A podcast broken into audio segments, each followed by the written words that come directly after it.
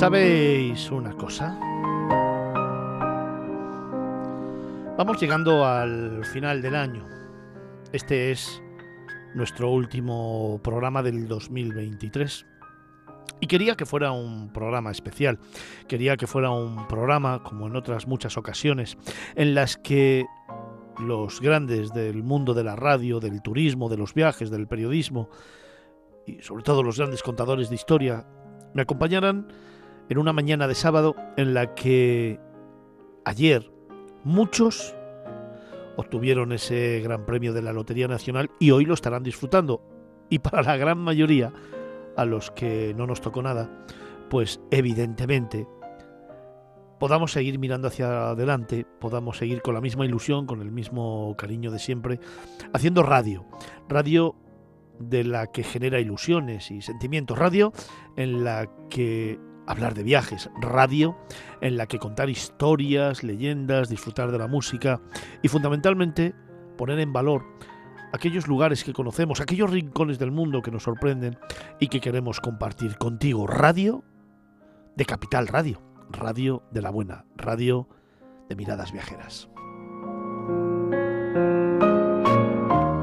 Vamos llegando al final del año y tengo el enorme placer de tener en los estudios centrales a una gran parte del equipo.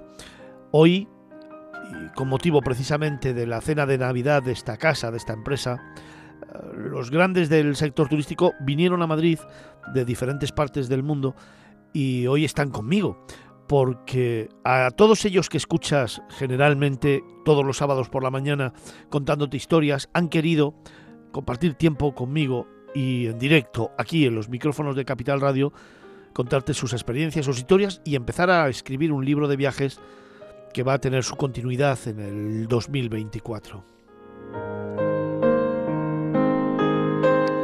Todo el mundo dice que en el año 2023 se ha producido ya la consolidación del sector turístico.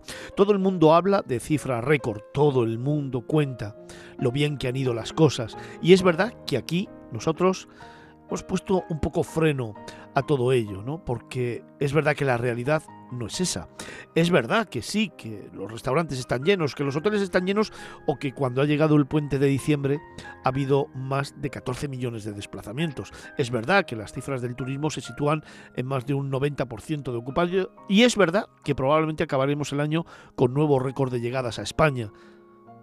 Pero la realidad es otra bien distinta. La realidad es que todavía no hemos dado con la clave de la rentabilidad del sector. La realidad es que todavía no hemos propulsado un sector donde la rentabilidad y la calidad sean los dos grandes parámetros en la comercialización de la marca España. Es verdad que con la inflación, con los conflictos bélicos que en estos momentos siguen en vigor y que los tenemos muy cerca de casa, se retrae la intención de viajar y fundamentalmente con la gran subida de costes que ha habido tanto en la materia prima como en los establecimientos, los vuelos y por supuesto en la comercialización de los servicios y de las energías, hace que hayamos cambiado nuestra forma de ver el mundo de los viajes y nuestra forma de comportarnos. Y ahí es donde quería hacer yo la reflexión. Una reflexión que va muy encaminada a cómo va a comportarse el sector del turismo y los viajeros a partir de ahora. Porque claro, no podemos dejarnos engañar con esas cifras en las que todo el mundo llena los hoteles y restaurantes, todo el mundo viaja o todo el mundo sale. No es cierto. La forma de viajar va a cambiar. Está ya cambiando.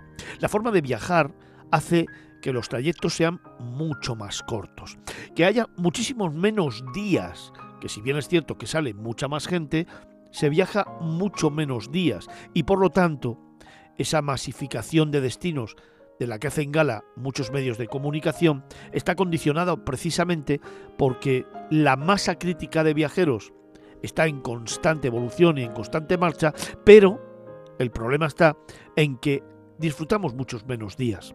Fíjate, el comportamiento del viajero también viaja, también cambia, perdón, en todo lo que representa el propio fin de semana. Ahora el viajero sale por la mañana a primera hora y vuelve a última hora. ¿Eso qué significa? Primero, que los desplazamientos por carretera son mucho más cortos y por lo tanto mucho menos dinero en gasolina, que ya no se hace pernoctaciones, por lo tanto los hoteleros lo van a pasar muy mal y que al final la forma de viajar significa levantarse pronto, salir a la carretera, visitar lugares, llenar los restaurantes con colas y colas de espera y sobre todo con reservas hechas desde mucho tiempo porque si no te quedas sin comer aquel sitio al que vas y vuelves por la noche, evidentemente ya cansado de todo el día. La sensación que tiene el viajero es que ha sido un día brutal. Vuelves con cansancio, vuelves con muchísimas experiencias, pero con ganas de descansar y por lo tanto al día siguiente ya te has quedado en casa. Con todo esto hemos reducido, primero, dos días de estancia en hotel. Segundo, hemos reducido en gasto en gasolina y en combustible. Y tercero, hemos centralizado nuestros esfuerzos en pasar un solo día de vacaciones. Eso nos permite, por otra parte, poder quizás viajar más. Porque si antes un fin de semana nos costaba 500, ahora un día, la sensación de haber viajado un fin de semana, nos sale por 100 o por 120. Y eso hace que quizás entonces tengamos la capacidad de poder viajar en lugar de un fin de semana dos al mes. Ese es el cambio en el modelo del turismo y en el modelo del comportamiento del viajero que se está dando ahora y en el que yo creo que no hemos puesto el foco de forma errónea.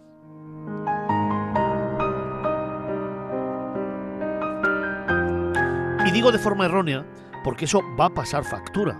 Va a pasar factura a los establecimientos hoteleros, va a pasar factura al comportamiento del sector y va a pasar factura a la rentabilidad del sector turístico, porque también llegará un momento en que la inversión que hagamos en salir a comer también será menor.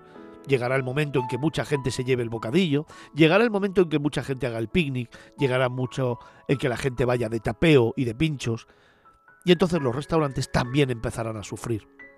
Y yo no quiero ser derrotista. Los que me conocéis y seguís desde hace muchos años sabéis que soy el principal impulsor del sector turístico en los medios de comunicación, que creo en el sector turístico, que hablo del sector turístico, que defiendo el sector turístico. Pero precisamente por eso, por la responsabilidad que tengo y por el compromiso con este gran motor de la economía, creo que es muy importante poner el foco en los grandes retos que vamos a tener por delante en el año 2024. A las instituciones se les llena la boca de hablar de sostenibilidad, de hablar de digitalización o de hablar de desestacionalización. Vaya tres palabras que en muchos casos están absolutamente vacías de contenido por aquellas personas que las dicen porque no tienen ni idea de lo que significan y porque generalmente están escritas en un discurso que han redactado otros y que forma parte de un mensaje general. Pero ¿y si ahondamos un poquito más en cada una de ellas? ¿Y si realmente ponemos el foco en los grandes retos que tiene el sector turístico en España y en los destinos para, de verdad y de una vez por todas, afrontar la realidad de un sector que demanda un cambio estructural urgente, un Ministerio de Turismo y, por supuesto, una cualificación mucho mayor de los profesionales que conforman este sector y que será la única manera de hacer que se convierta en el gran paradigma a nivel mundial de nuestra marca España. Fíjate, en tan solo unos segundos ya te he dicho muchos de los retos a los que este sector se enfrenta. Ministerio de Turismo, reestructuración, formación, cualificación, contratación de personal, cubrir las vacantes que hay de más de 400.000 empleados en el sector de la hostelería y la hotelería, la creación del Ministerio de Turismo, 6, 7, 8 paradigmas en los que la gente no está poniendo el foco y que son el verdadero motor de un cambio estructural que necesita el motor de la economía que genera el 14% del PIB directo y el 19% del PIB indirecto. ¿Seremos capaces de una vez por todas y con nuestro nuevo ministro Jordi Hereu, que por cierto lleva dos carteras ahora, industria y turismo, de hacer una reconversión, de poner el foco de verdad en las necesidades del turismo, en que aunque los territorios tengan delegadas sus competencias en el ámbito turístico, poder unirlos en un proyecto común y generar una estrategia de marca España que permita poder llegar a aquellos mercados emisores que todavía no tenemos conquistados y seguir creciendo en cuanto a la calidad y rentabilidad del viajero que viene a nuestro país? ¿Seremos capaces de verdad de sentarnos con los diferentes agentes que conforman el sector turístico y poner solución a todos los retos que tenemos por delante? ¿Será capaz este ministro de una vez por todas de poder poner el foco en lo que es el turismo y no en la industria como una manera de volver a recuperar el entramado empresarial en Cataluña, que es la estrategia de Pedro Sánchez habiendo nombrado a este señor en esta comunidad autónoma? ¿Tendremos de una vez un ministro que se comprometa de verdad con el turismo en mayúsculas? Yo tengo mis dudas. Pero hoy, por Navidad, en este 23 de diciembre, le voy a dar un voto de confianza. Sobre todo para todos aquellos que dicen que yo generalmente pongo el foco en la izquierda y en el gobierno. No es cierto. Trato de contar una realidad, trato de ser crítico y sobre todo trato de aportar soluciones para que nuestro sector, nuestro amado sector, siga creciendo y sea la referencia de un país que en estos momentos es ejemplo en todo el mundo.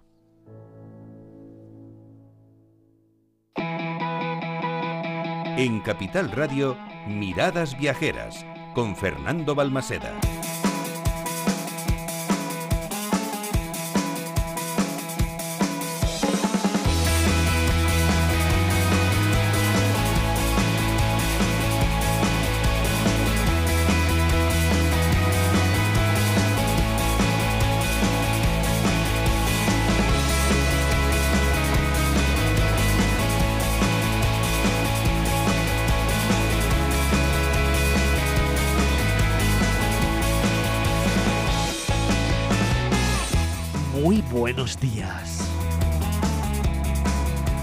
No sé si me has reconocido, pero ya sabes que quien te habla es Fernando Balmaseda.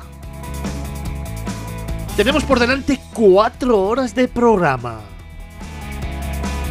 Hasta la una del mediodía, contándote historias, hablando de turismo, tratando de emocionarte y sobre todo, escribiendo nuevos sueños, nuevas ilusiones y nuevos destinos que compartir contigo para que vivas un 2024 de ensueño. Muy buenos días. Mañana es Nochebuena. ¿Cómo me gustan estas fechas? ¿Cómo me gusta que mantengas la ilusión? Y sobre todo, cómo me gusta que nos escuches para anotarte aquellos destinos que vas a regalar a los tuyos de cara al año 2024. Porque efectivamente el mejor regalo que puedes hacer en Navidad es un regalo, es un viaje, es una escapada. Son emociones que esas siempre se guardan dentro en el corazón, esas no se olvidan nunca. Yo siempre digo que lo material al final se estropea, se pierde, te lo roban se guarda en un cajón, se desgasta, pero un viaje son historias que te van a quedar siempre guardadas, siempre guardadas en lo más profundo de tu corazón y aunque vayas cumpliendo años, siempre lo vas a recordar. Así que, ¿qué mejor regalo que un viaje para estas fechas? Por eso hoy vamos a hacer un programa especial. Hoy vamos a hablar de destinos nacionales e internacionales.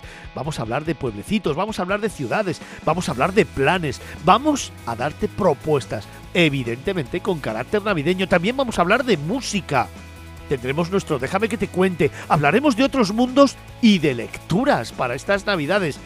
Pero sobre todo, vamos a darte pistas, pistas para viajar durante el año 2024.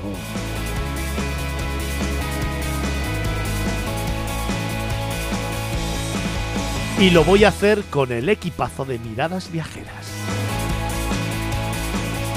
Lo voy a hacer con todo el equipo del grupo RVD Press, la mejor agencia de comunicación especializada en turismo de este país que produce este programa. Y también lo voy a hacer acompañado por José Baciero en las redes sociales.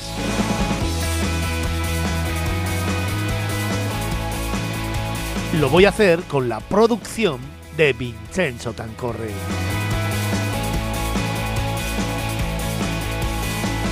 Hoy en esta mañana de sábado a los mandos tengo a mi amigo Félix, otro crack de la técnica.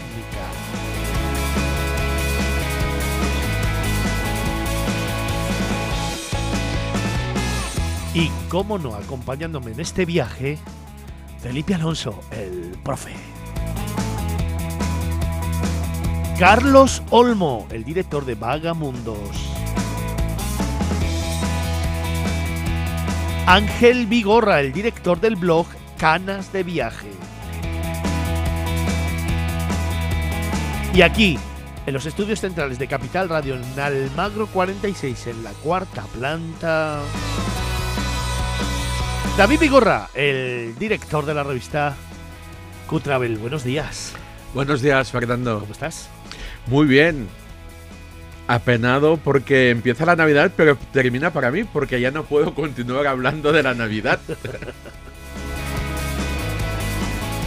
Pues fíjate que la primera intervención no la he entendido, pero bueno, bien, estamos bien. Ya hablaremos de ello.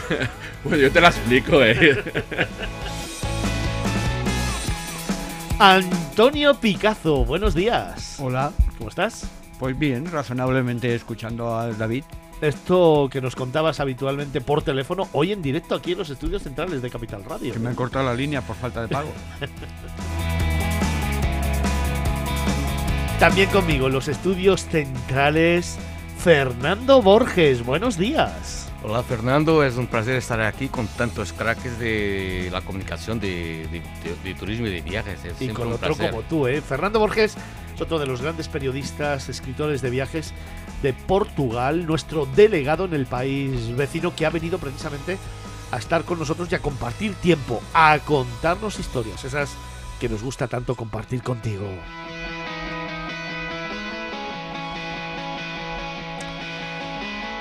También me acompañan en los estudios centrales Cristina Lozano. Buenos días. Muy buenos días, ¿Cómo Fernando. estás? Muy bien. Pobre como. Como ayer. Como ayer, pero rica en salud. Bueno, pues ya con eso estamos tranquilos todos. También con nosotros Andrea Ligi. Buenos días. Muy buenos días, Fernando. ¿Cómo ¿Qué tal? estás? Muy bien, deseando que Papá Noel me traiga un viaje también mañana. Así que a ver si hay suerte. Oye, si tuvieras que, que pedirle un viaje a Papá Noel, ¿cuál sería? Venga, rápido. Buah, un viaje a Argentina para Un- conocer a mi familia. Un viaje a Argentina. Javier Monge, buenos días. Buenos días, Fernando. ¿Cómo estás? Genial. Pobre de solemnidad, no me ha tocado ni un cuco, por eso estoy aquí hoy. Pero bueno, Ah, por eso estás aquí hoy. O sea, No. si te hubiera tocado no hubieras estado. no, hombre. Te hubiese, dicho, te hubiese dicho desde las Bahamas o de las Seychelles, Fernando, si quieres entro por Skype, pero que hoy me voy a dar un homenaje. Pero no, muy contento de estar aquí contigo, como siempre, en unas fechas tan señaladas. Y bueno, pues vamos a hablar de lo que nos gusta, ¿no? Y también, como te decía antes, Vincenzo Tancorre, que además de productor, es tertuliano de este programa. Vincenzo, buenos días. Hola, buenos días, ¿qué ¿Cómo tal? estás? Muy bien, muy contento. Bien. Abrimos en este instante canales de participación para todos nuestros oyentes. Si alguien quiere mandarnos un mail, Lo tiene que mandar a miradasviajeras.capitalradio.es. estamos en redes sociales, en Facebook. Miradas Viajeras y Capital Radio B. También estamos en Twitter Arroba Miradas Viajeras y arroba Capital Radio B. y en Instagram. Arroba Miradas Viajeras guion bajo. Y siempre con un hashtag. Hashtag Miradas Viajeras, por supuesto. Pero ya sabéis que a mí lo que más me gusta de todo esto es ese número de teléfono que tenemos abierto para todos nuestros oyentes, que está las 24 horas del día, los 7 días de la semana, los 30 días del mes, los 12 meses del año, los 365 días abierto para nuestros oyentes y que es, 655-8609-23. me lo repitas, 655-8609-23. 655-8609-23, canales de participación abiertos y vamos a comenzar a hablar de viajes y de turismo.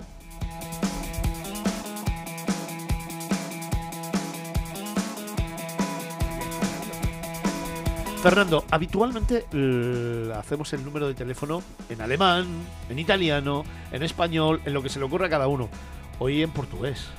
Bueno, tienes que de- decir cuál es el número. Es 655-860923. Bueno. É só ligar. Es que aquí somos súper internacionales. Vamos a repetirlo en español. Venga, 655-8609-23. qué bien suena. Vincenzo, ¿me lo cuentas en italiano? Il 655-8609-23. Fernando, ¿me lo cuentas en portugués? 9, 6, perdão, 655-8609-23. Y ahora vamos a llegar al sumum con el número en alemán. 655-8609 und 23. Jawohl. Ah, bueno, claro. Claro, que Vigorra dice- también lo puede hacer en catalán. Él dice claro. Venga, vamos. Sí, sing, sing, 8609 23. Me gusta cómo suena. 655860923. Comenzamos.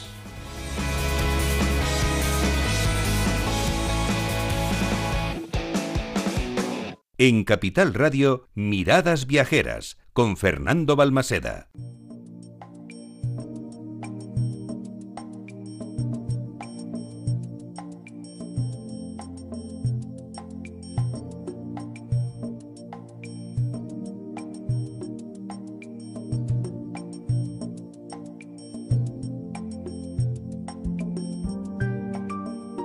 Bueno, pues hoy tenemos casi pleno de tertulianos para comenzar esta primera parte del programa. Esta sintonía que nos lleva, como siempre, a contarte las postales. Las postales de nuestros viajeros, las postales de nuestros tertulianos. Ese momento en el que en un minutito, minuto y medio, nos transportan a un lugar especial. Nos dan esa imagen que todos deberíamos tener eh, más tarde o más temprano en nuestra agenda viajera. Esa imagen breve de un lugar, de un momento, de un instante, de un monumento, de un rincón, que va conformando un extraordinario libro de relatos que luego vamos poco a poco escribiendo a lo largo de todo el año. Son postales de los número uno del sector turístico que en algún momento han visto, que en algún momento han contemplado y que comparten con nosotros. Son los viajes de nuestros tertulianos, son las postales de nuestros tertulianos. Que como sabes, cada sábado comenzamos con Antonio Picazo, pero que hoy lo vamos a hacer con Felipe Alonso.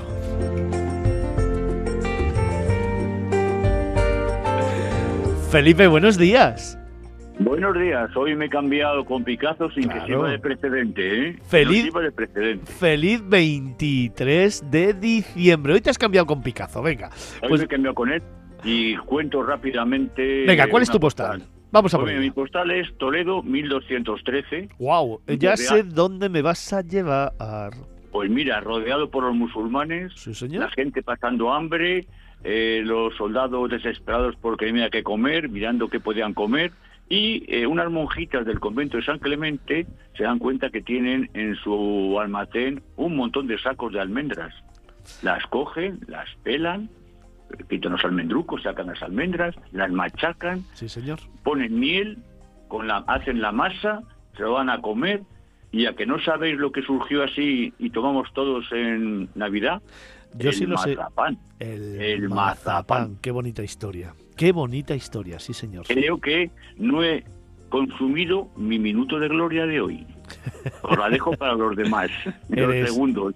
Eres un gran crack. Que sepas que te quiero muchísimo, fe- profe. Ya lo sé. Ya sabes que nuestro amor es igual. Bueno, En ambas direcciones. un, un abrazo. un gran abrazo. feliz Navidad, feliz cuidado. Navidad. Da un beso a toda la familia y, Y y nos escuchamos ya el año que viene. Nos que viene, entrar, entrar con el pie derecho, que no es política, sino entrar con el pie derecho del nuevo año, porque entrar con el pie izquierdo dicen que da mala suerte. Sí, sí, siempre da mala suerte. La izquierda, en fin, quiero decir que vamos para adelante. Sin, com- sin comentario, Sin venga. comentario. Venga, Fel- abrazos felices para fiestas, todos y besos para ellas. Hasta Un- luego. Un abrazo fuerte.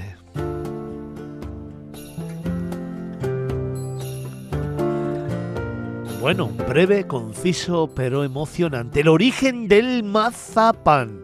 Es lo que nos contaba hoy Felipe Alonso en esta primera postal de nuestros tertulianos. Vamos con la segunda, vamos a hacer otra llamada. Nos vamos a ir a Cataluña, porque allí está Ángel Vigorra. Ángel, buenos días. ¿Qué tal? Buenos días, Fernando. ¿Cómo estás? Muy bien, aquí estamos eh, prestos. Oye, que te hemos echado muchísimo de menos en la cena de Navidad de la empresa, en la cena de Navidad de Miradas Viajeras, donde tuvimos la oportunidad, me acordé muchísimo de ti porque eh, tuvimos la oportunidad de compartir tiempo con la historia, tuvimos la oportunidad de conocer la historia del mestizaje, tuvimos la oportunidad de pasar tiempo en el musical Malinche, en ¿Mm? el que se cuenta la historia de Hernán Cortés y Malinche, precisamente, que daba origen a esa gran unión de los pueblos de México y Sí. de España. Me acordé mucho de ti, me acordé mucho de tus viajes históricos, me acordé muchísimo de, de las eh, cosas que nos cuentas. Y wow, te echamos de menos, ¿eh? Y una gran historia de amor, sin duda. Sí, señor, por eso te digo. Malinche, el musical que está rompiendo en España, que Bueno. se eh, emite, que, se, que tiene lugar en, en IFEMA, en el recinto Juan Carlos I, y que invitamos a todo el mundo a que conozca y a que disfrute. Malinche, ponerlo en la agenda porque sería un gran regalo para todos eh, nuestros oyentes en Navidad. Y, y no vais no vais a equivocaros si regaláis esto. Pero bueno, Sin duda, sin duda. Don Ángel, ¿dónde me llevas tú hoy? Pues os voy a llevar a una ciudad medieval que fue eh, la segunda Roma en, eh, en el siglo XV, en el año 1309, y la tenemos aquí muy cerquita, en Francia. Fue una ciudad que albergó a siete papas y es Aviñón, como puedes bien imaginarte.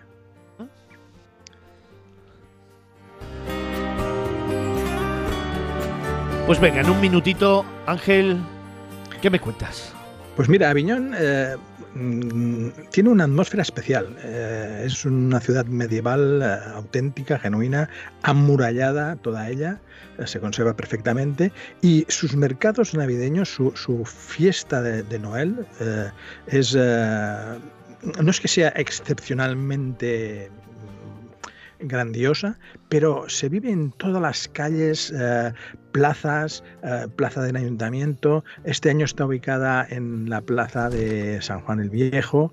eh, y, y todos los, todas las esquinas están engalanadas, todas las calles y callejuelas llevan sus eh, luces de Navidad, sobre todo las zonas comerciales están súper iluminadas, súper ambientadas y la gente participa al 100% y justo delante del ayuntamiento hay un circuito para los niños eh, que pueden montar en un trenecito, está súper bonito y engalanado, que, eh, que realmente dentro de una ciudad medieval le confiere una atmósfera especial.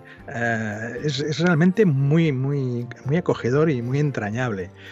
Em, Y además por este manto que le envuelve histórico, ¿no? Eh, realmente visitarlo en estas fechas es visitarlo para los mercadillos de Navidad y su ambiente navideño, porque todas las eh, pequeñas iglesias que están dentro de la, de la población tienen sus pesebres y están muy bien eh, adecuados y decorados. Pero lo que es la propia ciudad de los papas, la- el, gran, el gran edificio papal, eh, es confiere una atmósfera increíble ¿no? dentro de estas fechas tan entrañables. Eh, yo os sugiero pues el poderlo visitar, verlo desde el dentro y verlo desde fuera, porque una de las mejores vistas panorámicas es de- desde uno de sus puentes, no desde el famoso puente de Aviñón que todos conocemos de la canción en sí, porque solo queda un segmento, sino que hay otro puente en el cual te- nos permite ver una vista panorámica de la ciudad iluminada por la noche, tarde-noche, en la hora dorada, hora azul, que realmente es espectacular. Y os lo sugiero, vamos, de todo corazón, encarecidamente, es un bonito destino navideño.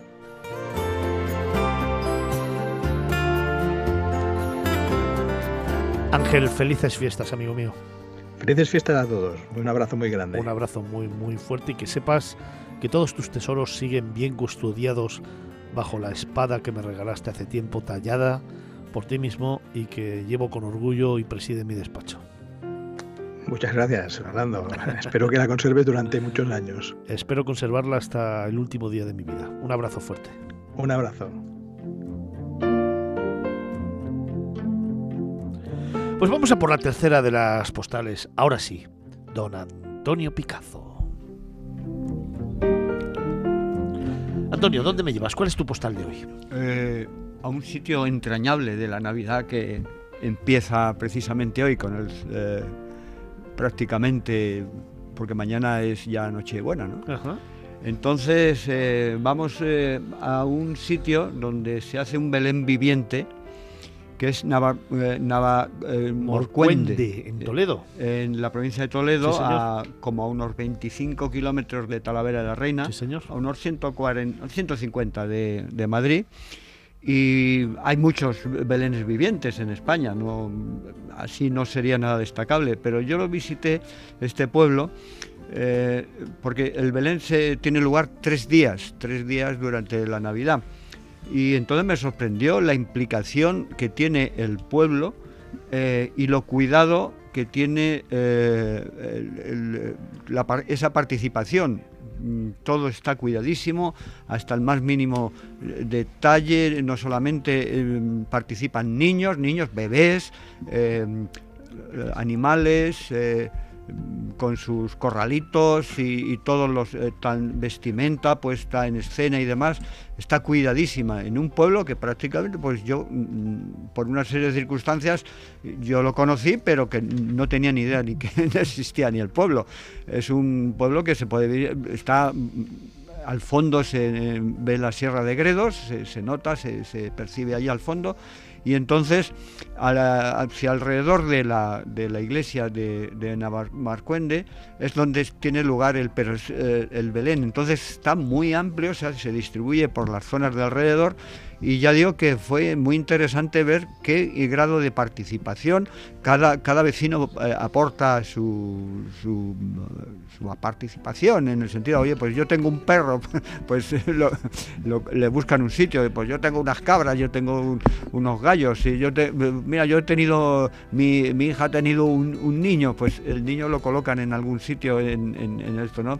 De manera que ese es mi destino, tiene tres... eh, eh, eh, tres días, eh, porque esto se puede considerar como participan los propios lugareños del pueblo, que son eh, el 17, que, que ya ha pasado, Sí. pero el 25 de diciembre y el 1 de enero, Sí. a partir de las 7 de la tarde, se tiene lugar el, este Belén, que es muy interesante. Hace un poquito de frío, yo pasé un poquito de frío esa tarde, pero, pero la gente está ahí muy implicada, muy en serio. Mm, Te enseñan eh, a la, artesanía a los visitantes, eh, pues el que el zapatero, el que la señora que hace dulces, eh, te, enseña, te participa y te, y, te dice pues lo que su día a día pensando que están en, en el propio Belén. Esta es mi postal de hoy. Navamorcuende, Belén viviente de esta localidad de la provincia de Toledo, que te recuerdo, todavía tiene dos representaciones más, el día 25 de enero y el día 1 de, perdón, 25 de diciembre y 1 de, Y enero, de enero, a las 7 de la A tarde. partir de las 7 de la tarde. Sí, sí, Eso es. Muchísimas gracias, Antonio. Muy bien. Que, qué feliz estoy con que estés aquí hoy, eh, que lo sepas. Muy bien. eh, La Navidad todo se perdona. Estoy contento.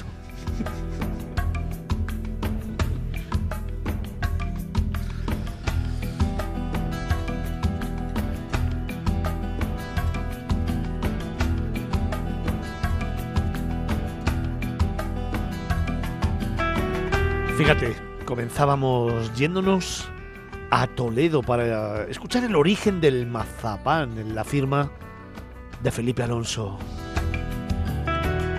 Después Ángel Vigorra nos ha llevado a un sitio maravilloso, Aviñón.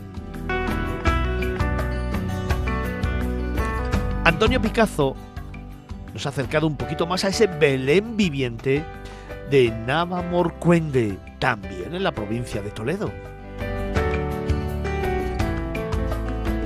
Y me gustaría saber ahora dónde nos va a llevar Fernando Borges.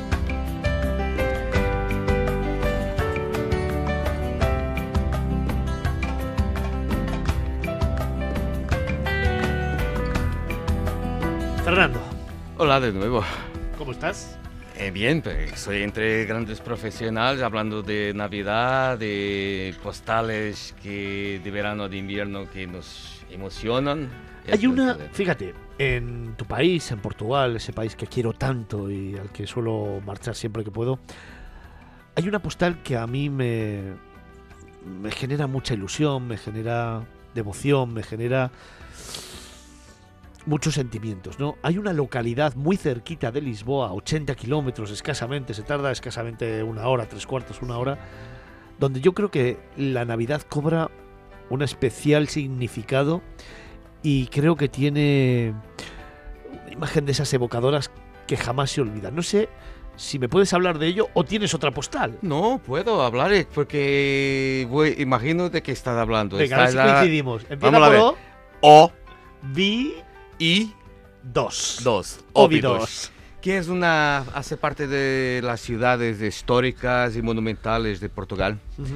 Eh, es una ciudad que también tiene otra característica que es la capital del chocolate, Ujú. que se Sí, realiza señor. todos los años, que es una, Sí, una locura. Eh, por tanto, también es conocida como la ciudad presépio Sí, señor. que montes, miles de personas están ahí todos los días, que es casi imposible y- llegar ahí si vas por las 9 de la mañana, no, no vayas a conseguir entrar, porque está dentro de un castillo, que es un castillo monumental.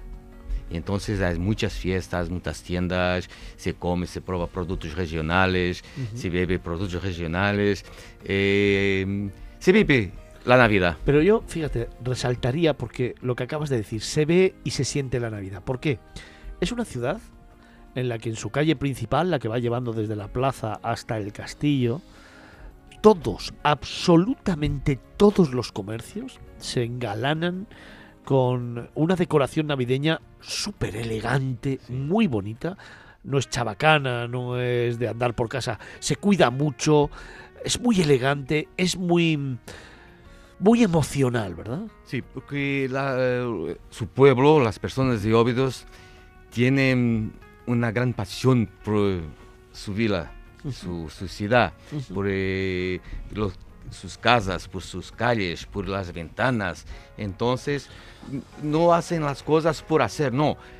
Hacen con mucho, mucho cariño. Sí, señor. Eh, es de verdad emocionante muy llegar en cualquier ép- al- época del año ir a Óbidos, más por la Navidad y por el Festival de Chocolate es irresistible. Oye, este año en el castillo, que por cierto, cuando entras al castillo te quedas impresionado de la magnitud que tiene tanto las murallas que rodean toda la ciudad como la propia planta del castillo de eh, internamente han construido una especie de feria para los niños, con pistas de hielo, con toboganes, con espectáculos de magia, con, con tren, música, trenes, sí, trenes, sí, sí, sí.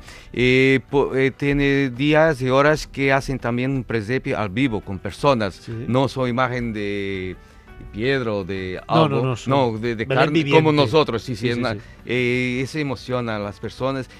En la realidad, la- las personas de Óbidos tienen un cariño muy especial por su ciudad. Sí. Y entonces Sí, sí, pasan se para las personas que están fuera de- del castillo. Yo os voy a dar una recomendación, a ver si estás de acuerdo conmigo, Fernando.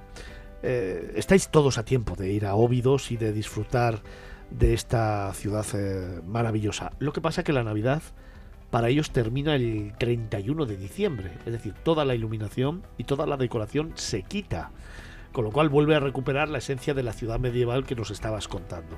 Nos quedan unos días, hoy es 23 de diciembre, nos quedan 7 días, 8 para disfrutar de Óbidos y yo recomendaría llegar a Óbidos sobre las 4 de la tarde, dejar el coche en los aparcamientos que hay antes de entrar a la ciudad, ir con tiempo y con paciencia, dejar el coche y empezar a andar, para que la noche vaya cayendo poco a poco sobre la ciudad, porque va cambiando radicalmente de forma.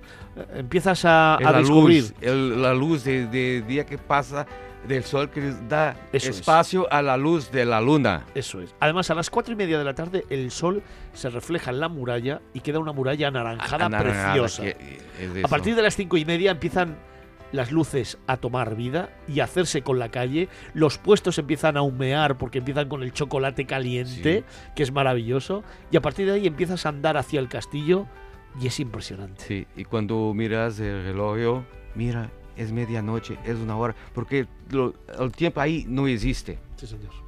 Sí, señor. Ese es Óbidos. Vaya postal bonita que nos has traído. Gracias, Fer. Placer. Un abrazo. Espero por que van a descubrir Óbidos. Sí, sí, sí, sí, sí.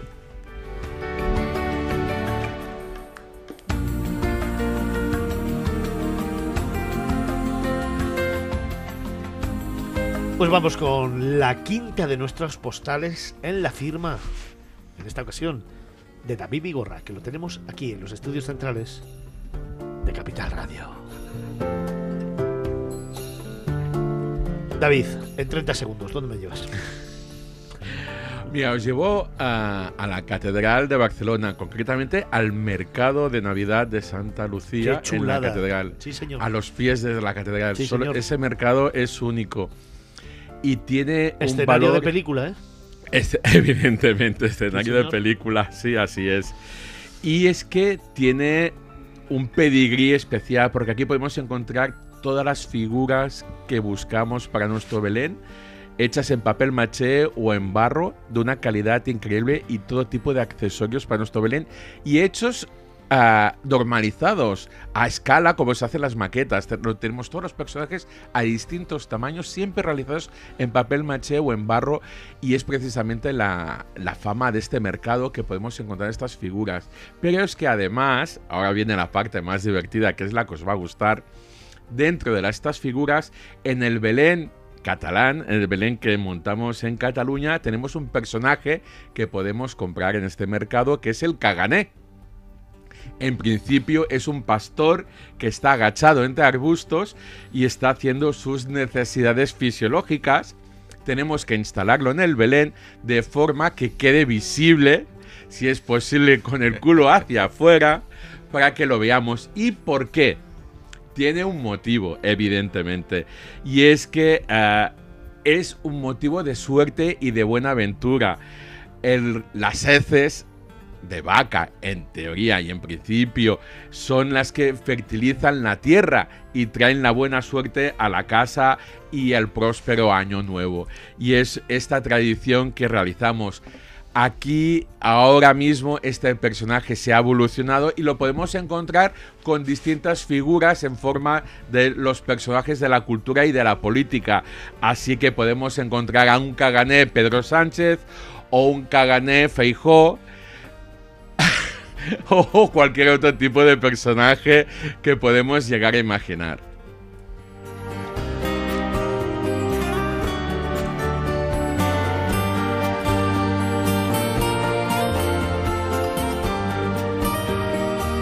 Vamos a seguir escribiendo nuestro libro de postales en estos viajes de los tertulianos que te recuerdo, comenzábamos en Toledo con el origen del mazapán. Después continuamos camino en Aviñón. Fuimos a descubrir el Belén viviente de Navamorcuende. Nos acercamos a la feria de Navidad de Santa Lucía en la Catedral de Barcelona. Y estuvimos paseando por Óbidos. Pero aún nos quedan muchas historias que contar. Hoy tenemos pleno aquí, en los estudios centrales de Capital Radio. Miradas viajeras.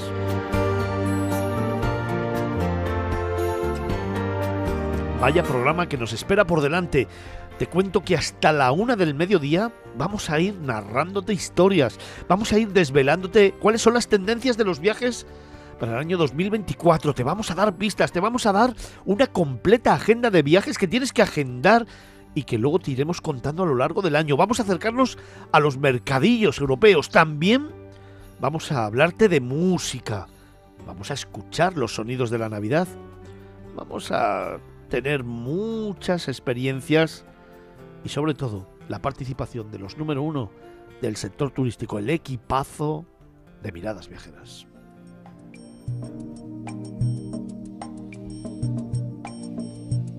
Así que continuamos camino. Lozano, Cristina, ¿Cuál es tu postal? Pues mi postal de hoy es una tradición. Venga. Eh, nos- en mi familia la tradición es que todas las navidades, eh, un día del puente, eh, nos escapamos a, a Madrid Centro y damos un paseo, vemos las luces, comemos chocolate con churros y terminamos la jornada con un bocata de calamares en la Plaza Mayor, porque nosotros todos los años compramos una bola para el árbol diferente. Y así vamos eh, cambiando, cambiando las bolas que tiene el árbol y haciendo que cada una sea especial por un año. Entonces, la tradición que yo os traigo es la de comerse un bocata de calamares en la Plaza Mayor, que aunque hay que sortear a gente por todos los lados, es digno de ir y vivir la experiencia. ¿En qué, ¿En qué bar? ¿En la campana? Vamos cambiando, según vaya habiendo Lo gente, vamos auténtico es la cambiando. campana, los demás son, Vamos cambiando. son sucedáneos. Es el original. Es el el original. Oye, pues me has dado una idea, porque luego os quiero preguntar cómo os gusta poner el árbol de Navidad. ¿Cómo lo hacéis? ¿Qué tipo de árbol queréis poner? Porque eh, el otro día me han enseñado una imagen preciosa de un árbol en el que se sustituyen las bolas de Navidad por pequeñas onzas de madera sobre las que se serigrafían los nombres de las personas de una familia y se cuelgan con unos lacitos maravilloso, elegante, absolutamente increíble la decoración de un árbol de Navidad en el que se recuerda a la familia, a las personas, a los amigos. Es una manera diferente ¿eh? de, de decorar la casa y de decorar los árboles. Luego, luego hablamos de ello. ¿Cómo decoras tú el árbol de Navidad? ¿Qué te gusta hacer en casa? ¿Cómo lo haces? Venga, escríbenos, ponte en contacto con nosotros o mándanos un mensaje al número de WhatsApp que tenemos abierto para todos nuestros oyentes, Andrea. 655-8609-23. Y estamos en redes sociales, en Facebook. Facebook.com, Miradas Viajeras y Capital Radio B. También estamos en Twitter o en la X, esta dichosa que se llama ahora. arroba Miradas Viajeras y arroba Capital Radio B. Y en LinkedIn. Miradas Viajeras. Y siempre con un hashtag. Hashtag Miradas Viajeras.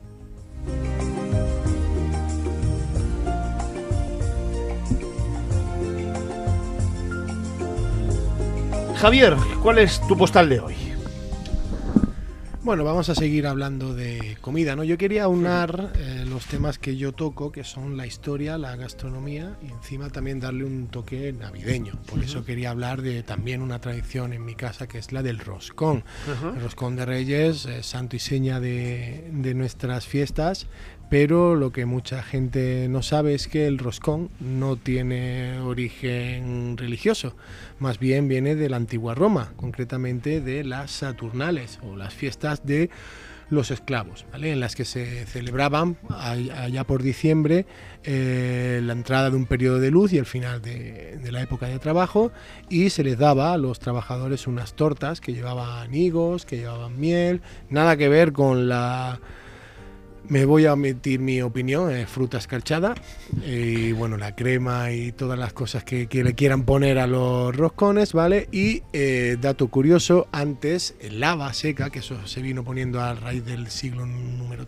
del siglo III, era sinónimo de, de, mm, de opulencia, de, de prosperidad y era algo totalmente positivo, no como ahora que si te toca el lava, pues ya sabes, pase por caja porque te toca pagar el roscón. Y bueno, una tradición que yo creo que está en las casas de muchísima gente. En la mía se empieza merendando el roscón la, no- eh, la tarde de la noche de Reyes y se termina también desayunándolo, porque mi madre siempre ha comprado un roscón de Reyes tamaño familiar, o sea, un pedazo de roscón enorme que eso no había manera de comérselo si no eran varios días. Y para mí eso es lo que evoca tan rápidamente la Navidad, el roscón. Oye, hablando de tu madre, eh, acuérdate que tenemos pendiente que tiene que entrar en la sección de gastronomía, ¿eh? que tiene que Sí, sí, sí, sí. este programa. que Cuando dijimos, toquemos, ¿eh? cuando toquemos hablar, cuando toque hablar de recetas y cosas más concretas, Gloria va a estar en, al teléfono preparada con el palo para darme un buen corrector y un soberano correctivo, claro que sí. Claro que sí. Vincenzo, ¿dónde nos llevas tú? ¿Cuál es tu postal de esta Navidad que me la veo venir? Porque Pues- últimamente estás muy tierno tú. Sí, o qué? Muy sensible. Últimamente estás muy tierno, muy sensible, sí. Me da la sensación que este año para ti la Navidad va a tener alma. Este año la Navidad va a tener mucha alma y por eso quería hacer una postal un poco diferente. Siempre hablamos de muchos destinos, pues esta vez quiero cerrar los ojos y, y imaginar la Navidad de este año que va a ser especial, va a ser única, va a ser inolvidable y, y creo que son como... Mira qué música. Gracias, Félix. Y creo que es eh, una Navidad que no, no podría olvidar jamás. Eh, ya tengo toda la casa completamente revolucionada. Hemos puesto el árbol de Navidad, que yo nunca jamás he puesto un árbol en casa. Es decir, estamos esperando a este gran momento con una hija que tiene ya siete meses y que le veo la carita y, en estos ojecitos como que se ve el brillo de la lucecita del árbol y yo me, vamos, se me cae la, la baba, básicamente.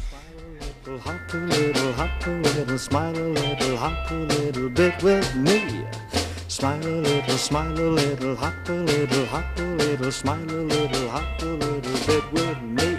Oh ho, ah ha, ah, tra la la. Y nada, pues y la por el otro lado, digamos la parte un poco más oscura es eh, que echaré mucho de menos a mi padre, que en estas fechas puntuales pues no paro de pensar en él y ayer también era mi cumpleaños, es decir, eh, se le echa mucho de menos.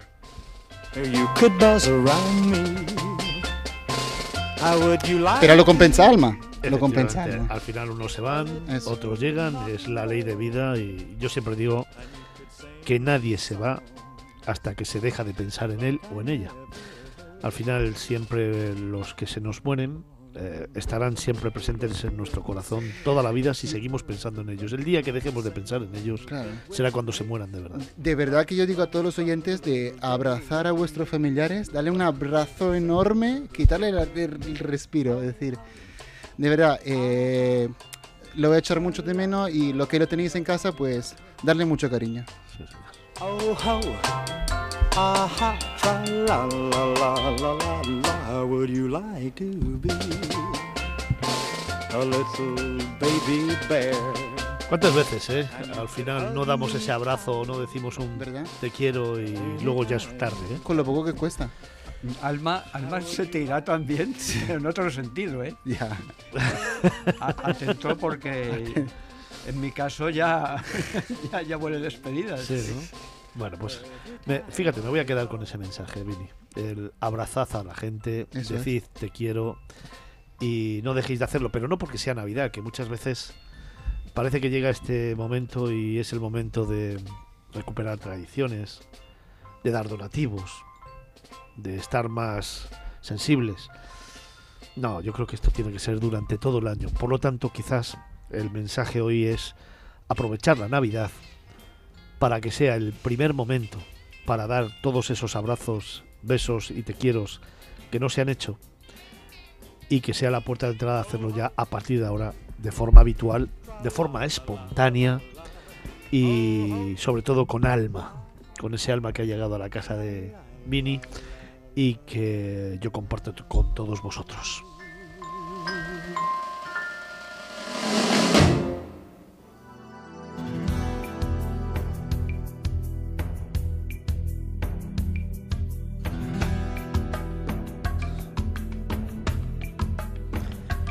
Pues entre más de una lágrima que se le está cayendo a mucha gente de aquí, de este estudio, vamos con la última postal. Y te voy a contar una cosa. Las lágrimas no son sinónimo de debilidad. Son sinónimo de sentimiento, de sensibilidad. Y esa es una de las eh, características humanas más dejadas de lado porque parece que ser sensible es algo malo o es eh, signo de debilidad y es todo lo contrario. Es lo más bonito del mundo, conseguir arrancar el alma de las personas y su sensibilidad. Yo creo que es lo más bonito porque es lo más profundo de una persona. Eso es lo que nos diferencia de las máquinas y de los animales. Y yo creo que deberíamos apostar por ello saber decir lo que muchas veces no queremos decir, o no podemos decir, o no es correcto decir, lanzarnos a la piscina e intentar por todos los medios ser nosotros mismos, no guardarnos nada, porque es la única manera de plantear lo que sentimos de verdad. Andrea, tienes un minuto. Lo voy a contar muy rápido porque me ha hablado mucho con tu discurso, entonces no voy a hacer spoiler a nadie para que vayan a verlo. Mi postal eh, obviamente trata de Madrid, la ciudad más bonita del mundo en Navidad y no admito discusión. Eh, eh, es imprescindible ver todo el alumbrado de la Puerta del Sol, de Gran Vía, del Paseo de la Castellana, de la calle Serrano, de Goya y para mí el más bonito y el más significativo el de la Plaza de Canalejas. Así que es un plan familiar que puede aprovechar todo el mundo. ¿Y has visto qué rápido? Pues me queda entonces dos minutos para terminar esta primera hora y para recordarte que hemos comenzado este último programa de este 2023 firmando en este libro de viajes que hemos ido creando durante este año 2023 que se acaba. Felipe Alonso nos ha llevado a descubrir el origen del mazapán en Toledo, Ángel Vigorra a Aviñón, Antonio Picazo al Belén viviente de Navamorcuende, David Vigorra a la Feria de Navidad de Santa Lucía en la Catedral de Barcelona, Fernando Borges a Óbidos, Andrea Lili al alumbrado de Navidad en Madrid, Vincenzo Tancorre nos ha contado la Navidad con alma, Javier Monge la verdadera historia del roscón de reyes y Cristina Lozano, la tradición familiar que vive todos los años, ese chocolate caliente y bocadillo de calamares que reconforta el alma, que une a la familia y que se ha convertido en una cita imprescindible, como siempre decimos, tiempo, tiempo para compartir con los demás, tiempo para regalar a los demás, porque es lo único que al final permitirá que el abrazo y el beso sea real y espontáneo, tiempo que muchas veces no tenemos o del que muchas veces nos escondemos.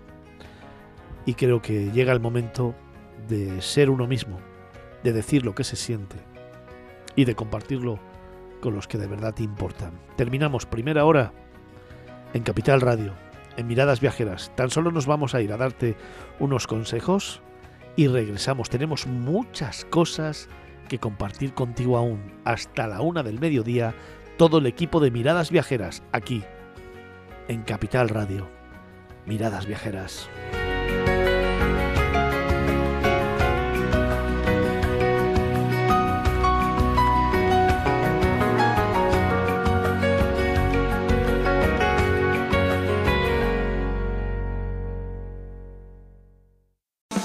En Capital Radio, Miradas Viajeras, con Fernando Balmaseda.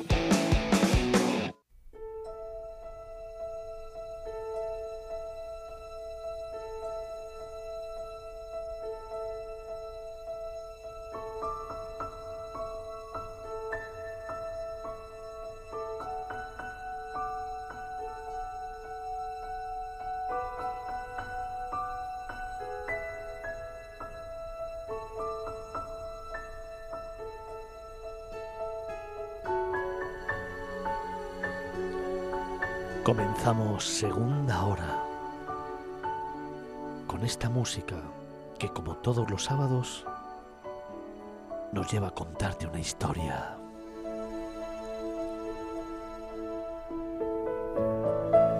Déjame que te cuente que hoy, a tan solo 24 horas de celebrar la Nochebuena,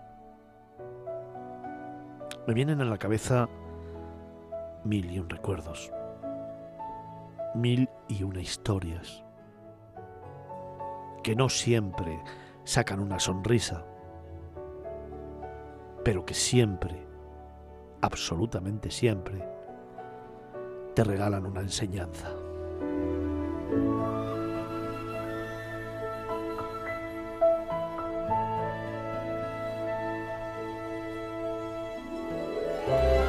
Déjame que te cuente que son ya muchos años a la espalda, en los que, cuando llegan estas fechas, generalmente te vienen a la cabeza esos momentos o que no has compartido o que te has perdido, esos momentos que quisiste vivir de una manera diferente a como lo hiciste y de la que hoy te arrepientes. Déjame que te cuente que año tras año siempre es la misma historia.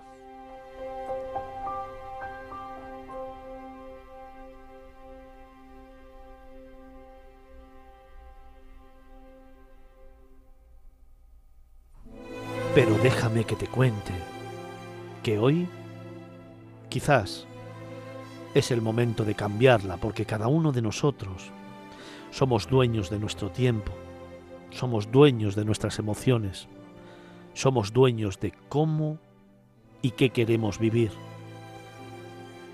Y no me cuentes historias. No me digas que es que alrededor de ti hay algo que no te deja. No me cuentes historias en las que esconder tus propios sentimientos y tu propia forma de ser. No me cuentes historias ni me pongas excusas. Porque quizás hoy, a 24 horas de celebrar la Navidad, es el momento de parar un instante y de regalarte tiempo. Sí, sí, de regalarte tiempo a ti mismo. Quizás estabas esperando que te hablara de regalarle a los demás lo que muchas veces no tienes ni para ti mismo.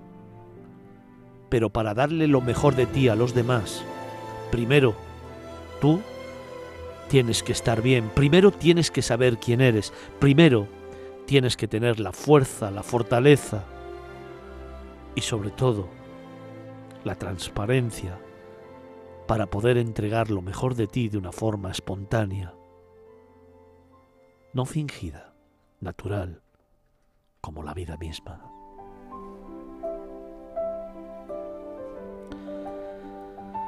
Déjame que te cuente que a 24 horas de que comience Nochebuena, quizás es el momento de parar el tiempo, ese que nos come tanto, ese en el que nos escondemos, ese que nunca tenemos, ese que en la cotidianidad del día a día nos hace refugiarnos para no abrir los ojos y afrontar una realidad, ese que muchas veces es la gran excusa que hoy quiero destrozar.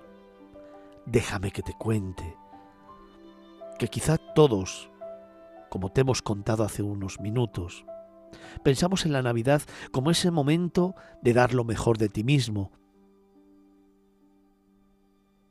Y creo que la Navidad en estos momentos debiera ser esa puerta abierta, esa ventana infinita, al menos a tener el valor de decir lo que sientes y lo que piensas, de tener tiempo para abrazar, para besar,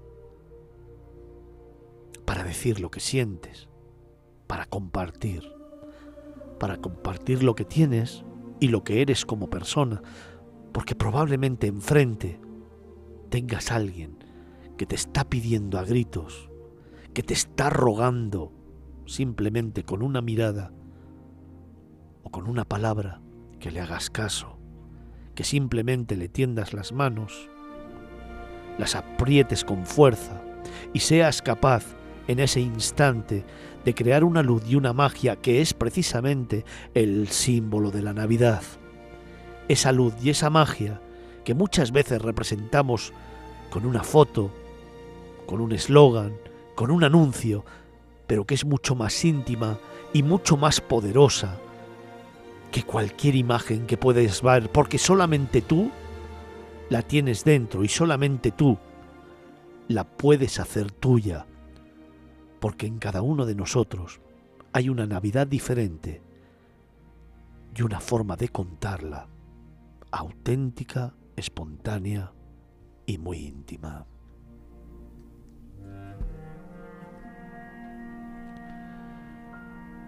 Déjame que te cuente que van pasando los años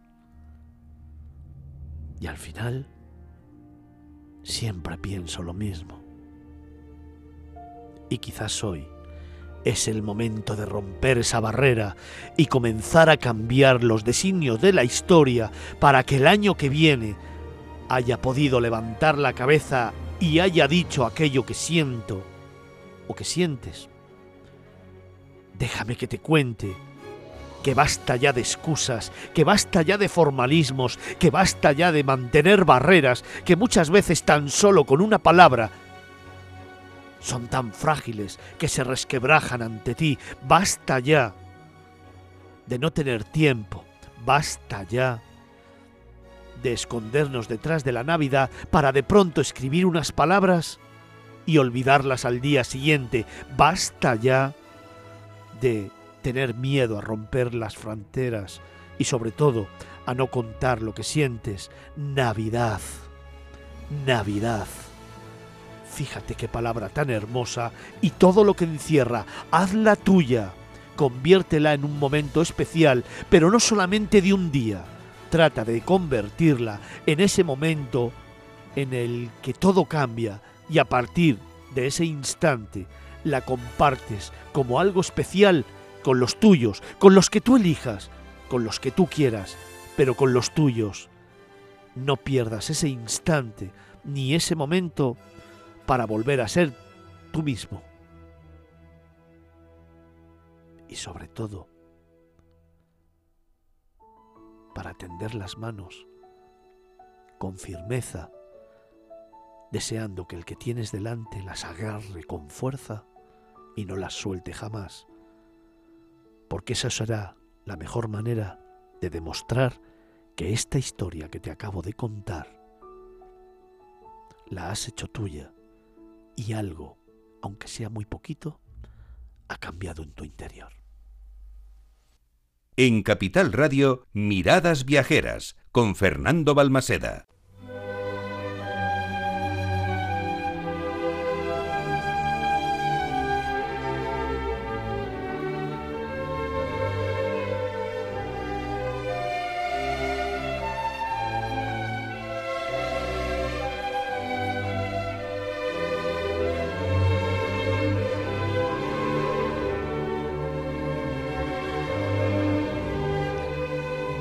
Comenzamos segunda hora y como te habíamos prometido, tengo a todos los tertulianos cogiendo notas, apuntando de forma frenética todos esos destinos nacionales e internacionales que consideran que tienen que formar parte de la agenda viajera de este año 2024 en el que estamos a puertas.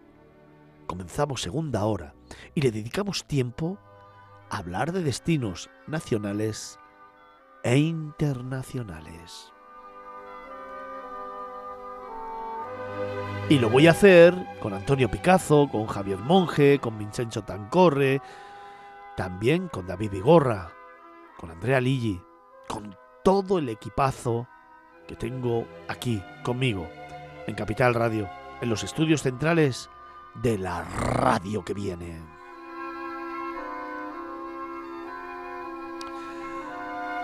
Bueno chicos, vamos a comenzar nuestro camino. Si os parece bien, vamos a hablar de destinos internacionales, esos imprescindibles que tenemos para el año 2024. Así que, la primera pregunta rápida, de un solo vistazo, con una sola palabra.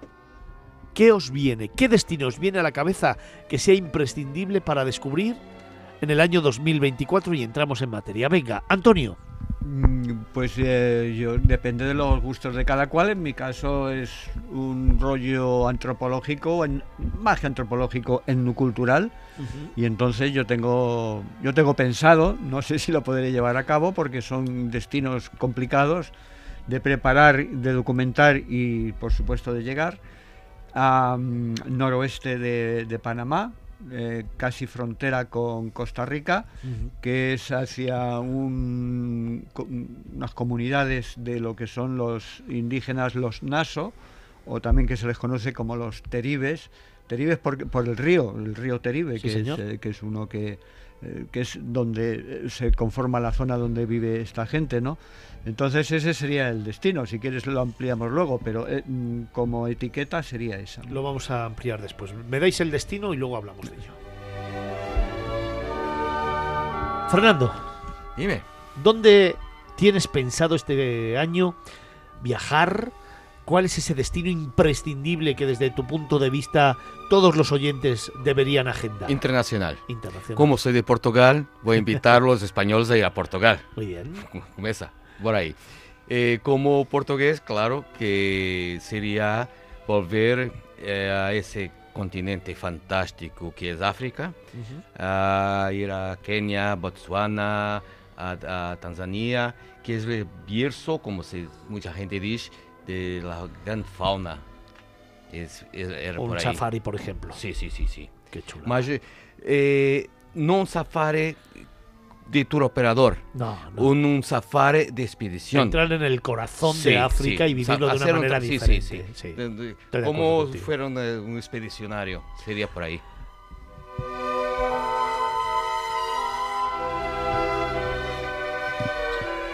David, ¿cuál sería tu lugar, tu destino?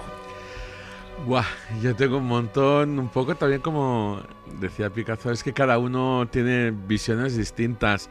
A mí me gustaría eh, de entrada ir a dos lugares que no se puede ir ahora actualmente por conflictos bélicos y para que nos demos cuenta también que la cultura y el patrimonio está por encima de esto. Una es San Petersburgo, ahora sabemos que no podemos viajar a Rusia, y otra es Israel.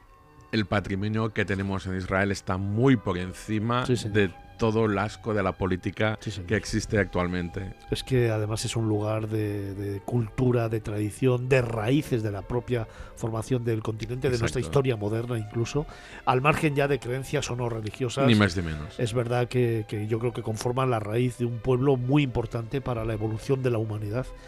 Y es una lástima lo que está pasando, pero sí que es verdad que en cuanto esto se vuelva a solucionar, hay que ir, ¿no? Hay que ir a Israel Hay y que, tenerlo muy claro. De hecho, yo he estado varias veces, tanto en un sitio como en otro, en San Petersburgo o Sí. en Israel en Sí, general.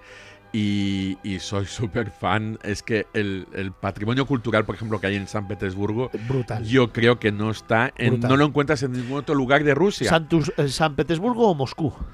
San Petersburgo. Además, es que es la más europea de Sí, las sí. ciudades Rusas. eh, rusas. Sí, yo creo que ni ellos quieren ser rusos, es porque ellos miran hacia Europa, no miran hacia el interior de la madre Rusia y todo, y que los políticos la quieren cambiar.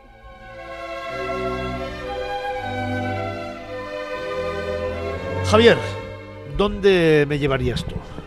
Pues yo voy a pecar de súper poco original. Yo tengo dos viajes en mente. Me gustaría que antes de que, de que mi vida tornara a su fin, poder hacerlos. Uno de ellos es hacerme la Ruta 66 en coche.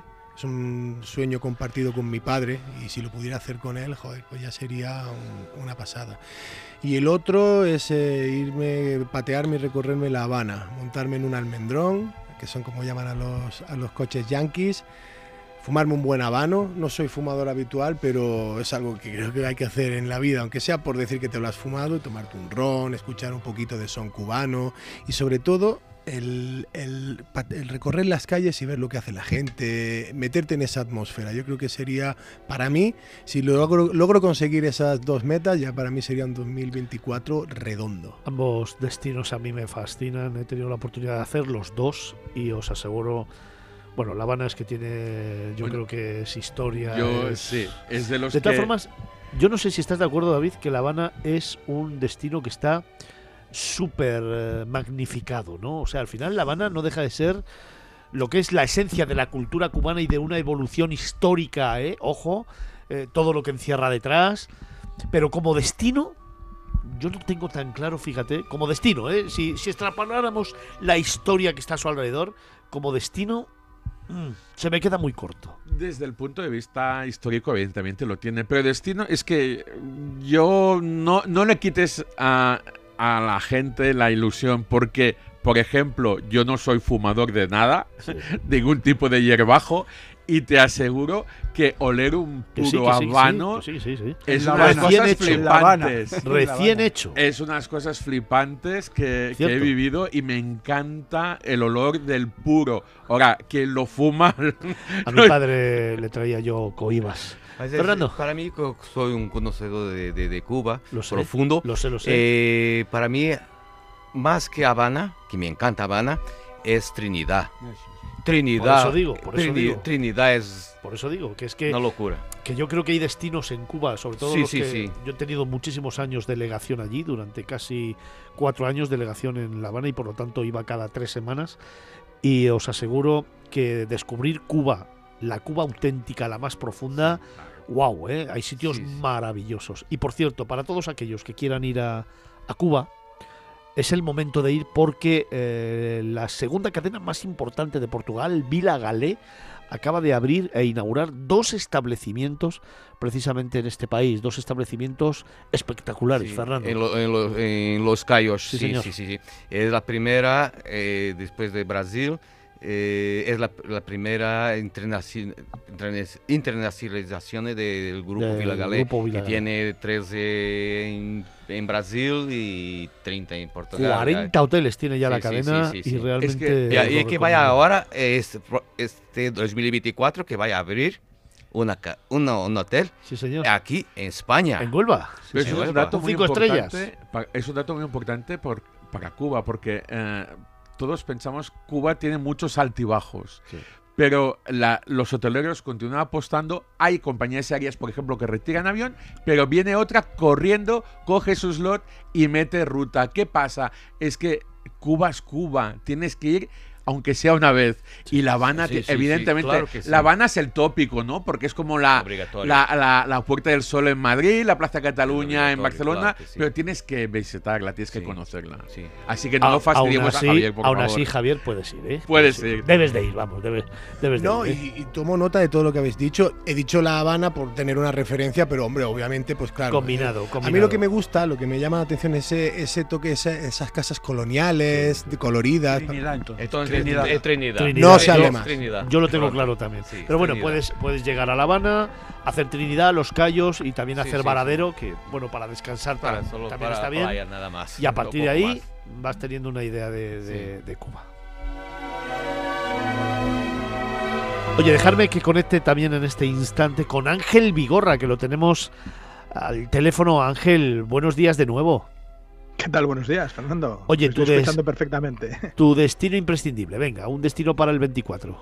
Mira, mi destino imprescindible y que espero que sea realidad va a ser Japón. Japón. concretamente en octubre, porque hay uno de los festivales más eh, interesantes y bonitos, primero por, porque en octubre el clima es impresionante, ¿no? Empieza, empieza a llover ya, pero tenemos todo ese colorido de, de los bosques, de las hojas y demás, que son rojas, rojizas, amarillentas, pero eh, se hace un, se celebra uno de los festivales más importantes eh, que evocan el periodo Meiji. Y, y- y hay 2.000 figurantes que se visten de samuráis y se visten de la época y hacen un desfile que empieza en el santuario, eh, bueno, empieza en el, en el Palacio eh, Imperial y termina en el santuario de Heian.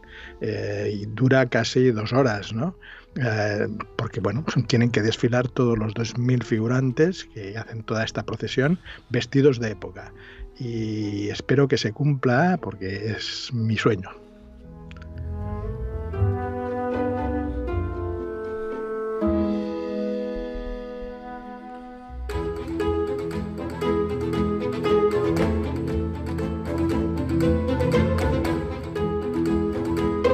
Vincenzo, ¿cuál es tu destino para este año 2024? Yo el destino lo estoy planificando justo en esta temporada, en esta semana, y a ver si ahora eh, puedo cerrar finalmente el, viaje porque el año que viene, eh, pues mi caso, y entonces tengo un viaje de novios ahí que planificar y lo tengo que hacer cuanto antes porque de aquí a junio pues ya es eh, hora.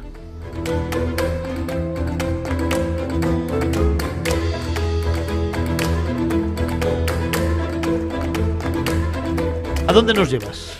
Pues la opción que estamos barajando eh, son muchas, ¿eh? Son muchas y es complicado elegir porque um, es una de estas ocasiones que es una vez en la vida. Es decir, eh, obviamente queremos ir lo más lejano posible y a mí lo primero que se me vino a la cabeza, a mí personalmente, porque claro, ahí luego hay que...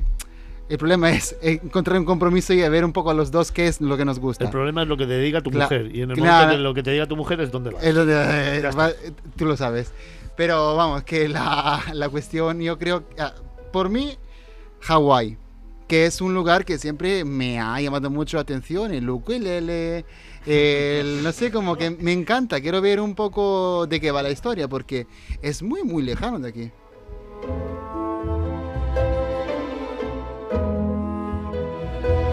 Andrea, ¿y tú? Pues yo, como te he dicho al principio del programa, me encantaría, me fascinaría, estoy deseando ir a Argentina a conocer mis orígenes y mis raíces, ya que si me está escuchando mi familia no me han querido llevar hasta ahora, entonces me tocará ir sola.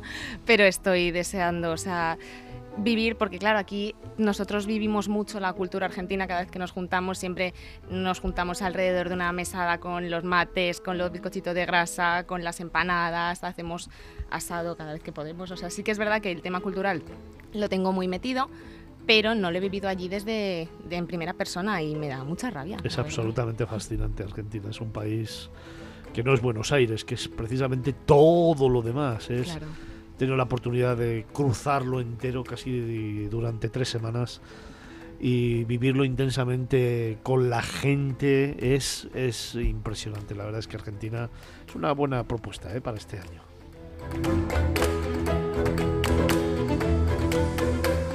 Cristina, ¿y tú qué recomendación me haces? Pues yo, como dice Javi, antes de morirme yo quiero ir a Estados Unidos muchas veces. Vaya dos. ¿Cuántos años tienes tú? 29. Javi tiene unos Eh, cuantos Javi, más que yo. 33, 34. Cuatro, cuatro. No, uno cuanto más, es ¿Qué os, igual. Unos cuantos más. ¿Qué os parece? Para los que tenemos escasamente 39, No, 40. pero son realistas, Fernando, son realistas. A ver, mm, puedes salir ahora mismo de la radio y te puede caer una maceta en la cabeza. Sí, claro. A ver, poca broma. Joder.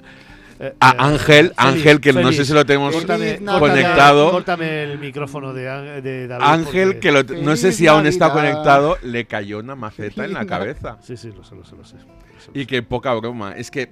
Pero eh, has de ser consciente. Lo que pasa que quería introducir yo un tema y responder a Vincenzo. Porque eh, ha dicho, queremos ir a lo más lejos posible. Y la pregunta es, ¿por qué? ¿Qué manía en tener, hacer un gran viaje, un gran viaje no es ir a la otra punta del sí, mundo? sí, no, está claro, pero claro, la, eh, la cuestión es que son tipos de viajes que son más caros. Y entonces, ah, claro, lo que quieres es única- gastar dinero. No, lo que quiero es visitar un poco todo lo, alcanzar todo lo que puedo alcanzar. Entonces, esta es- es una ocasión, eh, una ocasión buena que tengo un presupuesto ahí que digo, bueno, pues a lo mejor, ¿no? No sé, para ir a Portugal, por ejemplo, puedo ir mañana, o, pero para ir a, a, a Hawái, pues es un poco más complicado. No es una cosa que se planifica en dos días. Cristina, ¿dónde decías que nos ibas a llevar tú? Ah, no, yo es que a mí Estados Unidos es un país que me gusta mucho y, siempre, siempre he pensado que quiero ir muchas veces y conocer muchos sitios. Entonces, yo de aquí a que me muera, y es muy así, eh, quiero ir a Estados Unidos y recorrerlo, si no es entero, prácticamente.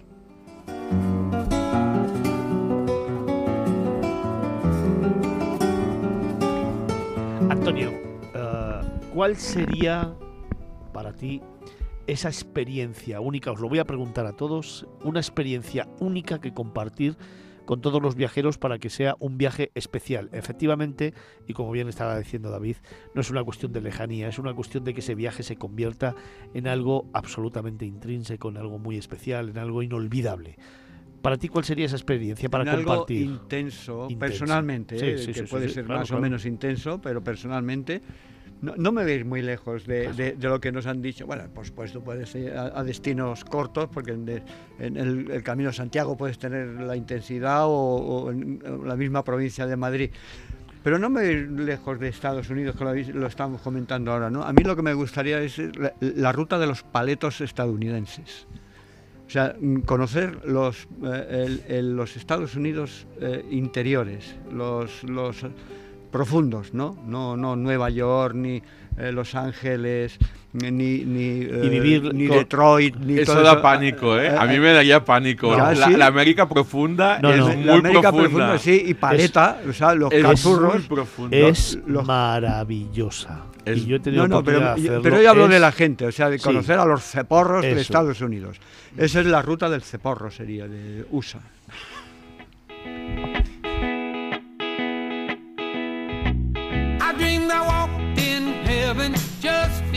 Coger una furgoneta, por ejemplo, y a empezar a recorrer carreteras, ir pasando de estado en estado y pararte y compartir tiempo con algunas de las comunidades que no paletos, comunidades que hay en Hay- hay Estados paletos Unidos. como hay paletos, entonces no es un concepto geográfico, es un concepto mental. Ya, pero por eso digo que hay comunidades que tienen su propia forma de vivir, su propia forma de sentir, sus propias tradiciones y conocerlas, conocer ese Estados Unidos profundo, os aseguro que es maravilloso. Pero siempre y cuando compartiendo tiempo con ellos, haciendo lo mismo que hacen ellos, teniendo la misma forma de pensar o de vivir que ellos, y que creo que es la única manera, por otra parte, lo contamos muchas veces en otros mundos, de conocer de verdad un sitio, ¿no? Y Sí, un pero lugar, cuando ¿no? se tiene eh, un, un viajero, mm, mm, aunque sea de largo estancia o de largo recorrido, Sí. tiene el problema del tiempo que Sí, tiene. claro. Entonces, vivir con ellos significa ten- vivir cinco años y aún así no los conocería.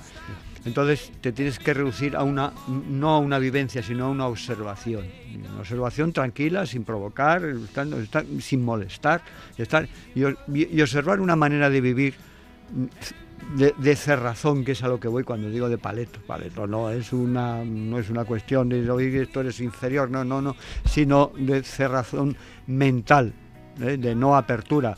Lo mismo que tenemos eh, la- gran apertura que puede ser Nueva York y todos estos sitios y Boston y demás, las grandes ciudades, pues te metes en Utah, en Wisconsin y sitios de- claro, y, y- claro. y pueblos que solo hay una gasolinera y cuatro. Claro. Y, claro, y esa es la observación que a mí me puede interesar. Y a mí me apasiona, ¿eh? Eso es de lo que te hablaba precisamente. Sí, Por sí. ejemplo, vivir una semana con los Amis, y os aseguro que es impresionante, ¿eh? Pero de verdad, con los Amis de verdad, no con los impostados que muchas veces se convierten en una atracción turística. No, ir a una comunidad Yo, yo lo he hecho en, Bolivia ellos. con, con los menonitas, wow. que son el equivalente que los, incluso los Amish están todavía, vamos a llamarle, están más civilizados que los menonitas de, de- de Bolivia, de Santa Cruz. Y, y esos son paletos. Ahora tienen su cultura, tienen su, su cerrazón, evolucionan poco y mal, y entonces, pues, me, ahora, de observación, porque vivir con los menonitas una temporada, acabas o menonita o zumbao.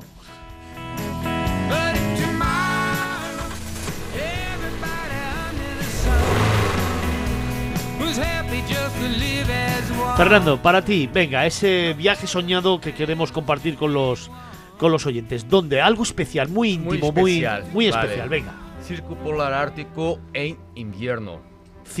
Circo Circo polar. Polar Ártico en invierno. Una ve ahí. llévate una linterna, No, ve ahí en Laponia y Circo Polar Ártico en verano, en primavera y invierno. Más to- encantador en cualquier época del año. Más eh, invierno es especial porque haces cosas.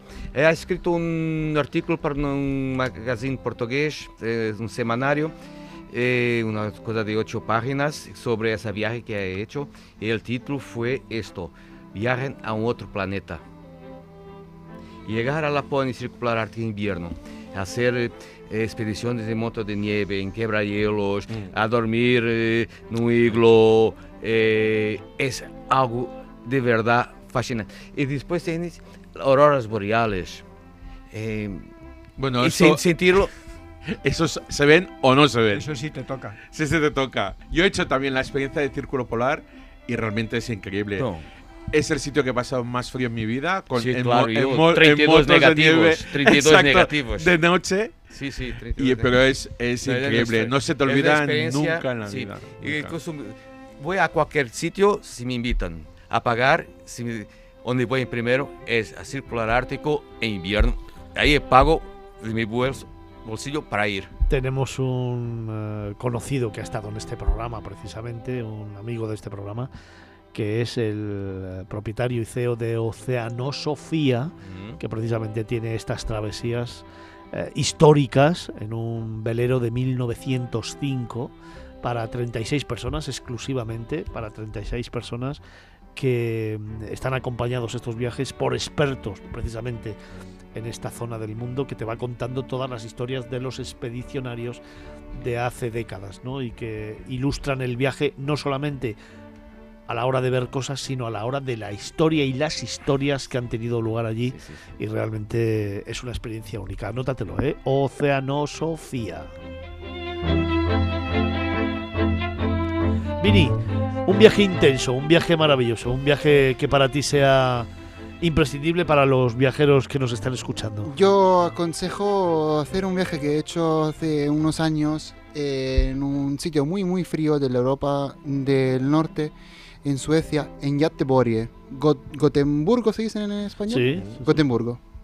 Porque pues me llamó mucho la atención, porque hay, hay puntos incluso donde puedes caminar sobre el agua, sobre el, el mar, decir que está que es hielo. Hielo. Y entonces me llama mucho la atención que de repente pues puedes ahí estar ahí paseando, paseando horas y, y- y no, no encuentras absolutamente nada. Y son sitios donde para estar ahí, reflexionar un poco sobre lo cotidiano, pues la verdad que es lo ideal. Además en esta fecha, perfecto. Bueno, tenemos también, como decía antes Antonio, Camino de Santiago para reflexionar También, sobre lo no, no, no, no, ¿eh? por supuesto. Aquí en España tenéis mucho, Mancha. o sea, en España hay en mucho, mucho. Pues, Y la Mancha, Claro, claro. y la en- Mancha. en la montaña. En España hay mucho para toda la época Bueno, del de año. eso, de eso vamos a hablar después. Sí, sí, ¿eh? sí. Dejadme que vayamos preguntando a todos por ese viaje de ensueño que te estamos recomendando para este 2024. David, ¿cuál sería para ti? Mira, yo os recomiendo tres viajes eh, de experiencia, vividos ya por mí, y uno es muy simple, muy aparentemente muy tonto, pero es de los que a mí me ha quedado como recuerdo. Y es ir a pescar, ir a pescar salmón, salmón ah, salvaje, aprender a ahumarlo. En Noruega. En Nor- no, en Finlandia Ah, en Finlandia también. y, y comértelo. Es todo casi un día completo. Y es una experiencia que a mí me encantó. Pero tengo dos más. Pues espérate, espérate, que sigue conectado con nosotros Ángel Vigorra, al que le quiero preguntar también. Ángel, ¿cuál sería para ti ese viaje de ensueño que compartir este año con, con todos los viajeros de este programa? Pues mira, para mí un viaje de ensueño mm, y, coincidiendo con David de que, bueno, eh, las cuestiones geopolíticas y conflictos bélicos a veces no lo permiten, eh, sería el poder eh, rememorar eso, esas caravanas en la ruta de la seda, ¿no? Atravesar eh, todo, todo el Gobi, eh, Uzbekistán, Kazajstán, Mongolia, desde China, eh, y hacer todo el trazado de la ruta de la seda eh, y, y, sobre todo mm, Qué maravilla. tal como se hacía, tal como se hacía, mm, esas, esas, esas jornadas de, de que era de un caravansaray a otro caravansaray, eh, esos lugares de recogimiento, ¿no? que yo por fortuna junto con David estuvimos en, en Azerbaiyán en uno de ellos, que, que, que, bueno, que era un, un caravansaray que además era de zoroastrianos, ¿no? Eh, Estaban, veneraban el fuego, ¿no?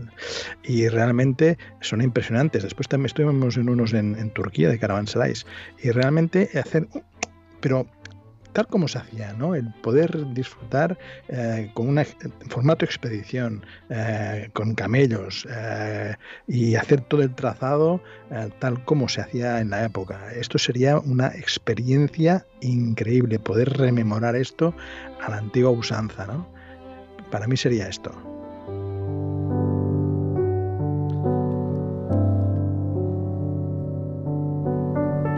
Javier, ¿y para ti? Pues mira, mientras que estaba escuchando al resto de compañeros, me ha venido a la cabeza una vez un oyente que, que, te, pidió consejo, de hecho, y yo también me lo apunté y me lo he guardado. Y bueno, en, en muchas conversaciones que tengo con, con mi compadre Vini, pues siempre sale el tema de Italia, ¿no? De qué sitios visitar, qué sitios recorrer. Y respecto al mensaje este de, de este oyente que hablaba de, de- de que si le podíamos recomendar algún sitio y salió el tema de la costa amalfitana y me lo apunté. Y dije, ese sitio tiene que ser la... Es la- magia pura. Pues claro, es que te escuché a ti describirlo y dije, pues me lo voy a apuntar de tirón. Y me ha venido así a la mente. Y hay otra parte de Italia que me gustaría mucho recorrer, sobre todo por, por mi afición al vino y a la gastronomía, que es la Toscana. Recorrérmela tranquilamente, verla, tomarme mi tiempo. Ojalá pudiera sacar unos días de estos que vas corriendo diciendo, no, tengo que ir ver todos los sitios corriendo. No, no, no, no. De detenerme, de disfrutarlo, de sentirlo y mm, sentir todas esas emociones cuando vas a un sitio que de verdad te llena muchísimo. Pues si vas a la Toscana, anótate otro sitio que es imprescindible. Vete a pasar unos días, si quieres tranquilidad, al lago Como. Espectacular espectacular. Bueno, y también si vas a la Toscana, eh, prueba el aceite y ya me dirás si se puede comparar con el de Jaén. No pises charcos, ¿eh? No, vale, vale, vale, vale. Oye, eh, muy brevemente, porque tengo que pasar a dar también pistas a nivel nacional, ¿no? Ah, ¿Dónde, y rápidamente, ¿eh? ¿dónde sería ese lugar? Eh, dos preguntas, con lo cual tenéis que responder dos destinos. Uno, lugar soñado, lugar soñado. Y dos, ese lugar o ese viaje para vosotros perfecto que hayáis vivido y que deberían rememorar nuestros oyentes. Venga, David, lugar soñado. Pues mira, me pasa un poquito como los puros habanos. No fumo, pero me encantan. Pues con el café eh, necesito, tengo que hacer la ruta del eje cafetero, en de Colombia. Colombia, espectacular. El, el aroma de café me encanta. Sí, señor. Y el eje cafetero No necesito. lo, no lo necesito. Es para tirarse Sí. mucho tiempo y para Sí, hacerlo. sí. Venga, ese es el soñado. ¿Y el que querrías compartir porque ha sido el que te ha dejado más huella? Pues mira, ah, te cuento, por ejemplo, ah, sabéis que he hecho tanto para la radio como televisión y en Q-Travel muchos mercados de Navidad. Soy súper fan de los mercados de Navidad, he hecho más de 30 profesionalmente hablando. Y ah, no lo he pasado nunca tan bien como el Festival del Desierto del Sáhara en Túnez los 24, 25, 26 de diciembre. Vivir la experiencia de los nómadas, camellos, los Reyes Magos, porque mi figura de Navidad son los Reyes Magos, los tres Reyes Magos. Allí lo puedes vivir en vivo y en directo. Es una experiencia muy bonita de vivir el desierto en Túnez. Antonio, el, el viaje que más te ha marcado y el viaje soñado. No, el que me ha marcado han sido varios y el, eh, eh, podría ser... El viaje soñado, mm, lo, lo voy a decir, pero es tan soñado que no lo, que no lo voy a hacer. No lo voy a hacer porque no, no será posible hacerlo. Será el Monte Kailas. Ujú. Y el que más me ha marcado, ha habido, ha habido muchos, pero si me dices, oye, por, eh, ¿dónde nos recomendarías salir ahora mismo y tal? Pues sería al sur de Etiopía. Sí, señor. Buena propuesta. Fernando, el viaje soñado. Bueno, es una viaje que tengo a más de 20 años que va a ser muy difícil. Sabes, existe Lisboa, y yo nací en Angola y viví hasta los meus 15 años en una ciudad que se llamaba eh, Nova Lisboa, que ahora se llama Uambo. Y mi sueño es eh, con un grupo de 3, 4 amigos en 4x4 hacer viaje en Lisboa, Nova Lisboa, que ahora se llama Uambo. y llevar, y llevar libros para los niños y, y crear una escuela. Es la viaje de, de mis sueños, es esa. ¿Y el viaje que más te ha marcado? Eh, ha sido la primera vez a ir a París-Dakar, que no ha hecho, que pues se cambió y se comenzó a hacer Lisboa-Dakar. Ujú. Se- Ha sido, eh, ha hecho por dos veces, ha sido una aventura completa. Andrea, el viaje soñado, Uf, sin duda alguna a México. México. ¿Y el que más te ha marcado? El que más me ha marcado, eh, sí que es verdad que no tengo tanta trayectoria viajera como vosotros, pero me marcó mucho Portugal. Eh, descubrir que nuestro país vecino tiene tantísimas joyas escondidas y por descubrir, tanto gastronómicas como artísticas, culturales, arquitectónicas, me podría tirar aquí media hora hablando con Fernando Borges de, de Portugal, pero jolín, maravilloso. Y sobre todo me marcó, esto es ya anécdota personal, odiaba el bacalao profundamente antes de ir, no lo podía ni probar y desde que fui, eh, es que me ha cambiado la vida. el único país que se hace bien el bacalao Es es, que lo Portugal. hacéis De todas bien. maneras, tienes una forma de, de hacer bacalao, una, una por cada día del año. 365 Sí, formas de hacer el bacalao. Sí, por señor. tanto. Sí, Para la próxima, Fernando, ya Sí, sabes. ya sabes, te voy a hacer tu guía. Vini, Eh, soñado es lo que os comentaba, a Hawái. Hawái. Sí. ¿Y el que más te ha marcado? Eh, es complicado elegir uno en específico porque tengo unos cuantos, pero por ejemplo, el primero que siempre se me viene a la cabeza es recuerdo en Yosemite, en California. Cristina, ¿y tú? Viaje soñado, eh, llevar a mi abuela a Ámsterdam, porque vivió allí con mi abuelo. Entonces, para que recuerde esa etapa de su vida. Y mi viaje mm, que me ha más marcado, Nueva York. Nueva York. Pues son muchísimos destinos. Fijaros, todos los que hemos puesto encima de la mesa de nuestros tertulianos, a los que ahora quiero complementar con Ángel. Ángel, tu viaje soñado y Bueno. tu viaje que más te ha marcado. Mira, mi, mi viaje soñado es más de uno. Uno ya te lo he dicho antes, es Japón. Eh, pero en toda, toda, toda su extensión, no, no, no centrado en, en lo que te he comentado antes, ¿no? sino descubrir todo el Japón imperial, todo el Japón eh, auténtico, el rural. eh, bueno, Japón tiene muchas caras. Eh, y, el, y el viaje que más me ha marcado, pues fue, pues fue, bueno, han sido dos, han sido dos, fue la India y Egipto, ¿no? Por lo que entrañan ambos, uno por su gran historia mm, y, y- y el otro también por su gran historia, ¿no? Indudablemente. Eh, y- pero, por ejemplo, India es, hay muchas Indias, no hay una sola India. Cada estado es una India diferente, ¿no?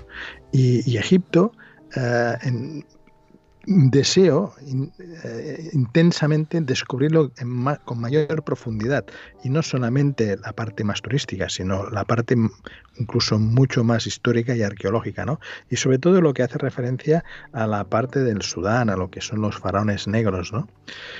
este sería uno que compartiría intensamente pues, pues con, con mi pareja Ana y, y, estos, y estos serían en sí ¿no?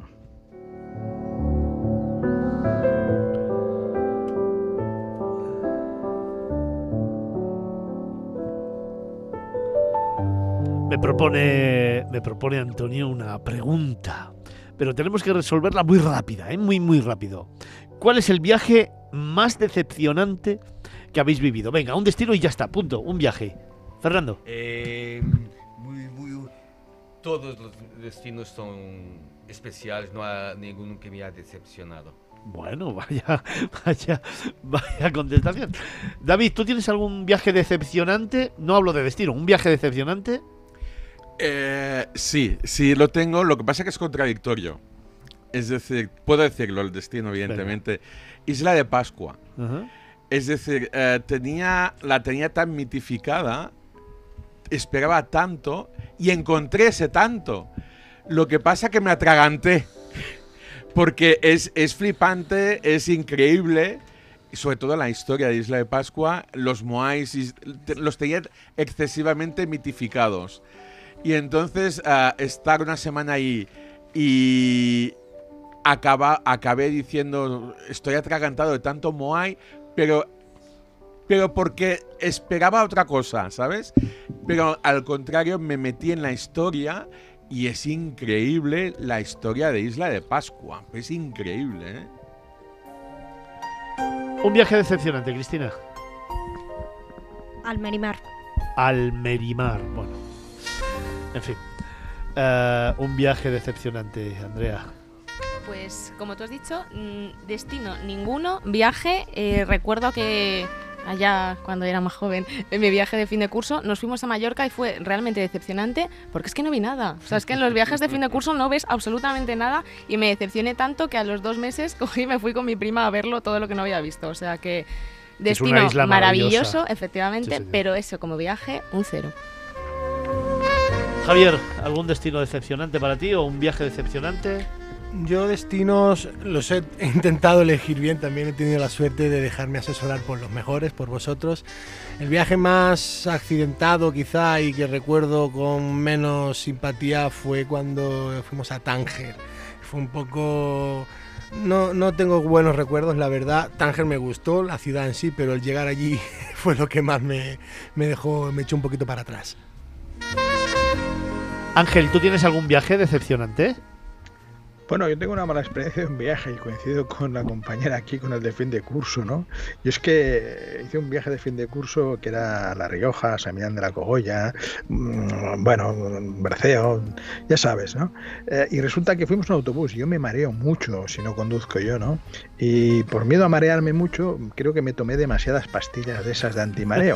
Y, y llevaba un pedal de órdago, vamos, que iba montado en globo todo el viaje y no me enteraba de nada. Es decir, llevaba una cara, una sonrisa boba en la cara y flotando que, vamos, co- colocado.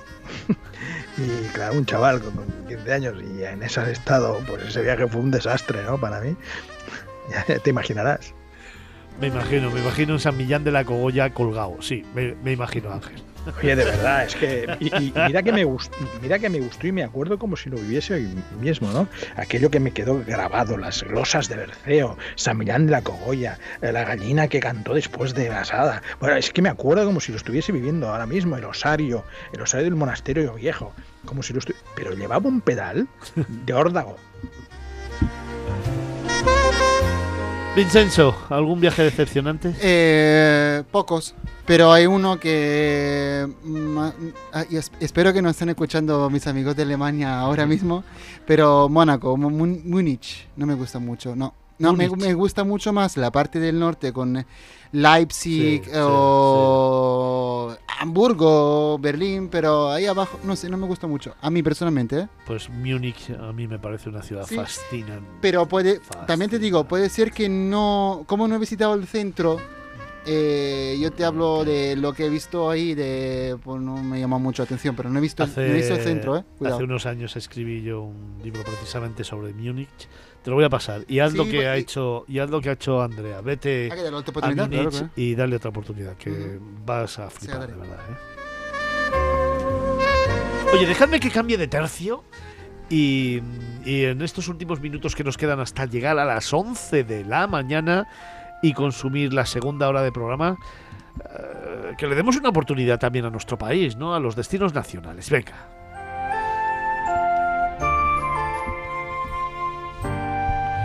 Antonio, eh, una recomendación y un viaje flipante en España. Venga.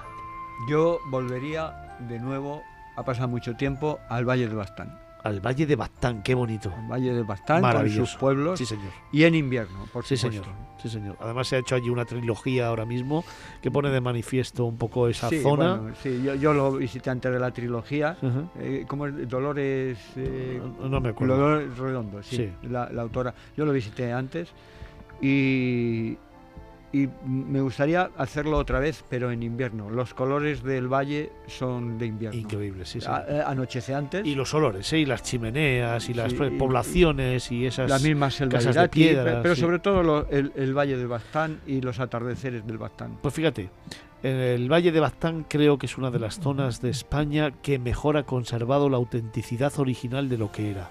No ha entrado lo- prácticamente la mano del hombre, los pueblos siguen siendo lo que eran antes, cuando tú los lo caseríos, los eh, eh, caseríos. hay- eso hay que reconocer que Sí, sí, sí. tiene mucho de vasco, Sí, eh, hay que reconocer. Luego, eh, luego ya vas bajando y ya no tiene nada de vasco, ¿no? Pero eh, sí, es el caserío, el valle, eh, las vacas eh, y, y todo, y luego está Zugarramurdi allí, que tiene historia, las ¿no? cuevas de la magia. sí, Pero señor. sobre todo son los valles, el verde y el atardecer de- del invierno del Bastán, ¿no?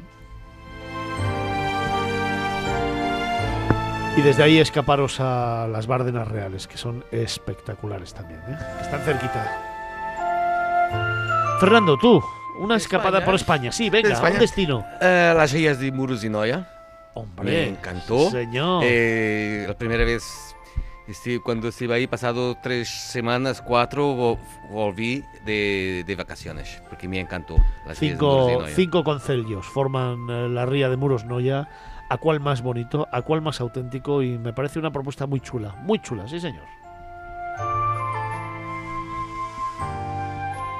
Vini, ¿De los que tengo que hacer o de los que ya he hecho? me da lo mismo. Una te- recomendación para todos los oyentes. Yo para recomiendo, recomiendo Asturias en general. Asturias tiene muchísimos rincones, entonces me cuesta decir eh, exactamente un pueblo o una ciudad. por- recorrer entero Asturias porque es hermosa. Fíjate, Félix nos apunta sus aldeas, las aldeas de Asturias. Qué maravilla, ¿eh? Por ejemplo. Andrea, ¿y tú? Pues. hmm, destino que me encantaría ir este 2023, que no he estado, me encantaría ir a Zaragoza. Pues te quedan seis días. Uy, perdón, 2024.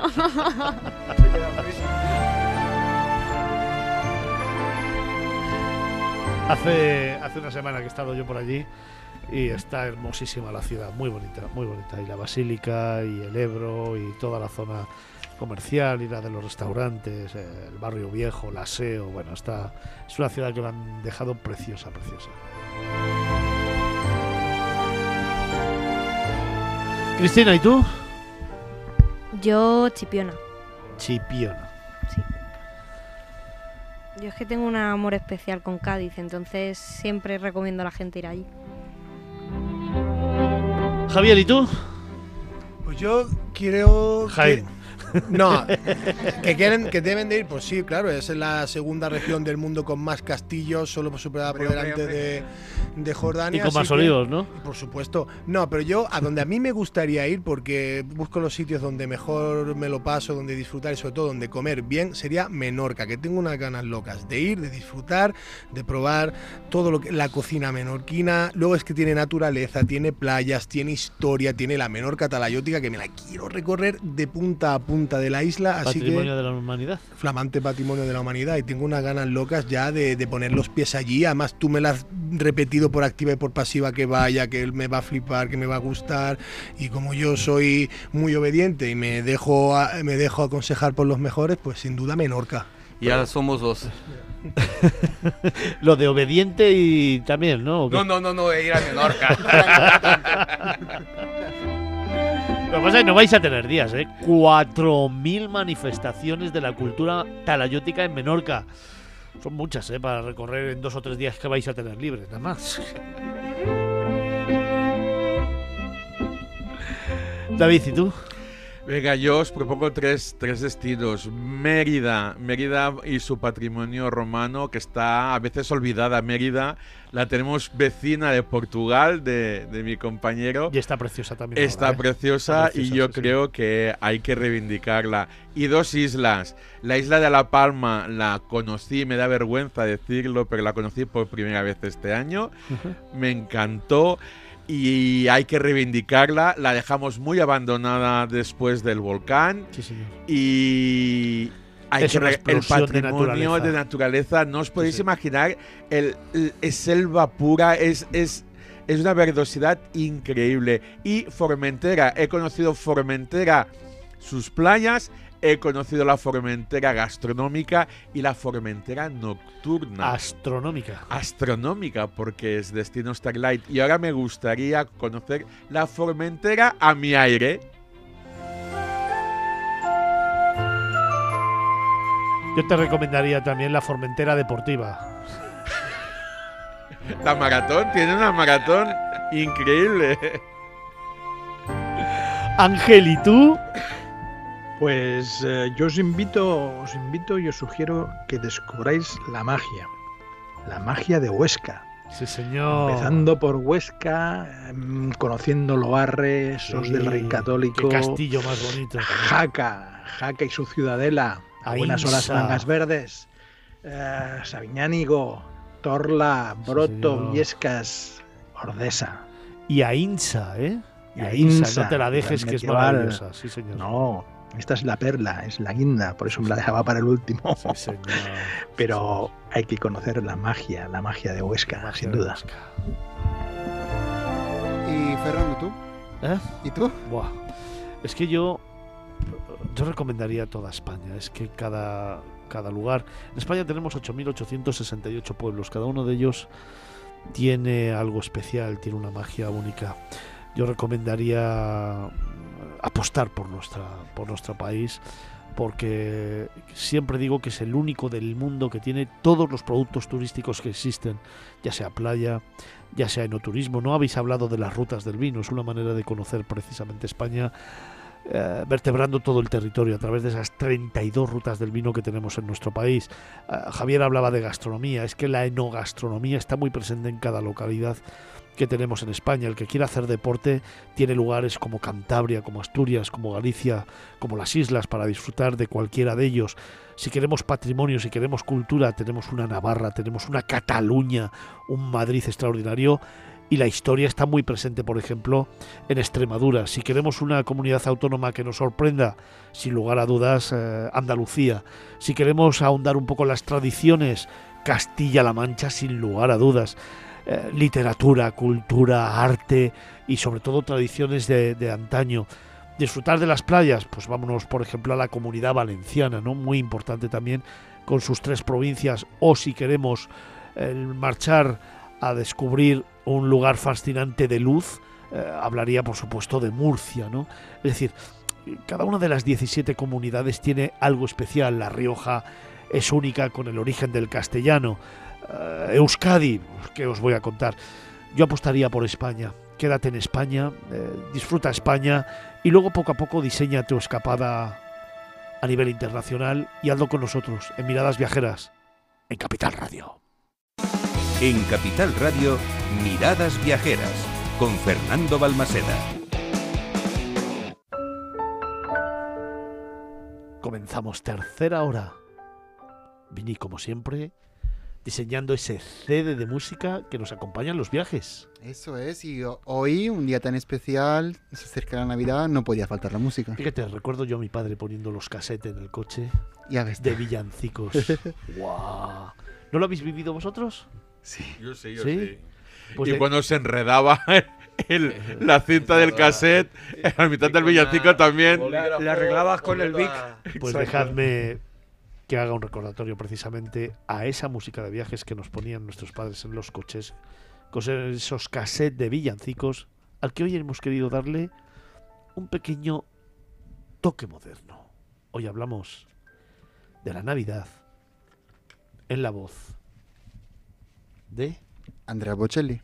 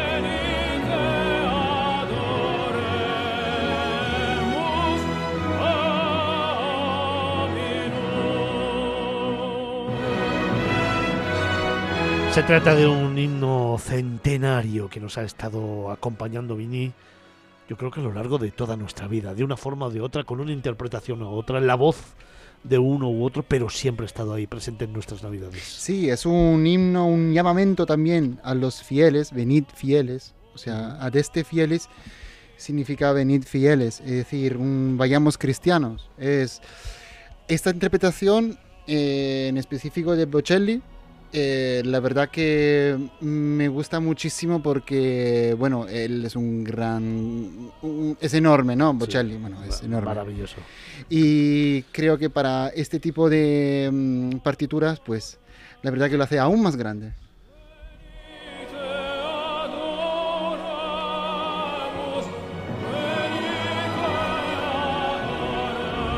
Venid que adoremos.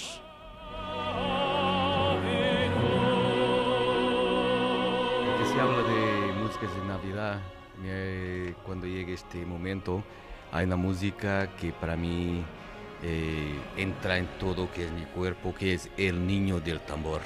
Para mí es la más bella música de Navidad que se puede escuchar. El niño del tambor. que es fantástico. Esa partitura es portuguesa. No, no, no, no, no, Ah, no, es no, no. universal. Sí, es el niño del universal. tambor. Es Pues es a ver si nuestros técnicos nos la pueden buscar para que en algún momento la podamos, la podamos emitir.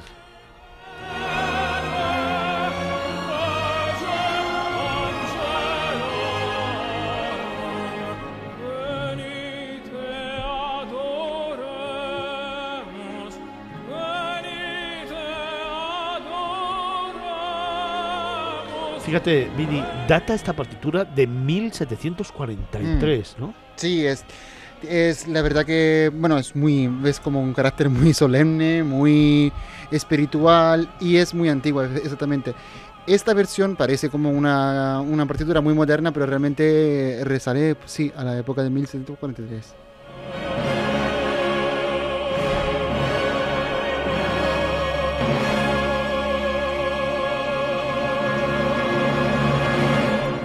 Adeste Fideles.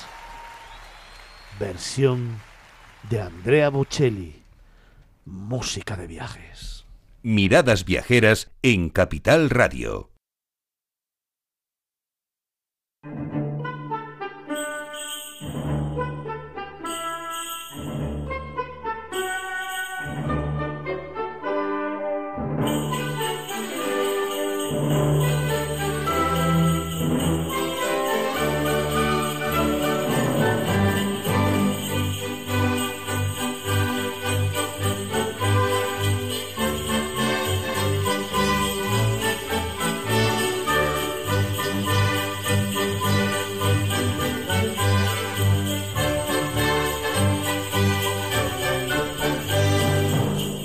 En el corazón de Europa, cuando el invierno pinta de blanco los paisajes y la brisa fría acaricia las mejillas, los mercados de Navidad despiertan una magia única que envuelve a todo aquel que se aventura a sumergirse en su esencia.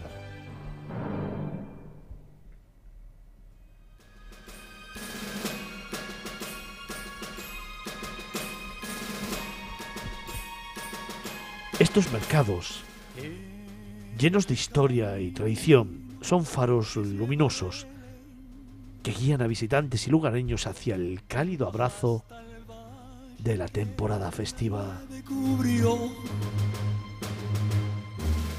Los pastorcillos quieren ver a su rey. Le traen regalos en su humilde zurrón. Propopom, Fernando, maravillosa, ¿eh? Sí, me encanta. Que ha dicho el niño del tambor, más también tiene este nombre, que El es el tamborinero tamborinero. en España, Eh, la, la versión de un cantante español que es Carlos Rivera es una cosa deliciosa. Esta que estamos escuchando es la de, Es de Rafael. Rafael, sí, que me encanta Rafael, ¿eh? Es de mi tiempo cuando era niño.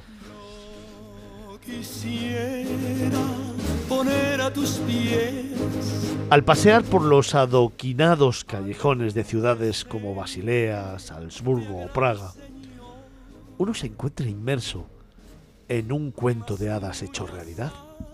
Los mercados, engalanados con luces centelleantes y decoraciones festivas, dan la bienvenida a sus visitantes con la promesa de un viaje a través del tiempo a un lugar donde la modernidad se encuentra con la nostalgia de épocas pasadas. Tu honor frente al portal tocaré con mi tambor. Los aromas embriagadores de canela, jengibre y vino caliente danzan en el aire, guiando a los curiosos hacia puestos repletos de delicias culinarias. Desde pan de jengibre decorado con maestría hasta salchichas grilladas que despiertan el apetito. Cada bocado es una invitación a disfrutar de la abundancia y la generosidad propias de la temporada navideña. ¿Qué te puedo ofrecer? Pero Andrea, más allá de los manjares, son las artesanías y regalos cuidadosamente elaborados a mano los que otorgan a estos mercados navideños que te estoy contando su encanto único. Entre los coloridos puestos se encuentran maravillas confeccionadas por hábiles artesanos locales, adornos de vidrio soplado, juguetes de madera y suéteres tejidos con esmero. Cada artículo cuenta con una historia, una conexión profunda con la rica herencia cultural que define cada rincón de Europa. El camino que lleva Belén. La música navideña interpretada por artistas callejeros y coros locales flota en el aire como una melodía mágica que une a la multitud en una sinfonía de alegría y de esperanza.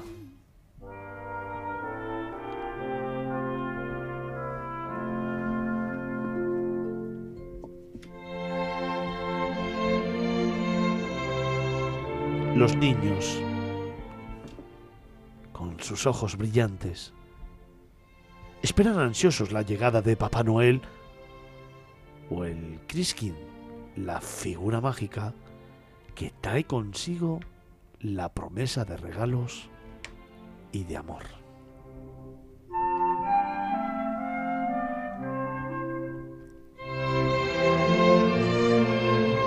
Pero quizás lo más conmovedor de estos mercados sea la manera en que reúnen a personas de todas las edades y nacionalidades en un espíritu de celebración compartida. Aquí, entre las sombras alargadas de los edificios centenarios, se rompen barreras lingüísticas y culturales y la magia de la Navidad se convierte en el lenguaje universal que une todos nuestros corazones.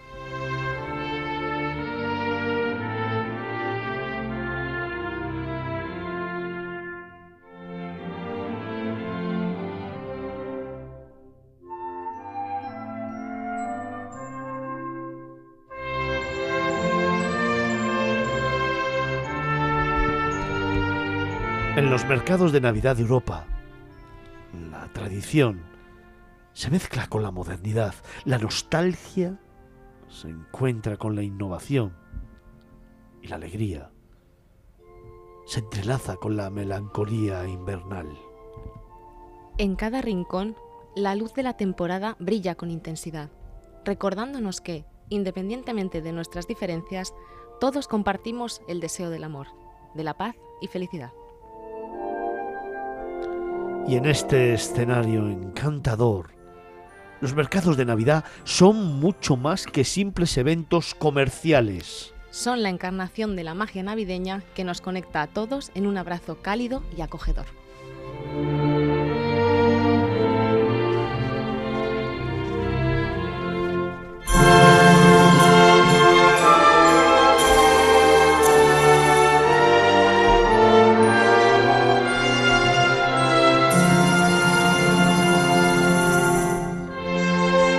Chicos, abrimos eh, tertulia precisamente para hablar de los mercados de Navidad y claro, no lo podemos hacer de la mejor forma que abriéndole el micro a David Vigorra. Él nos decía antes, conozco más de 30 mercados de Navidad en Europa. En Europa y, y bueno, uno que no está en Europa, el de Nueva York. El de Nueva York que es fascinante. Sí, es verdad. Pero y, es que y- y es que incluso te diría más, tiene más mérito, porque el concepto de mercado de Navidad evidentemente es europeo, centroeuropeo, pero es que han conseguido, como no puede ser de otra forma, esta gente conseguir llevar, llevar este espíritu a, a una ciudad tan cosmopolita, individualista como es Nueva York, y lo han conseguido. Os pregunto a los demás, eh, ¿os viene a la cabeza algún mercado de Navidad que conozcáis? Eh, Antonio, ¿conoces alguno? No, no especialmente. Ninguno. No especialmente. Fernando. Sí, eh, en Lisboa, Praga, eh, Estrasburgo. De, hay de- muchos de por todos ahí. ellos, ¿cuál te quedarías? Venga, uno. rápido. Eh, Praga. Andrea, Vincenzo, ¿conocéis vosotros? Yo la verdad es que todavía no he estado en ninguno. Todavía no. Vincenzo. Pues sin duda el de Berlín. Eh, me encanta. Además, mira, tiene bastante parecido lo que es Alexanderplatz. Tiene mucho parecido con lo que la Plaza Mayor de Madrid. Es muy parecido como está colocado los mercadillos. Está como muy... Pero es muy extenso. O sea, es decir, eh, llega hasta un Tenderlinden. Es como todo el centro de Berlín eh, está precioso en Navidad. Lo que pasa que, fíjate, estamos hablando del mercado de Praga, que es grande, que es ya muy reconocido y que, bueno, pues que hemos tenido la oportunidad de hablar aquí de él, que conocemos bien. Luego hablamos de Berlín, que también es muy grande, es un mercado también muy representativo. Pero sin embargo, David, hay algunos mercados más chiquititos en lugares más emblemáticos eh, que te trasladan, yo creo que a un escenario de película que realmente es emocionante. A mí me viene a la cabeza, por ejemplo, a, a pesar de todos los que hemos hablado, yo conozco Viena, Praga, conozco el de Estrasburgo Estrasburgo. también, el de Berlín también le conozco, pero sin embargo, no sé si tú conoces, pero yo me quedaría con Colmar. Ah, sí. ¿Eh? y Sí, sabía que este es el tuyo favorito. Sí, es que hay muchos. sin lugar a dudas. sí. ¿Sabes qué pasa? Que, eh, mira, yo antes te, te he pasado un pequeño cuestionario porque definir el mejor mercado o con cuál me quedo es muy complicado porque a mí cada año me cambian los gustos. Y decir uno es que me costaría muchísimo, pero en cambio, por ejemplo, diseccionar los mercados para que la gente pueda escoger un mercado, casi apostaría más por esto. Oye, vamos a, a definir ese concepto, eh, porque el mercado navideño, claro, cuando hablamos de un mercado navideño nos viene a la cabeza, bueno, un espacio en el que hay diferentes casetas, vamos a llamarlo así para que nos entienda todo el mundo, unas son más bonitas, otras son menos, las estructuras de las casetas ya van cambiando también, van cambian. cambiando y creo que van evolucionando conforme a ese concepto más de emotividad, más de ruralidad incluso. Ah, pero el mercado navideño es mucho más que todo eso. Es la propia tradición, es la música de fondo, eh, es la artesanía, son los diferentes espectáculos que hay en torno a. Hay muchos hilos conductores en un mercado y es evidentemente yo para mí de entrada necesitas un entorno. El entorno cuanto más histórico y más eh, tradicional se acerca al concepto de la Navidad, mejor. Es decir, si lo ponemos en la plaza de tu pueblo, no es lo mismo que al lado de un castillo. Ajá. Y eso afecta muchísimo al, al- al- el entorno, hace mucho, mucho, mucho. Por eso yo hablaba antes de Colmar. Colmar es un Claro. pueblecito. El entorno precioso, es el entorno- único. Estrasburgo Sí, también. sí, sí, Estrasburgo sí. es espectacular Sí, también. Y en Portugal tienes muchos también pequeños que donde es la oportunidad de los productores regionales exponen sus productos. Me gusta mucho el de Cascais. Eh, Por el entorno también, ¿no? En el puerto, Sí, la visita sí, por el sí, puerto. O sea, que como mercado no tiene una gran eh, No, trascendencia, no. es. Pero sin embargo, Lo- la estructura frente al puerto y recorriendo el árbol que han puesto, bueno, todas estas cosas, yo creo que la muralla, evidentemente, Sí, claro. del fuerte. o sea, Mas eh, cuando, donde se, se siente más los mercados de Navidad en Portugal es la ciudad, las pequeñas aldeas de, de montaña. De montaña. Ahí sí. porque Claro, es el- ahí es el entorno- es el entorno. Oye, pues te voy a proponer un Eso. juego. ¿Qué te parece, eh, David, si lo que hacemos es recorrer los mercadillos, pero intentando sacar lo mejor de cada uno de ellos? Cosas que me vengan a la cabeza, yo te las voy a ir soltando y a ver si somos capaces entre todos de, de diseñar un recorrido o de ir hablando de unos y de otros en función de lo que más nos ha sorprendido. ¿Te apetece? Perfecto. Venga, vamos a por ello.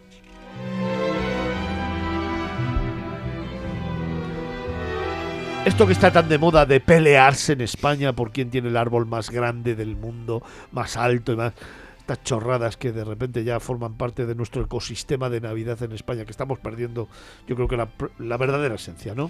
De, de- de lo que representa y es una lástima. Muy buena observación, ¿eh? porque es que y parece otros. que están compitiendo ahí a ver quién tiene más Ah, es- luces, a ver quién tiene más... Es patético. Y, y- Patético. y mucho Es gasto de dinero, mucho, mucho dinero es invertido. absolutamente patético. Y que lo hagan dos alcaldes, dos en fin, bueno, representantes igual. de la... Ya. Es que... Eh, es absolutamente patético. patético. Pero dicho esto, vamos a viajar por Europa.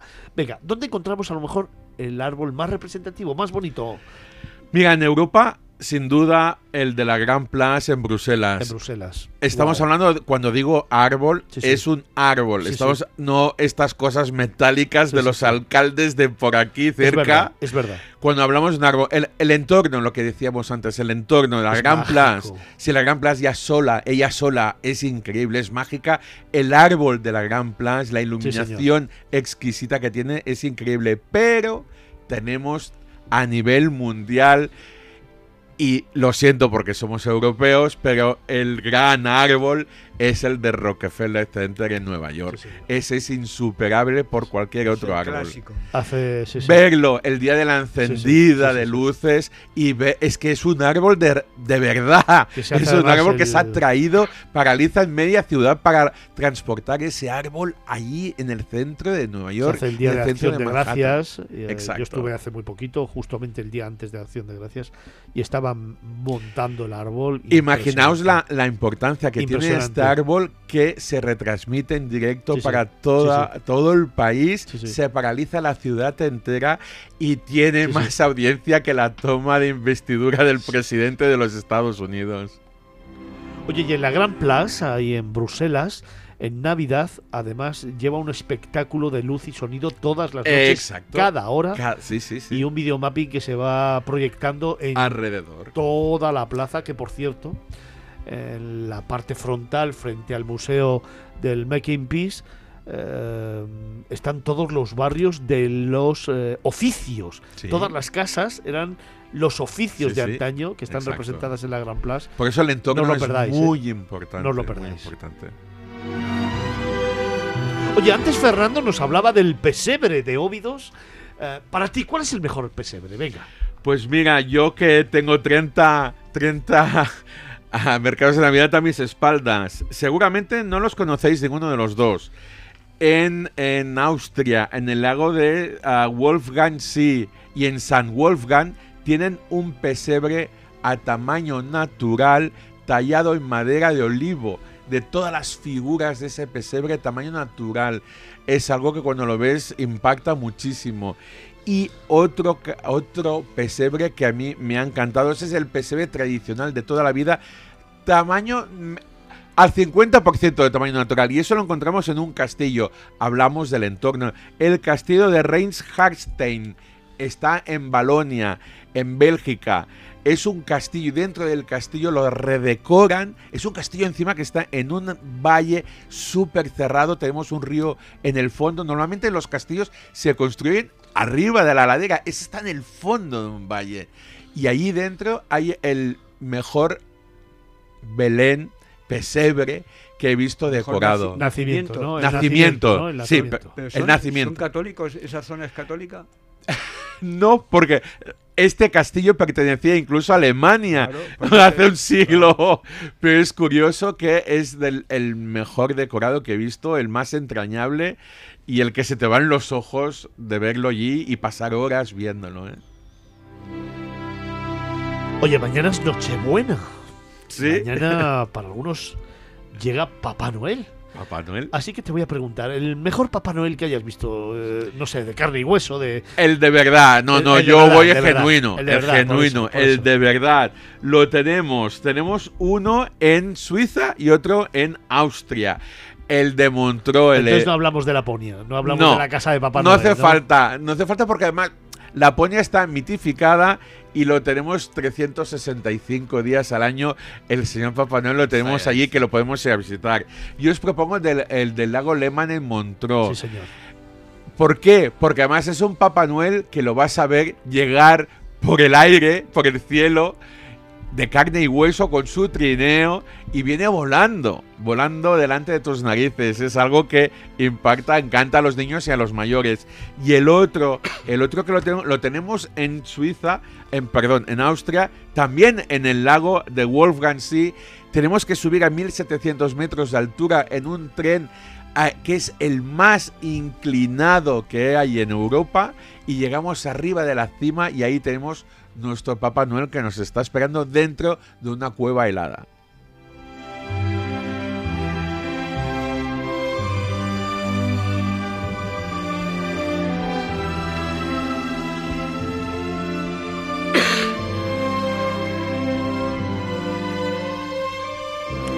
Oye, hemos hablado de algunas figuras míticas, hemos hablado del nacimiento, hemos hablado de Papá Noel, hemos hablado del árbol de Navidad, pero a mí me gustaría, hablando un poco del compendio, de, de lo que es eh, todo el mercado de Navidad, ¿cuál sería para ti el que mejor puesta en escena tienes? El que deberíamos visitar sí o sí para hacernos una idea de lo que queremos transmitir a, todos nuestros oyentes. Pues mira, ah, tengo tres lugares. Sí es cierto que como mercado, mercado de Navidad, el de Breslavia, el en Polonia, la instalación de todo el mercado, el entorno, lo que hablábamos del entorno histórico y cómo está montado y concebido, es un mercado para todos los públicos y un mercado realmente que merece la pena vivirlo. Y un clásico, el de Viena es que los mercados de Navidad en Viena, la, la puesta en escena es exquisita. La palabra es exquisita. Que en portugués, ahora que tenemos nuestro compañero aquí, exquisito significa totalmente al contrario. Pero la puesta en escena de, de los mercados de Viena son exquisitos.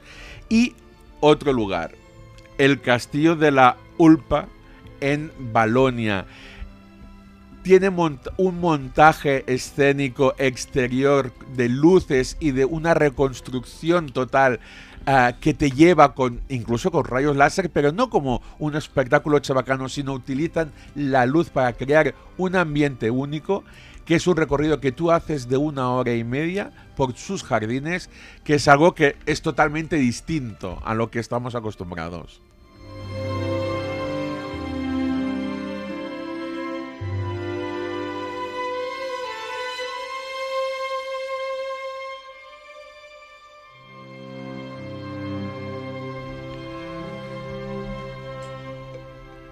Claro, y estamos hablando de escenarios que son los que dan vida, evidentemente, a los mercados. Para ti, la mejor decoración navideña en una ciudad.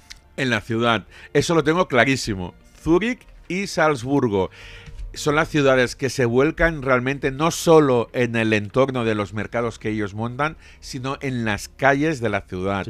Salzburgo por su patrimonio y el concepto de esa pequeña ciudad histórica eh, a la que ponen cuatro luces y lo decoran un poquito bien, queda- pero es que además la excelencia, porque lo miran absolutamente todo allí, la decoración es controlada, no es voy al chino y me compro uno- unos adornos de Navidad, no, en Salzburgo todo está milimétricamente controlado.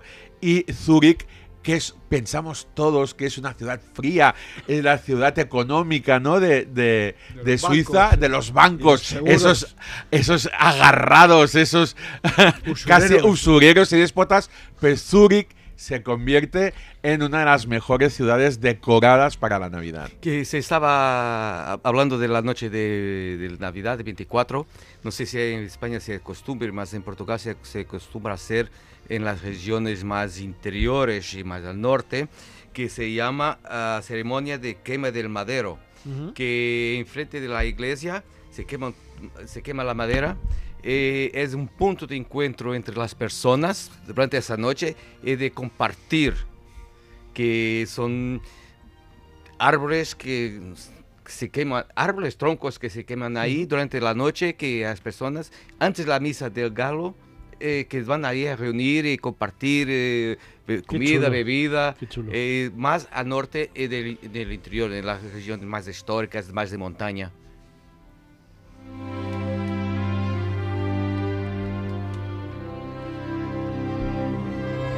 David, y en esa tendencia compulsiva que tienes en los destinos de comprar algún recardo- eh, recuerdo, algún Shopping, regalo, shopping. shopping, shopping, shopping. A mí me encanta.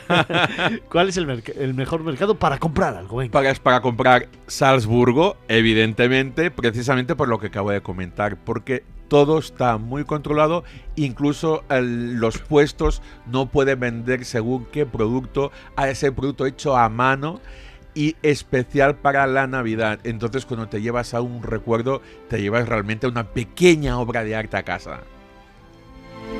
¿Qué te gustaría comprar a ti en un mercado navideño? Ah, qué pregunta, ¿eh? Eh, quesos embutidos. Quesos y embutidos. Antonio, ¿te gustaría algo especial? Yo, bizcochería. Bizcochería. Javier, ¿tú algo que te gustaría comprar en un mercado, merc- eh, un mercado navideño? Venga. Iba a decir que algún juguetito para mi niño, pero es que es muy pequeño ahora para darse cuenta de eso. Y Andrea, ¿y tú? Pues yo igual que Antonio, dulces, dulces por un tubo. Todos los que pueda llevarme, me los voy a llevar. Pues para dulces, entonces cambiamos de mercado. Eso no os llevamos a Salzburgo y os llevo a Basilea. Porque Ahí en. Basilea os, voy- os podéis hinchar a quesos, a embutidos y a bizcochos. Oye, David, que tengo que ir terminando. Venga, ¿qué mercado tiene el mejor ambiente navideño, pero para el público eh, que llega, no para la gente de casa, para, para la gente que viene de fuera? A ver, mira, yo para el visitante, para el público que realmente le va a impactar el, el mercado, el de Zagreb. El de Zagreb en... Es que el de Zagreb, tener en cuenta que es toda la ciudad que se vuelca. Y ahí el mercado es gigante comparado con lo que es la ciudad en sí. Yo creo que la proporción es de cuatro ocupa el mercado y una ocupa la ciudad, porque es que realmente se entregan. Y eso eh, cuando ves ese mercado realmente impacta porque está repartido por todo el centro de la ciudad. Y el de Basilea, hablando de los suizos que son también fríos, Ujú. el mercado de Basilea lo pudimos ver en, en el programa de televisión hace unos días. Es un, es un mercado que invita a la gente, sobre todo a pasear por el casco antiguo, un casco antiguo que tiene muchísima historia.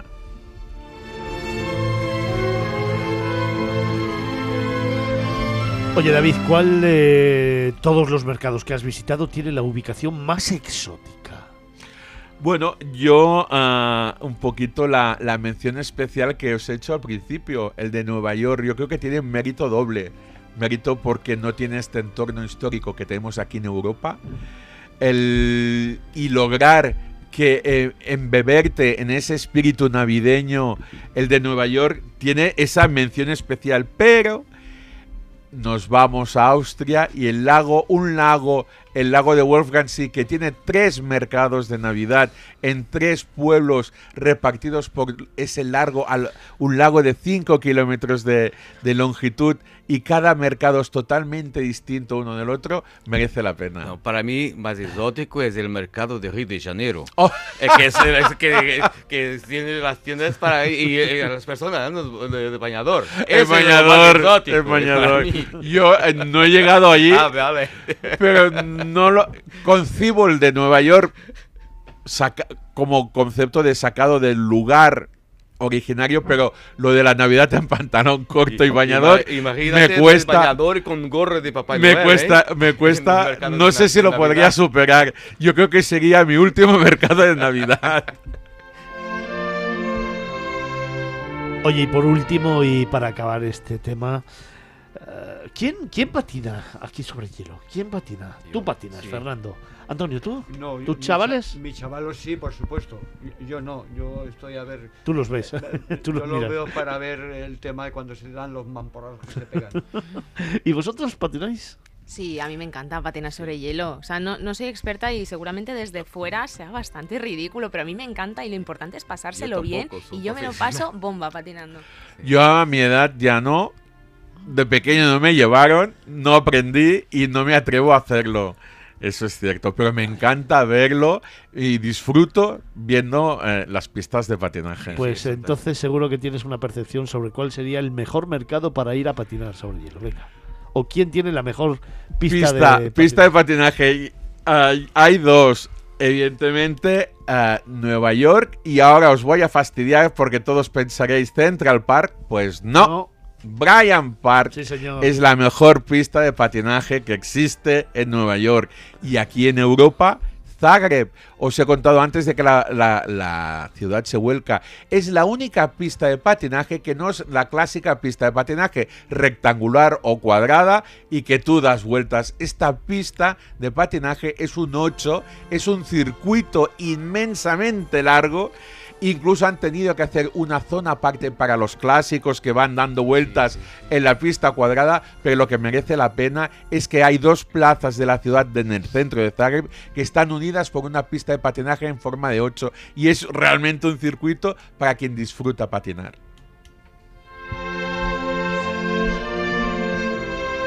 Mercados de Navidad en todo el mundo. Queríamos acercarte un poquito más algunos de ellos y sobre todo seguir viajando, como llevamos haciendo desde las 9 de la mañana de este sábado 23 de diciembre, a escasas horas de celebrar la Nochebuena.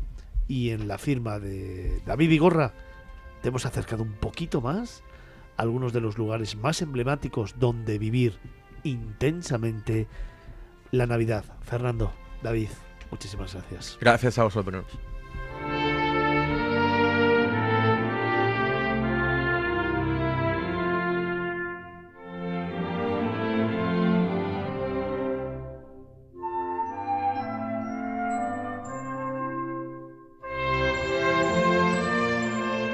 En Capital Radio, Miradas Viajeras, con Fernando Balmaseda.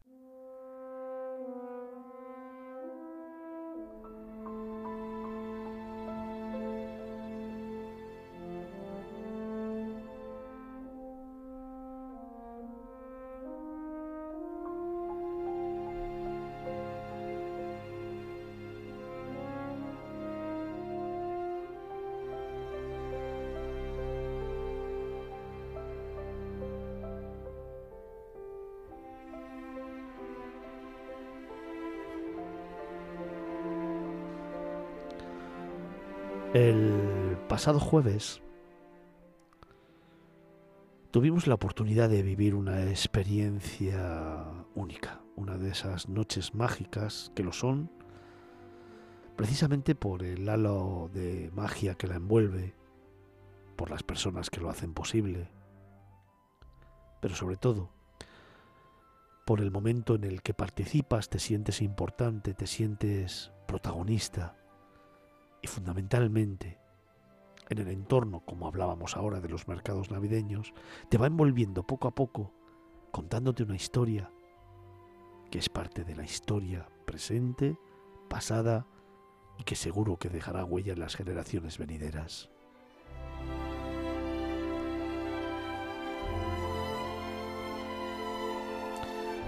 El pasado jueves tuvimos la oportunidad de todo el equipo de Miradas Viajeras de vivir una historia de amor, pero al mismo tiempo una historia que representa el mestizaje. Esa historia que ha tardado 12 años en escribir y contar Nacho Cano. Con maestría, como siempre lo hace. Con sensibilidad, con un toque de humor y sarcasmo, pero sobre todo siendo fiel a una historia que narra esa relación entre Hernán Cortés y Malinche que unía dos pueblos, México y España.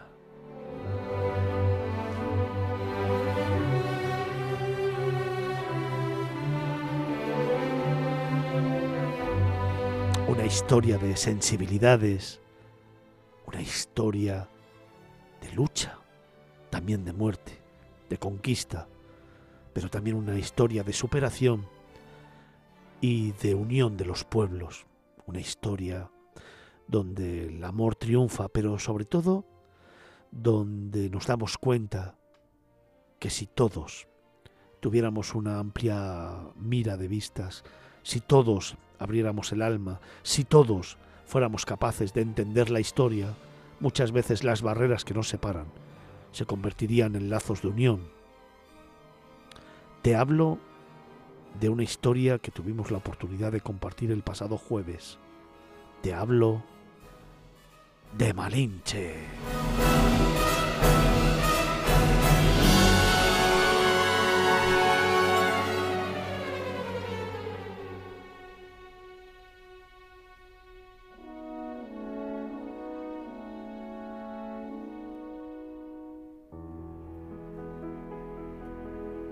Es escuchar esta música y es evocar muchas de las experiencias y de las emociones que vivimos todo el equipo de Miradas Viajeras el pasado jueves en este musical que puedes ver en estos momentos en IFEMA.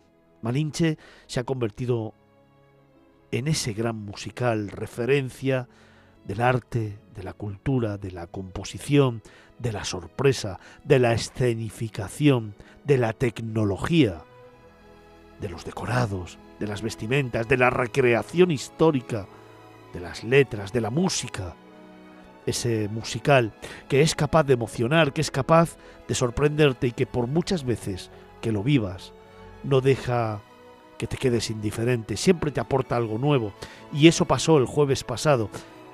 Y todo gracias al equipo de Malinche, que nos abrió sus puertas para disfrutar de una noche canalla en un templo que también quiso ser escenario de la unión precisamente de este equipo, de la unión de Miradas Viajeras y Capital Radio.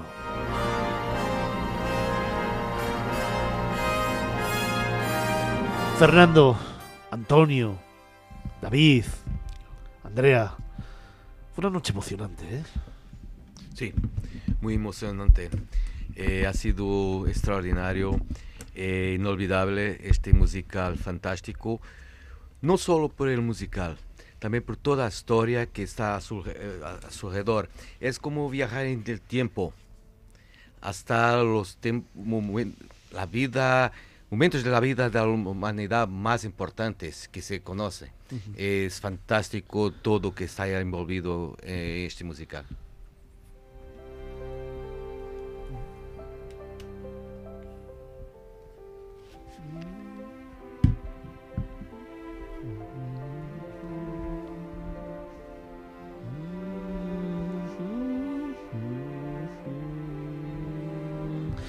David, tiempo que compartir con la gente y sobre todo momentos, wow, que pusieron los pelos de punta en muchas ocasiones, ¿eh?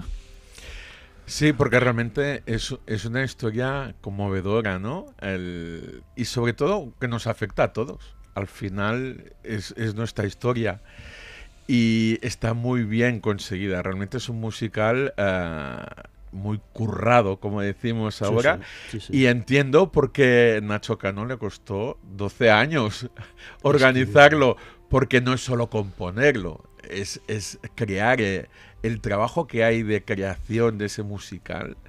Es, es, es increíble. No sé si sabéis que hay un documental en el que se cuenta precisamente cómo se ha hecho este musical. Lo podéis ver en YouTube y es espectacular ver el tiempo que Nacho Cano dedicó a la documentación, a la recreación, a compartir tiempo con los protagonistas marchando a México Allí, y preguntando, analizando, buscando, rebuscando y consiguiendo esas notas que precisamente le hacen transmitir lo que transmite, por ejemplo, esta partitura.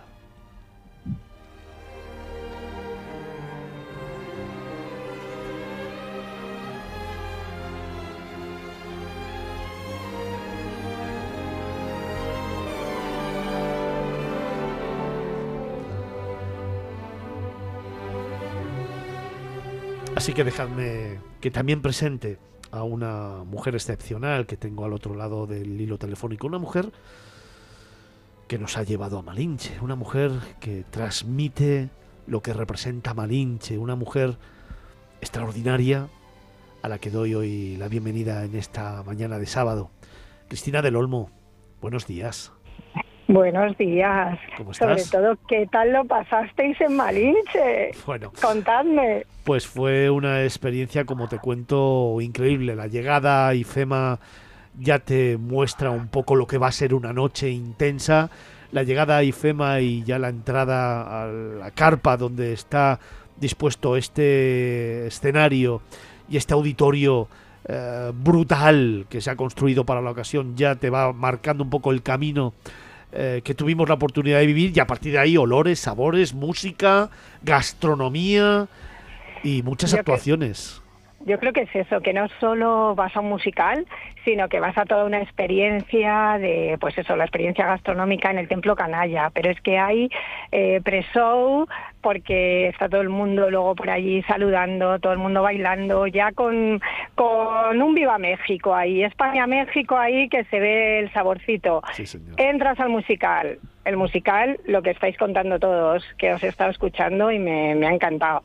Entonces es, es maravilloso porque no hay otro igual. Ahora mismo mm, no, no hay otro como Malinche en recreación de contenidos, en los bailarines, porque lo que digo siempre, Nacho sabe elegir a los mejores y eso es así. Allí el que vaya encontrará a los mejores. Y luego tenemos el, el after show también El templo canalla. El templo canalla, que ya, pues eso, nada más entrar, ya todo el mundo se hace la foto, se hace la foto, eh, pues eh, que ya es mítica, esa foto, pues con toda, con toda la escultura que hay de Moctezuma, con todo, bueno, ya empieza que entran y la gente no se lo cree, de verdad que hay que ir porque la gente nos espera, sobre todo yo creo que nos espera el buen ambiente que hay desde el principio. Oye, Cristina, eh, creo que es la segunda temporada ya de Malinche, con un éxito brutal de audiencia, de espectadores. Y como siempre, como lo hace Nacho Cano, como lo hace el productor ejecutivo también, que quiso estar con nosotros otro ratito, van buscando... David efectivamente. Van buscando novedades, van buscando evolucionar. ¿Y qué novedades tenéis para esta temporada? Porque alguien me ha soplado que a lo mejor los fines de semana también se puede ir por la mañana. Pues es que eso, otra de las ideas geniales de Nacho Cano, pues ha puesto además eh, funciones en inglés para que todo el mundo que quiera, desde colegios, a gente que quiera incluso, pues eh, mejorar, mejorar el idioma, que es como escuchando, sabéis que es como mejor se aprende, pero que la puedes ver en español. Y ahora hay dos funciones en inglés.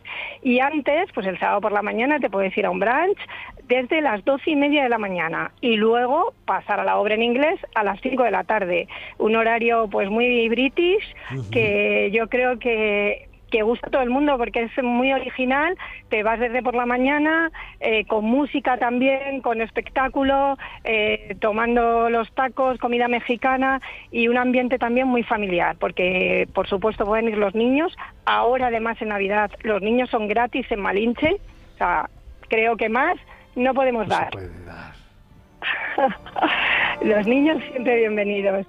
Fernando. Hola, Cristina. Hola, Eh, ¿qué tal? Muchas gracias por este dramático y fantástico musical. Tengo una pregunta para hacer. ¿No piensan llevar este musical a Portugal, a Lisboa, por ejemplo?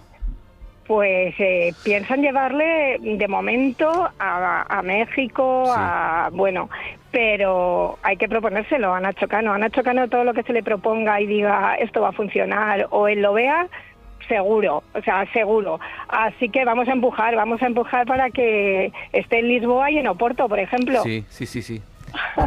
Gracias, ¿eh? Gracias a feliz vosotros. Navidad. David.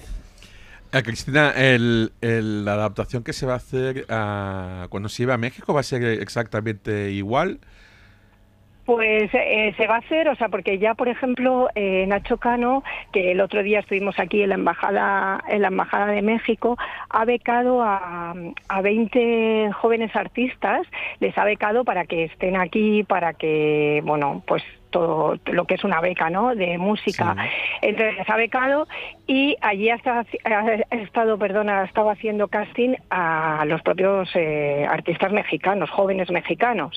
Entonces, pues bueno, luego ya se verá cómo se hace el, el montaje y todo, pero sí, sí, va, va a ser la historia contada va a ser esa La porque misma. al final claro porque al final es una historia que a veces no se termina de conocer o a veces se ha tergiversado o bueno yo creo que si si los españoles no hubiéramos llevado allí el, el bautismo la evangelización de América pues hubiera sido otra cosa o sea no no hubiéramos tenido el mundo que tenemos ahora entonces eh, yo creo que Nacho Cano siempre busca pues eh, el canto a la amistad siempre siempre busca pues que el otro es tu amigo, no tu enemigo y creo que eso se refleja muy bien en se Malinche. refleja, sí, muy bien.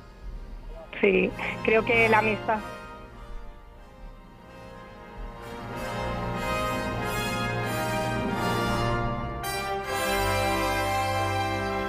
Cristina, y um, eh, para la gente que eh, no lo sabe, es que son tres horas de espectáculo. Bueno, de hecho son un poquito más, porque es una y media y una y media, pero eh, al principio cuando entré mm, tenía alguna duda, digo, aguantaré, pero es que cuando sales dices, es corto.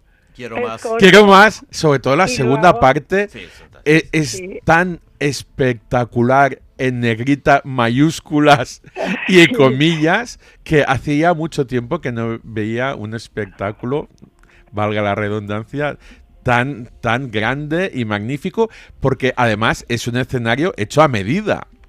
sí es el escenario ahora mismo más grande de Europa.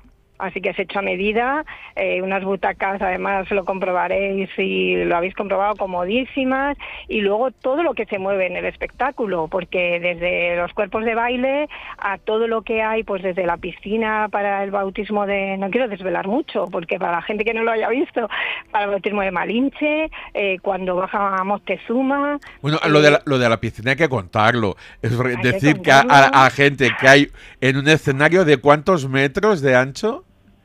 Eh, Eran- pues Eran ahora me 70, has pillado, porque voy... No, 20, creo que eran 20.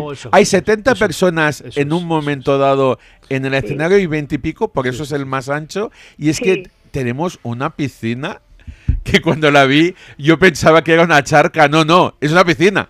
Y es una piscina que, que representa decimos, el sí. mar. en- y que se y que se meten dentro o sea Y no hay se nada meten que no sea real o sea eh, y luego o sea me diréis que cito mucho a Nacho Cano pero es que es verdad y que, que es un gran creador es un genio porque de verdad que, que ve las cosas que dice a ver esta piscina pues se puede montar pues si se puede vamos a ello y vamos a hacerlo Eh, pues todo lo que es desde los caballos.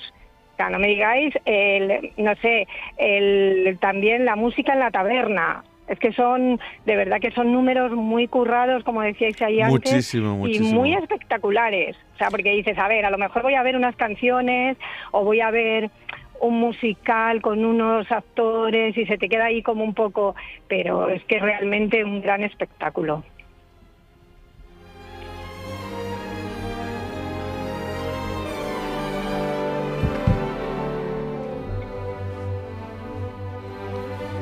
Desde luego es el regalo perfecto para estas navidades o para Y luego, los. Fernando, sí, quería destacar también que toda la música es en directo, porque hay gente que, eh, bueno, me han comentado, pero ¿de verdad es que lo están haciendo Sí, todo en directo? Sí, o al principio es que me parecía tan perfecto que parecía que algunos números estaban grabados.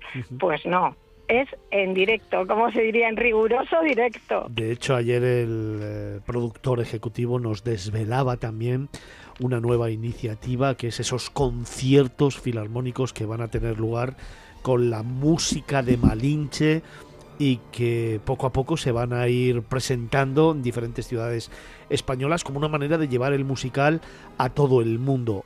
Esta pieza que estáis escuchando está dentro del CD que puedes eh, regalar también con toda la música del musical y que os aseguro es absolutamente impresionante.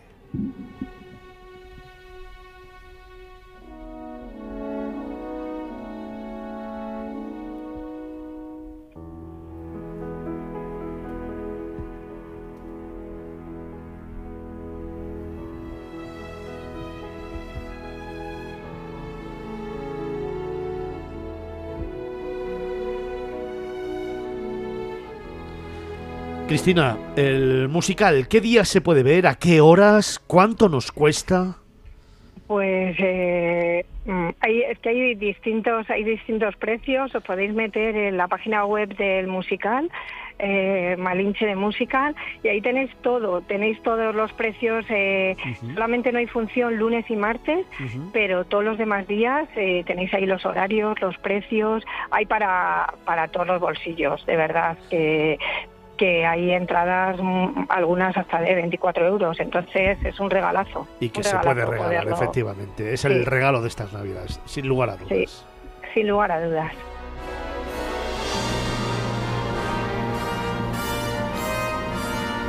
Cristina del Olmo, como siempre un placer tenerte en estos micrófonos y como siempre un placer hablar contigo. Gracias de corazón por esa invitación el jueves pasado a poder vivir una experiencia única. Gracias por acompañarnos, gracias por contarnos un poquito más de Malinche y como siempre ya sabes, esta es tu casa. Cuando quieras y como quieras seguiremos hablando de Malinche a lo largo de las próximas semanas.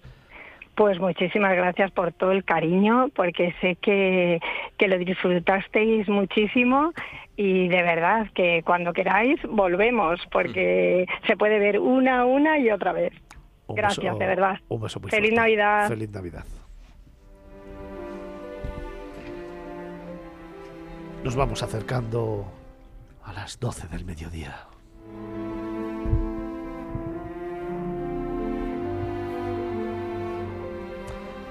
Andrea, te vi con los brazos arriba, desatada, bailando junto a unos cuantos bailarines arriba en la zona VIP. Bueno, o sea, Es que fue increíble. Es que la zona VIP del Templo Canalla es que no, es que no te la puedes perder. Y la zona, la zona normal tampoco, o sea, está bien.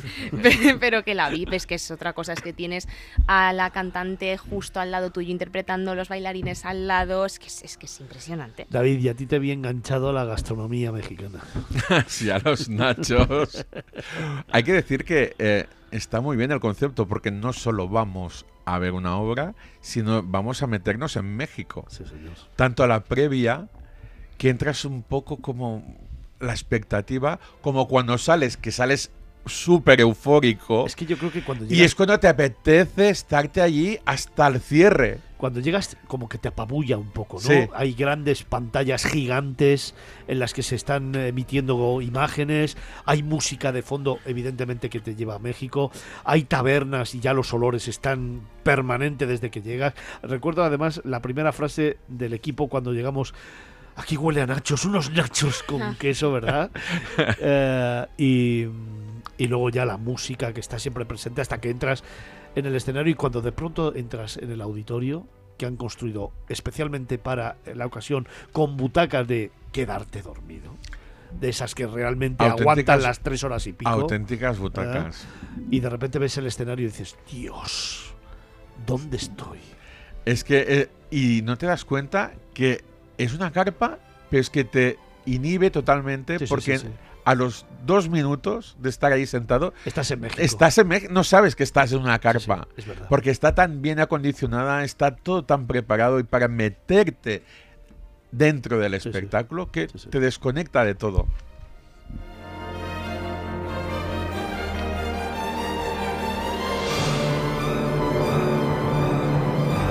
Fernando, ¿os parece bien que sea el regalo de estas navidades? Sí, sí, sí, perfecto. Regalo. Sí. encantador. David, el regalo de estas navidades. Bueno, Navidades o no, porque está hasta junio, así que tenéis Sí. tiempo, ¿eh? No es, no, que no, no es hasta diciembre ni, ni el Día de Reyes. Podemos ir hasta junio a ver el espectáculo y repetir. A mí me encantaría volver a verla.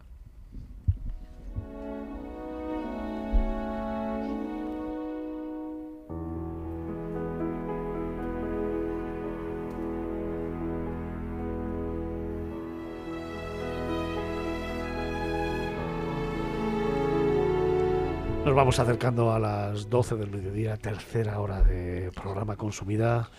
Andrea, el regalo de estas navidades, ¿no? Sí, sí, sí. Si quieres eh, tener los pelos de punta durante tres horas intensas y ver un escenario lleno de talento, sin duda, es el mejor regalo. Y a quien no le guste, pues que se lo regalen porque es que le va a acabar gustando, de verdad. Y como decía además David, no solamente es para estas navidades, es que ayer cumplía años Vincenzo Tancorre, nuestro compañero de producción, al que desde luego le hubiéramos regalado esta experiencia. Felicidades, amigo mío. Muchas gracias. ¿Cuántos han caído? 35. Yo te pondría la música de cumpleaños, pero casi prefiero terminar la hora con esta, Mejor, mejor. con esta música, ¿eh? Muchas Prefiero, gracias. prefiero hacerlo así.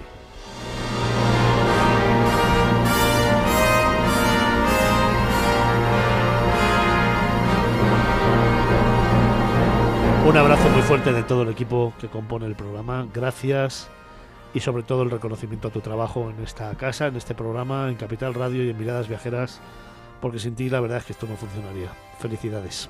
Muchas gracias.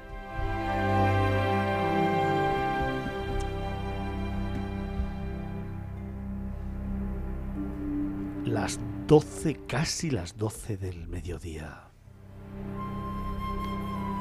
Malinche. El gran musical, la historia del mestizaje. En IFEMA, en Madrid. Anótatelo bien. Malinche.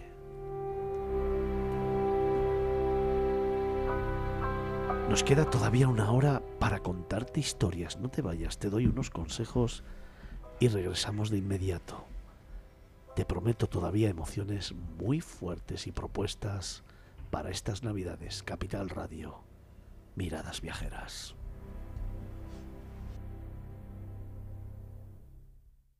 Miradas viajeras en Capital Radio.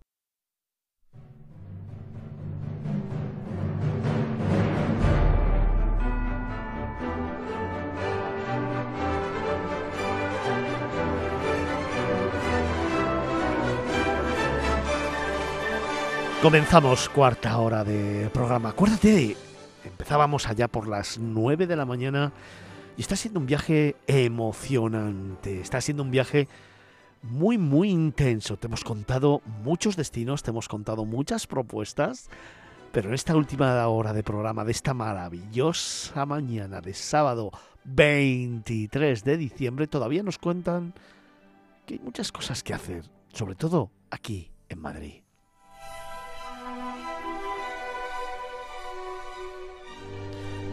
Para ese más de medio millón de seguidores que todos los fines de semana estáis con nosotros, todavía tengo que contarte muchas historias.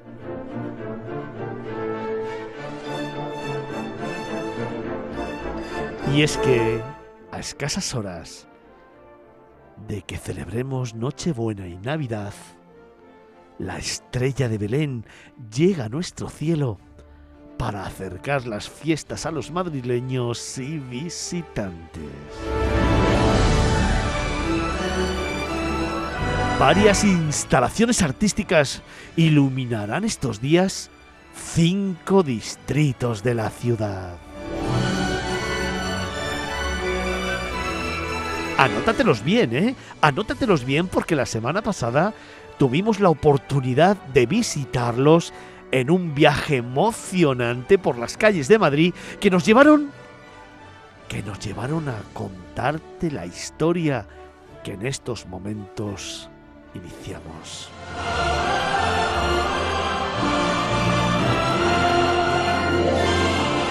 Distrito Centro, Arganzuela, Barajas, Carabanchel y Tetuán del 15 al 22, los dos primeros, y del 15 al 29 de diciembre, los otros tres. Así que date prisa, que te quedan pocos días para disfrutar de la magia, la luz, la escenografía, la música y una experiencia muy chula junto a los que quieres.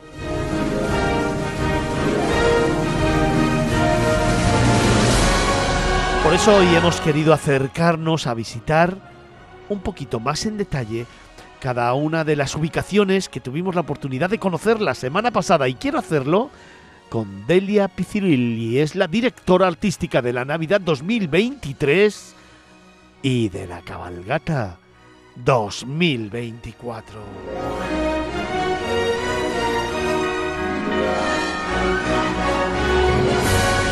Te invito a descubrir Madrid, una ciudad con estrella.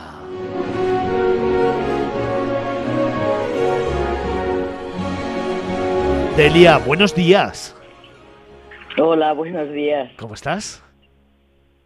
Muy bien, muy bien. Aquí eh, viajando con la estrella de la Navidad por Madrid. Oye, el viernes pasado teníamos la oportunidad de ir eh, recorriendo las calles de Madrid y llegando a enclaves poco comunes para lo que es habitual en nuestra ciudad. Poco comunes, pero que sin embargo se iluminaron con la magia de la luz y sobre todo de las creaciones artísticas que has diseñado para dar un poco de empuje a estos distritos. Sí, eh, realmente en, Madrid hay 21 distritos eh, con una ciudadanía de, de, deseosa de que les arrimemos y les acerquemos eh, por este sentido tan potente de pertenencia ¿no? que tenemos a nuestros barrios, que les acerquemos la Navidad. Y ha sido el propósito del ayuntamiento este año y que alargaremos a lo largo de esta próxima legislatura. Uh -huh. eh, iremos, la estrella irá visitando Madrid, como viene sucediendo ya desde siempre. Uh -huh. visitará Madrid cada año y con sus puntas irá eligiendo cada año eh, cinco distritos que irán eh, llenándose de estas piezas y iremos eh, visitándolos todos. Borealis y Feliz Navidad han sido las dos recreaciones artísticas que han tenido lugar hasta ayer, hasta el 22 de diciembre. Pero ojo, hoy el regalo dulces navideños y la bola de nieve siguen activos y lo estarán hasta el 29 de diciembre. Efectivamente, estarán hasta el 29 de diciembre eh, para que nos podamos seguir acercando a interactuar y a jugar y a encontrarse con, con estos, estas propuestas que recrean efectivamente, como tú ya sabes y vistes, recrean muy bien esos iconos clásicos de la Navidad, como la clásica bola de nieve que al moverla eh, se llena de mm, copitos sí, eh, con ese paisaje nevado, eh, que es lo que tenemos en Carabanchel, o, o esos o ese, ese, ese juguete eh, que recuerda al, al, acordeón que saltaba de dentro de una caja sí, que sí. tenemos en Tetuán. Exacto. O eh, los, los, eh, los caramelos, los bastones de caramelo, ¿no? Eh, una imagen clasiquísima que cuelga también de muchos árboles y que, que tenemos para jugar con ello, que, al, pisar, al, al, al golpear sobre el pulsador cambia de luz y de sonido. Y esto lo encontramos en, en el distrito de Barajas. Esto podemos todavía visitarlo hasta el día 29 y me atrevo a añadir que hablando de luz eh, hay algo que se puede visitar mm, eh, hoy 23 que son los jerónimos policromados que es otra propuesta luminosa absolutamente espectacular.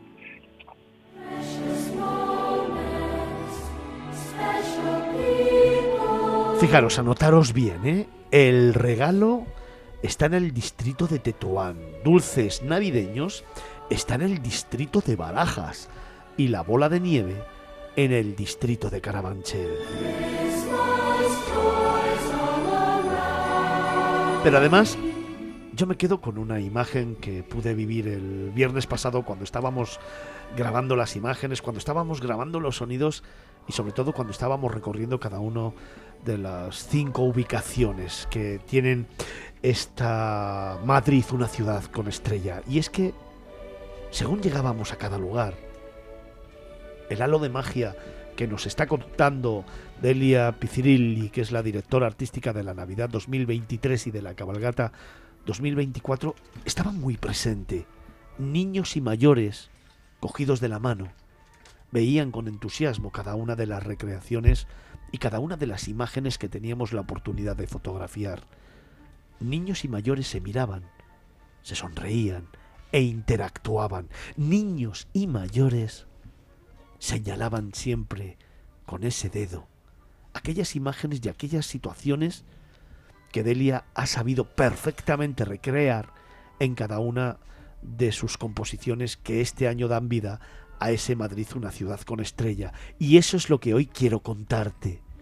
Esa historia en la que todos los públicos, cualesquiera que amen la Navidad, van a encontrar aquí, en Madrid, una ciudad con estrella.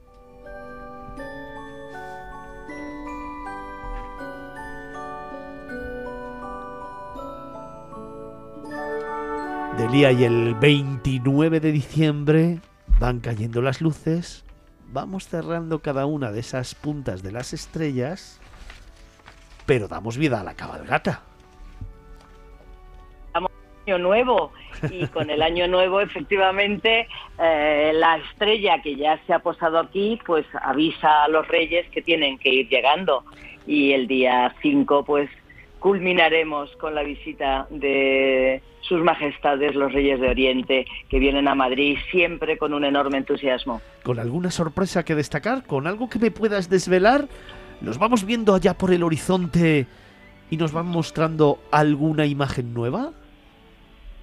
Bueno, podemos, siempre son nuevas, porque ya sabes que en Madrid se engalana Sí, y se diseña una cabalgata eh, que, sea siempre diferente. Eh, como cada año las carrozas de los magos serán fantásticas y serán distintas a la del año anterior. Eh, las comitivas recrearán eh, nuevas coreografías y nuevas propuestas visuales.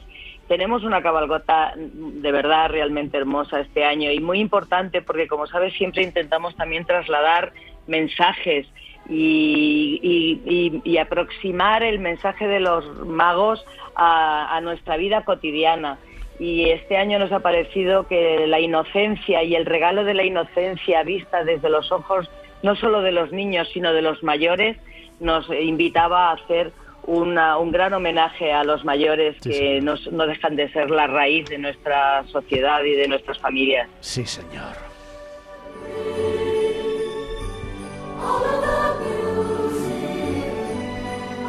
Y eso lo ha conseguido Delia Picirilli, la directora artística de la Navidad 2023 y de la Cabalgata 2024, a la que desde aquí, y para ese más de medio millón de seguidores que tenemos todos los fines de semana, quiero reconocer y agradecer su trabajo. Para mí, que llevo 35 años contando historias, fue una auténtica sorpresa el viaje que tuve la oportunidad de hacer el pasado viernes por la noche.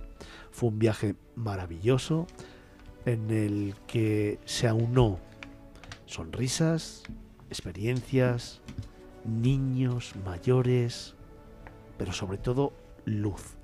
La luz que vi brillar en los ojos de cuantos delante de cada una de las recreaciones que este año son protagonistas de las cinco puntas de la estrella, pudimos ver la luz que en los ojos de todos cuantos nos poníamos delante del regalo, de Borealia, de Feliz Navidad, de Dulces Navideños o la bolsa de nieve, tuvimos la oportunidad de contemplar y de compartir después con todos aquellos a los que queremos. Delia, enhorabuena, mi agradecimiento por el trabajo, mi reconocimiento por lo que has logrado y fundamentalmente mi empuje para que cada año sea aún más espectacular. Delia Picirilli, directora artística de la Navidad 2023 y de la Cabalgata 2024. Gracias de corazón. Muchas gracias a vosotros. Este es el trabajo de un equipo enorme de gente, no solo mía. Yo soy la voz que traslada algo que llevamos el ayuntamiento y el equipo artístico un año preparando con muchísimo cariño. Gracias a vosotros. Un abrazo muy fuerte. Un abrazo.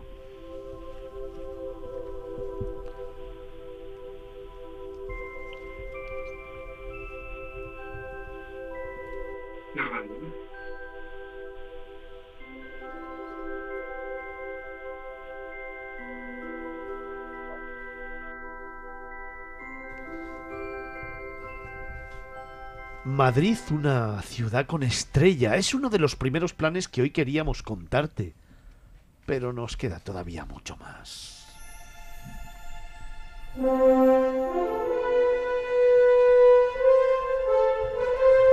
Fíjate, en estas cuatro horas de programa han sido muchas experiencias las que hemos podido ir contándote. Y si recuerdas, cuando hablábamos de los mercadillos europeos, hablábamos de la experiencia de patinar sobre hielo. ¿Qué te parece si te contamos un nuevo plan que hoy me apetece compartir contigo?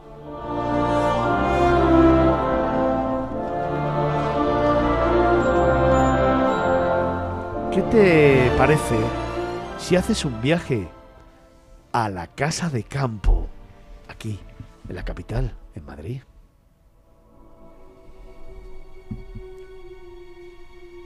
¿Qué te parece si te anotas dos fechas? Del 15 de diciembre al 7 de enero.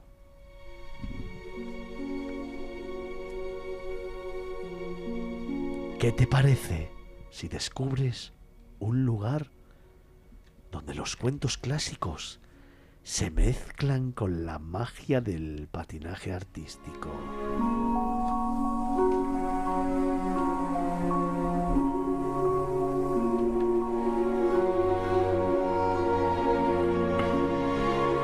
¿Qué te parece si te presentamos Navidad sobre hielo?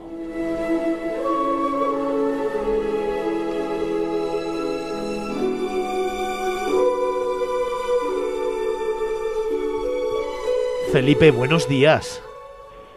Buenos días. Bueno, al final un sueño hecho realidad. Muchas piezas clásicas representadas en la magia artística, pero en algo tan clásico como es el patinaje sobre hielo. Así es, una cosa tan clásica y tan espectacular, ¿no? es una cosa que siempre emociona, ¿no? Ver esa, a esos deportistas olímpicos hacer esa, esas obras maestras, la verdad. Es increíble. El cascanueces, la sirenita y Aladino en un mágico cuento navideño. ¿Cómo unamos esto? Pues mira, ha sido una adaptación que hemos hecho eh, con, el equipo ruso, porque los patinadores vienen de Rusia.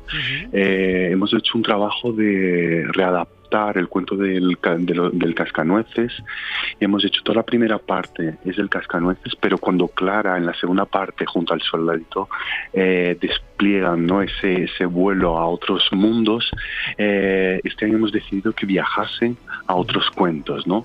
Como es Aladín, La Sirenita, La Cenicienta. Entonces son esos encuentros, ¿no? Que, que surgen, ¿no? Y así regresando a su casa o de ese sueño que ha tenido Clara eh, en un viaje mágico. Qué chulo.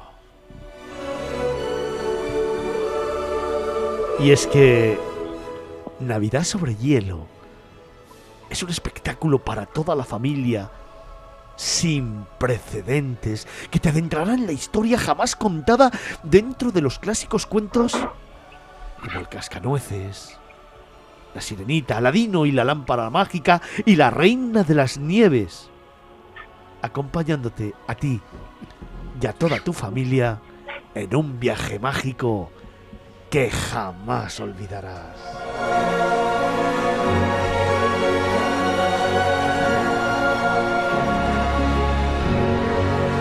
Oye Felipe, cuéntanos un poquito qué días, qué horas, cuánto nos cuesta y si es para toda la familia. Mira, todo lo que nosotros hacemos normalmente intentamos que sea para todo, para un ámbito de, de niños muy pequeñitos a mayores, porque creo que es un momento familiar espectacular para compartir en familia, abuelos, padres, niños, creo que es increíble.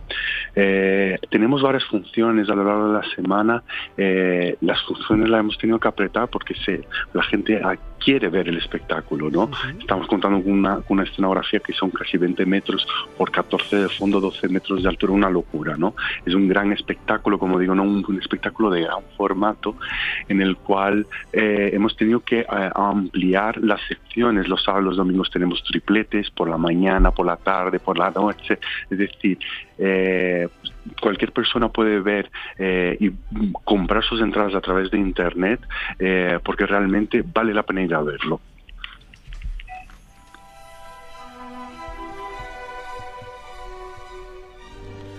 Oye, hemos tenido en Miradas Viajeras la posibilidad de ir a contemplar lo que habéis diseñado.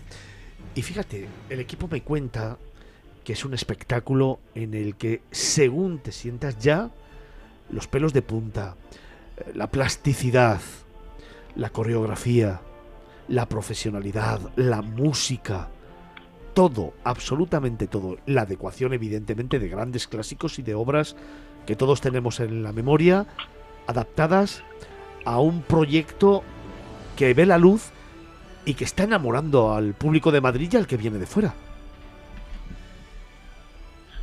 Así es, y es que enamora porque tiene tantos ingredientes que realmente emociona, es un impacto visual eh, que, que, está cargado ¿no? de esta magia de la Navidad.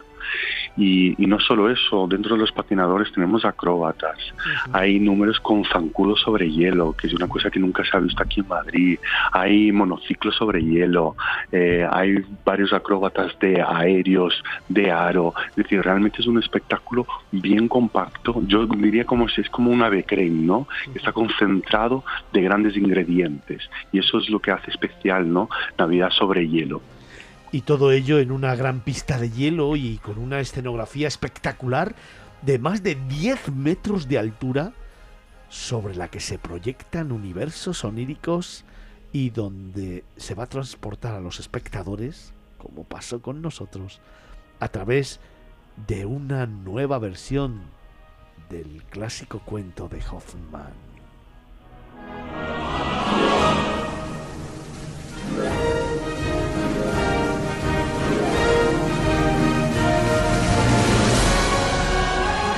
Navidad sobre hielo en la Casa de Campo, en Madrid, del 15 de diciembre al 7 de enero. Felipe de Lima, director artístico de Navidad sobre hielo. Felipe, un mensaje para ese más de medio millón de seguidores que tenemos y que estoy convencido que van a desear compartir esta experiencia con vosotros. Yo creo que el mensaje es venir a disfrutar en familia, eh, en una comunión, para disfrutar de un gran espectáculo en el cual eh, te vas a llevar un mundo onírico fantástico. Sí, señor. Felipe, un abrazo muy fuerte, enhorabuena por el trabajazo que habéis hecho y que sea Muchas todo un éxito. Que sea todo un éxito. Enhorabuena. Gracias. Vamos a por ello.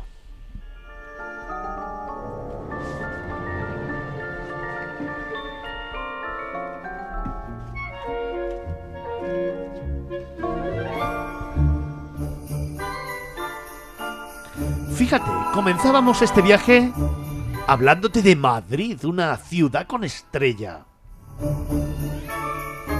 Después hemos conocido Madrid, pero de otra forma. Hemos conocido la Navidad sobre hielo. ¡Wow! ¡Cómo mola! ¿Y si ahora te menciono algo que está en el imaginario de todos nosotros, al menos los que tenemos unos añitos? ¿Y si te hablo de Juvenalia?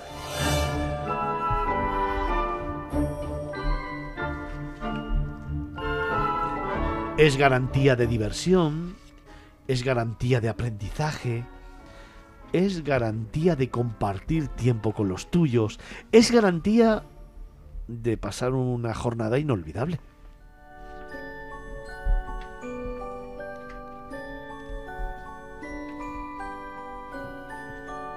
Es Juvenalia 2023, donde aprender es divertido.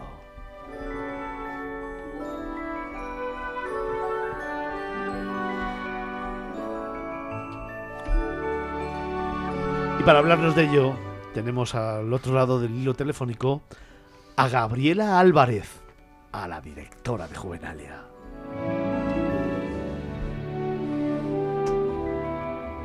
¿Cómo me apetecía hablar con ella?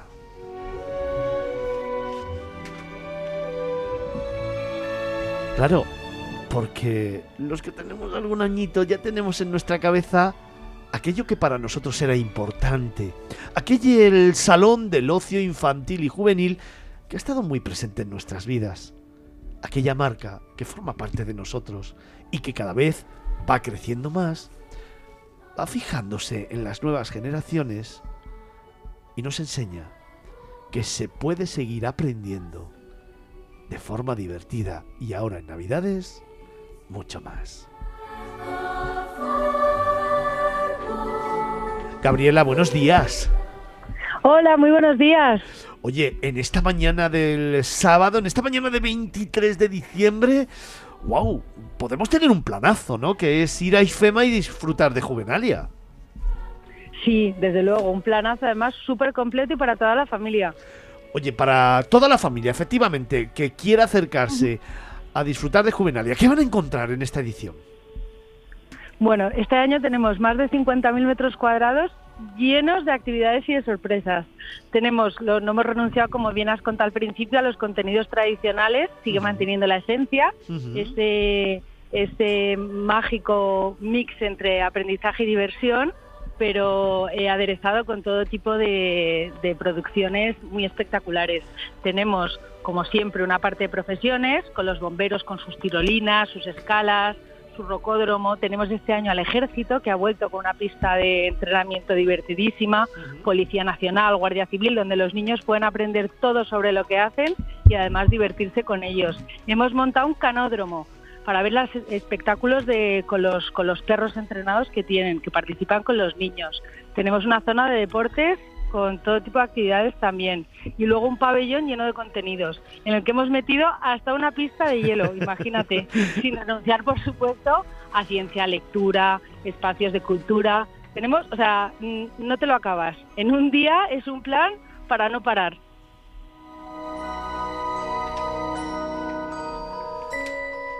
Fíjate, iros anotando, ¿eh? porque aquí el equipazo de Mirades Brajeras está anotándose un montón de cosas. Zona de circo. También está presente el Ego. Claro. También. El espacio del Real Madrid. Ahí le has dado. Tenemos Real Madrid y Atlético. Ah, está también el Atlético. Vaya y por el Dios. Getafe de Fútbol, por supuesto, también. Pues no, tener- no, no, para todos los gustos. Oye, escucha, escucha, que aquí me acaban de levantar la mano que hay una del rayo.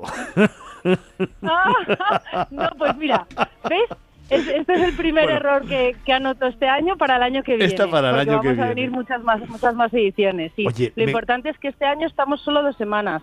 Me encanta eh, la factoría del color. Qué chulada. Bueno, eso es increíble. Fíjate, los días que llevamos abiertos Sí. ha sido las cosas que más han llamado la atención, porque es un espacio inmersivo Ajá. en el que los niños aprenden sobre el color y la incidencia de la luz y las formas. Con, pues hay unos caleidoscopios gigantes que son impresionantes de divertidos. Hay una zona en la que a través de diferentes cristales de color ves figuras en las paredes. No, muy original y muy divertido. Oye, me gusta esto del observatorio arcoíris, ¿no? Donde se multiplica la experiencia de juego y comprensión de la mecánica del color con tres propuestas. Sí, sí, sí. Pero no os quiero desvelar mucho de eso porque es una sorpresa que prefiero que veáis en vivo y en directo.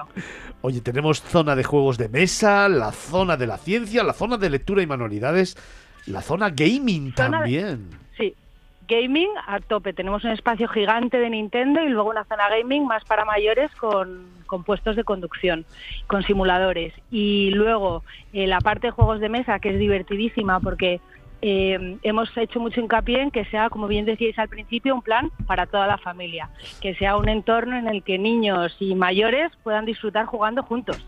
Entonces, pues desde los juegos tradicionales sentados en una mesa hasta juegos gigantes, pues el mítico quién es quién, ¿no?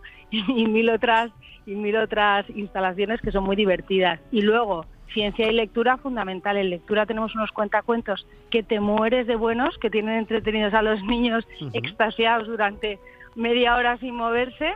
Y en la zona de ciencia hemos montado un laboratorio en el que van a poder hacer los niños un arco iris, de verdad, o sea, con diferentes líquidos con distintas densidades, o mutar moscas, con, con de la mano de Apadrina la Ciencia, con científicos reales del CSIC. Qué chulada. Sí, Oye, Gabriela, ahora que nos escucha solamente medio millón de personas y que así que podemos hablar un poco tú y yo en intimidad, ah, si cerramos los ojos y buscamos un huequecito, un lugar, un rinconcito de juvenalia para disfrutar, así un poco, los que estamos ya tenemos unos añitos más, ¿dónde me llevas? al escenario. El escenario este año viene con unos contenidos espectaculares que van a devolver a los niños la magia y a los mayores la ilusión de aquellos años. Qué bonito. Sin duda el escenario. O a la pista de circo te diría también que es de las cosas que más éxito ha tenido, ha tenido porque tenemos eh, malabares, acrobacias para los que lo eh, demuestran y para los que participan, porque todo el mundo puede entrar.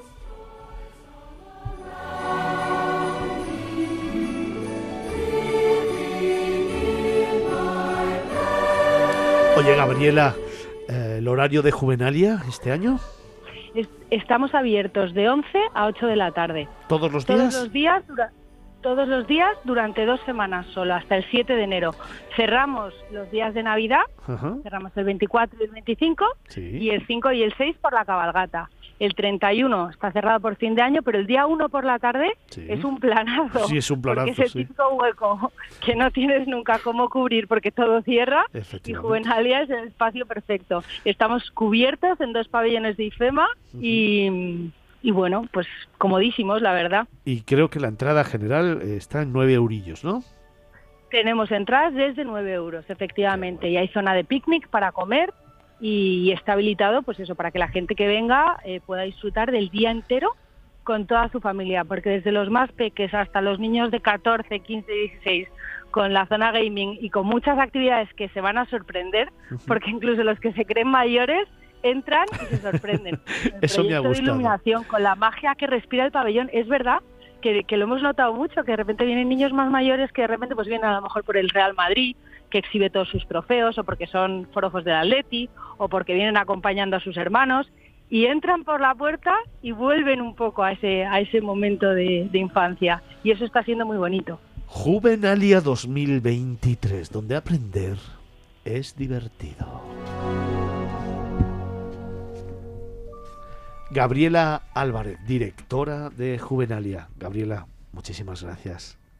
Muchísimas gracias a vosotros. Os esperamos a todos cuando queráis. Aquí todo el mundo se ha anotado todo lo que nos has contado. Tengo a todos los tertulianos anotándose cosas y haciendo hueco para irse inmediatamente para allá. Los que se creen más mayores, que van a rejuvenecer, y los que son más jóvenes, que van a aprender. Así que muchísimas gracias. Un beso muy fuerte. Muchísimas gracias a vosotros. Un beso muy fuerte. Nos Hasta vemos luego. en Juvenalia. Nos vemos en Juvenalia.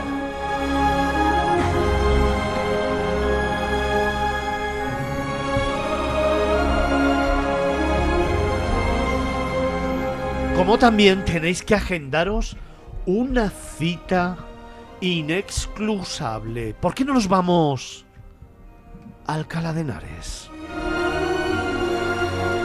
Ciudad Patrimonio de la Humanidad, Ciudad de la Navidad.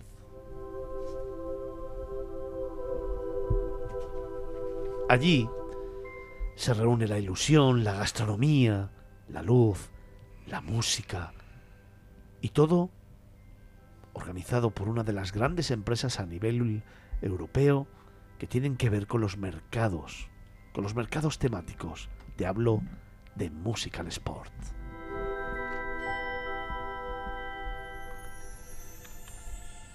Adrián Iglesias, buenos días. Buenos días, Fernando. ¿Qué tal? ¿Cómo estáis? Una nueva edición de Alcalá de Henares, Mercado de la Navidad, donde se desborda luz, magia e ilusión.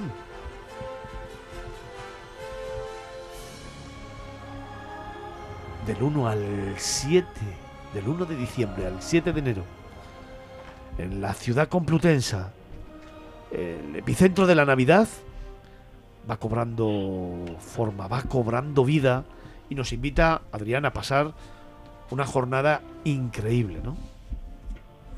Sí, totalmente. Eh, además, yo creo que este año ya, pues bueno, con estas tres semanas que llevamos de, de, de mercado de, de la Navidad allí en Alcalá, no solo dicho por nosotros, sino por, oye, pues eh, por todos los que ya han pasado por allí, incluidos los que están trabajando día tras día ahí, pues eh, el, el comentario y el, y el feedback que estamos teniendo de estas tres semanas es que, pues oye, es el año que quizá más esfuerzo y más bonita está está la plaza de Cervantes y, y merece más que nunca la pena el, el- el pasarse por allí o el pasar un día entero incluso en, en una ciudad tan maravillosa como Alcalá de Henares. Los que no han pasado todavía por el mercado, ¿qué se van a encontrar? Bueno, pues como te decía, una plaza de Cervantes con, con, bueno, con una idea un poquito diferente a la de a la de los últimos años, con una decoración mucho más intensa, con una pérgola de luz que cubre prácticamente la plaza eh, la plaza entera, con una pista de hielo mm, que yo creo que por lo menos en cuanto a- al espacio en el que se encuentra posiblemente sea la más bonita de toda la Comunidad de Madrid porque tener una plaza una, una pista de hielo en- el medio de una plaza como, como es la Plaza de Cervantes es, es un espectáculo poder patinar allí.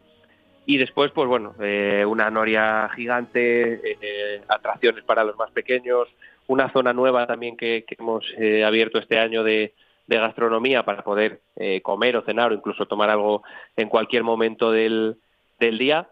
Y, también pues la zona de, de esos mercados de ese mercado de artesanía que también está muchísimo más eh, cuidado todos los productos que, que hay eh, más que ningún que ningún año anterior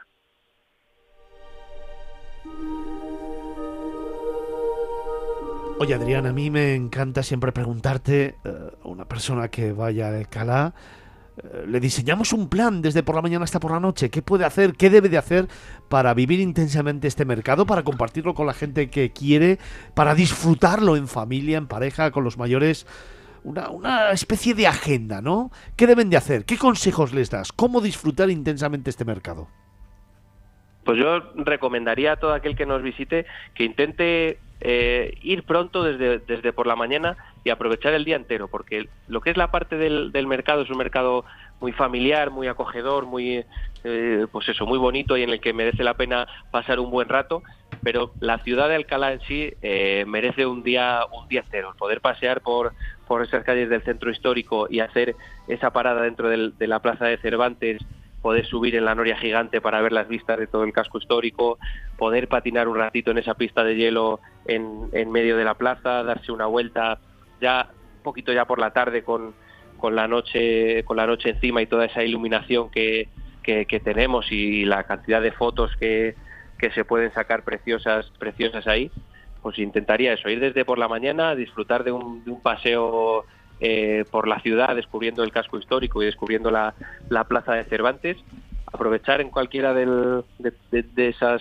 casetas dentro del mercado, del mercado gastronómico para poder eh, comer a mediodía, sobre todo si hace un día como, como el que tenemos hoy, por ejemplo, y, y dedicar la tarde, pues eso, a, a descubrir ese resto del, del mercado navideño por un lado y de, y de esa preciosa ciudad que es Alcalá de Henares por otro.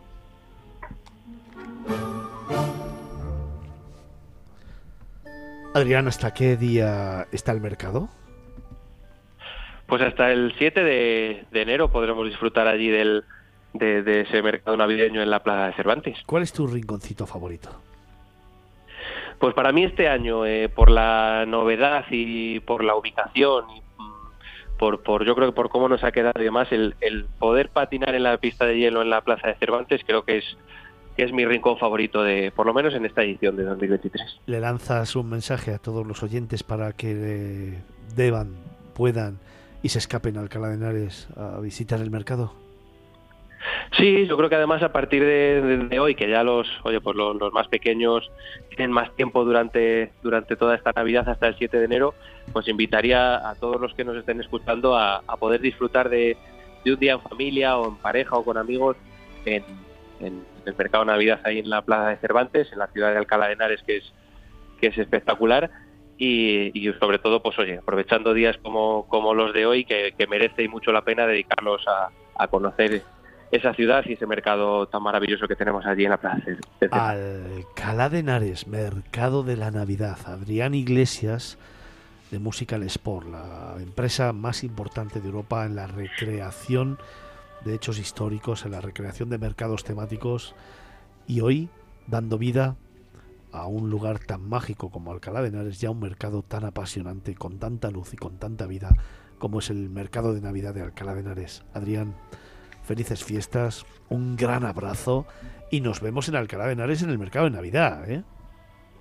Exacto, allí nos vemos, a, a ti Fernando, a todo el que nos visite, allí estaremos encantados de recibiros con los brazos abiertos. Pues nos vamos acercando a la una del mediodía, cerramos programa y planazo. Nos vamos a Alcalá de Henares y disfrutamos de Alcalá de Henares, ciudad de la Navidad. Adrián, un fuerte abrazo.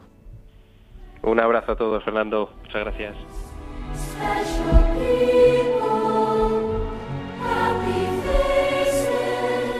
Como te digo, nos vamos acercando a la una del mediodía, vamos terminando camino, vamos cerrando itinerario, aunque aún todavía nos quedan muchas cosas que contarte. Me acompañan en los estudios centrales de Capital Radio Fernando Borges, Vincenzo Tancorre, también eh, Cristina Lozano, Javier Monge, Antonio Picazo, Andrea Lilli y todo el equipo de redacción y técnicos de Capital Radio. Con ellos, todavía andamos camino hasta la una del mediodía. Contigo, aquí, en Miradas Viajeras, en Capital Radio.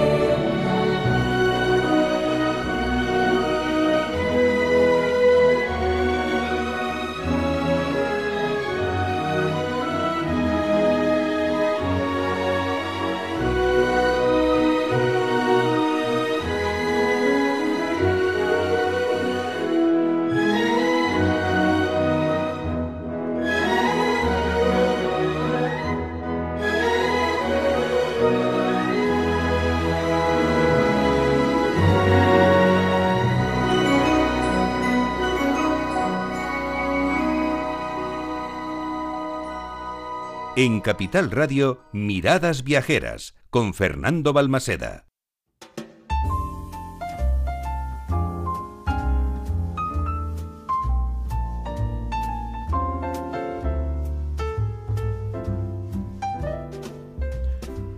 Como te decía, todavía tenemos muchas cosas que contarte. Y con estos acordes de jazz, ya sabes, que es tiempo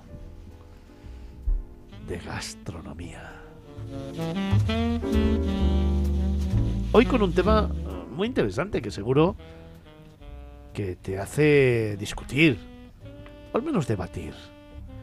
Hoy te vamos a presentar las líneas rojas que no hay que cruzar en las cenas navideñas.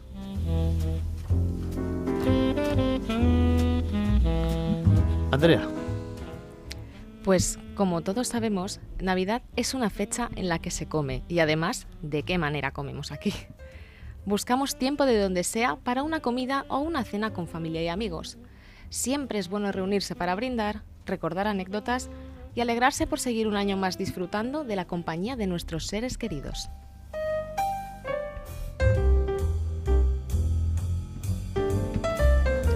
Por esta razón, sentarse en la mesa en fechas tan especiales no debe tomarse a la ligera, ya que un descuido, un gesto, una falta de atención nos puede jugar una mala pasada y corremos el riesgo de quedar en ridículo o incluso llegar a las manos en algunos extremos.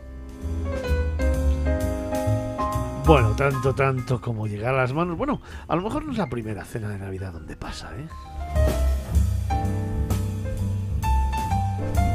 Yo recuerdo que tenía dos líneas rojas en mi casa, que eran uno, el Atlético de Madrid, y dos, el Rey. claro, como buen periodista, los dos primeros temas que yo sacaba era el Atlético de Madrid y el Rey. Así que imagínate cómo comenzaban las cenas de Nochebuena con mi abuelo y la familia. Ahora, siempre hay una madre que pone paz o que trata de desviar la atención, o un padre que trata de tirar una copa para que todo vaya hacia el estropicio, que ha supuesto la caída del vino y se acabe el tema de conversación. Y luego está el hijo coñazo que retoma los temas porque ha quedado un debate en el tintero.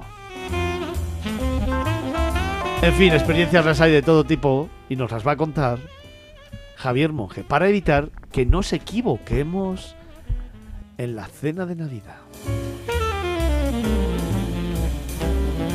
Así que abrimos canales de participación de nuevo. Nos puedes mandar al número de WhatsApp que tenemos tus líneas rojas. Número de WhatsApp 655-860923. Este lo vamos a repetir varias veces porque estoy convencido que más de uno se le va a ocurrir mandarnos un mensajito. 655-860923. Iros pensando cuáles son vuestras líneas rojas, ¿eh? que os las voy a preguntar. Javier, vaya tema que se te ha ocurrido para la sección de gastro. Un poco peliagudo hoy, ¿eh? Pero necesario también, porque en las cenas de Navidad se han visto discusiones, se han visto malas caras, se han visto algunas cosas que, oye, hay que pasarlas bien, es una fecha para compartir, para estar con tus seres queridos y que sigan siendo queridos al final de las Navidades también. Venga, ¿cuál es la primera norma que hace que una cena de Navidad pueda ir bien? Bueno, tenemos que tener en cuenta que llegar tarde a una cena de Navidad puede traducirse en miradas de rencor clavadas sobre tu persona. pongámonos, pongamos la situación te has pegado una tarde buena, que es un concepto ahora que está muy al alza, ¿no? Te has ido de cañas con tus colegas, eh, las cañas han llevado las copas, al digestivo, como lo quieran llamar, mientras en casa de tu tía o de tu abuela llevan todo el día liados en la cocina, preparando todo, las tablas de quesos, de embutidos, la decoración familiar, la mesa. Y tú llegas generalmente perjudicado cuando ya la gente lleva un rato esperando y seguramente, llámame, llámame agorero, habrá más de alguna mirada furtiva con un poquito de resquemor hacia ti. por eso de llegar tarde, ¿no? Por aquí recibo, ¿no?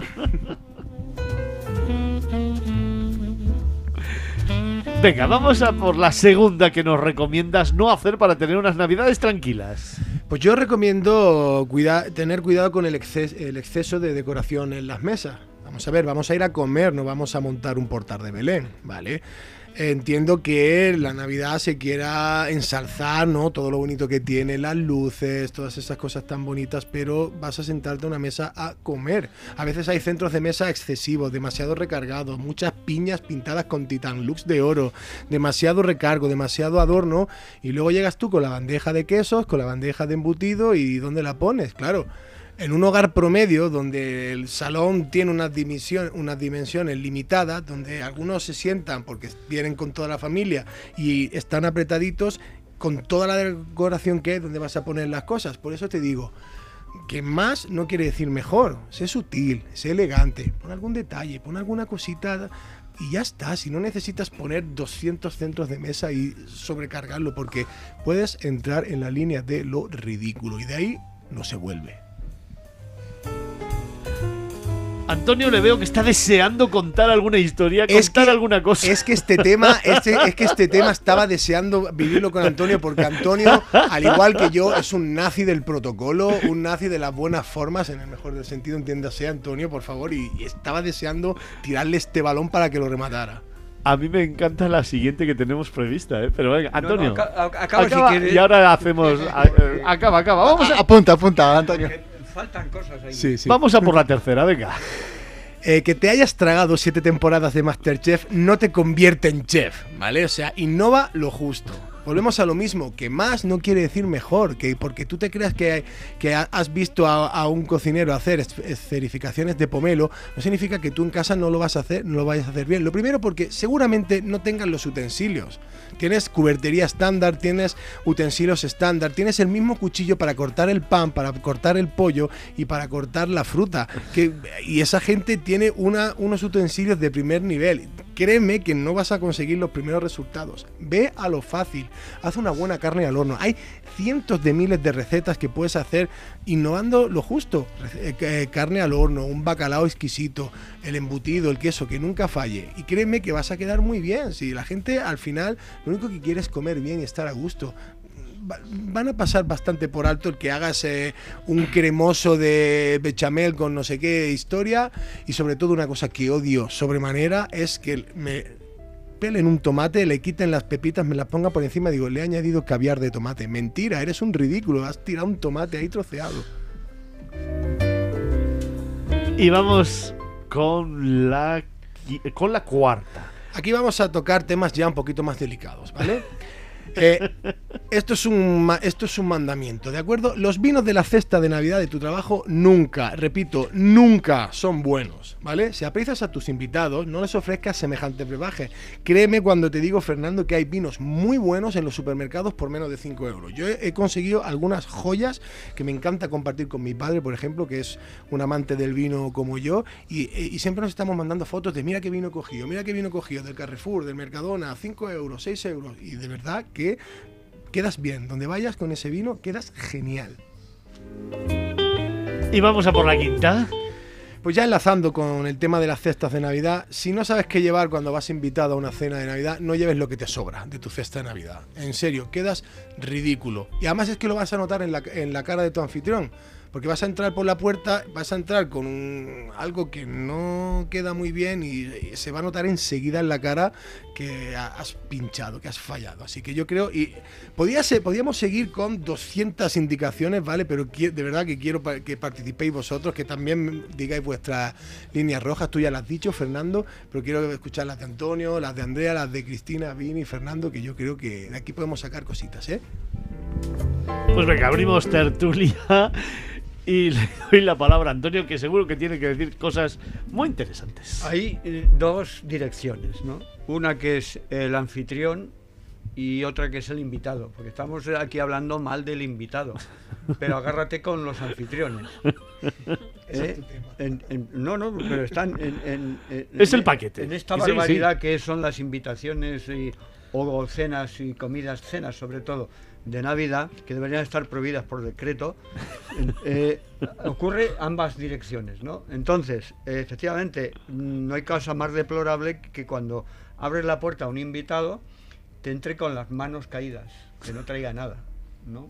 Eso es deplorable, eso qué aspecto tiene, ¿no? No solamente en las cenas, sino en general, ¿no? Y luego están eh, los anfitriones que eh, te reciben como te reciben. Evidentemente, aunque no invites a nadie, una familia es el día de Nochevieja y el día de Navidad debe vestirse elegante. ¿eh? Nada de zapatillas zopop. Las zapatillas zopop son las que van, vas caminando y van haciendo zopop, zopop, zopop, zopop. Nada de eso. Eh, nada de camisetas, nada de eh, vaqueros rotos de estos que, que se lleva que lleva el personal eh, y mucho menos como me han recibido a mí no en cena de navidad porque prefiero no ir a ninguna eh, sino que me han recibido en pijama en, un, en cenas, ¿eh? en cenas. En realidad llamas, hola, vienes con tu botellita, tu detalle y tal y cual, y te reciben en pijama, ¿no? O sea que ya te están anticipando que te vayas pronto. En- Entonces, eh, la vestimenta es fundamental. La vestimenta de la mesa también es fundamental, ¿no? Aunque saques esa eh, cubertería y esa vajilla y, y esa cristalería que te regaló el banco, sácala en ese momento, que la tienes ahí apolillándose, ¿no? Eh, Entonces, todo eso es impor- importante. Luego, la decoración de la mesa, sí, bueno, eso es un- que te pongas ahí cuatro ramillas de algo, pues no, no está mal, ¿no?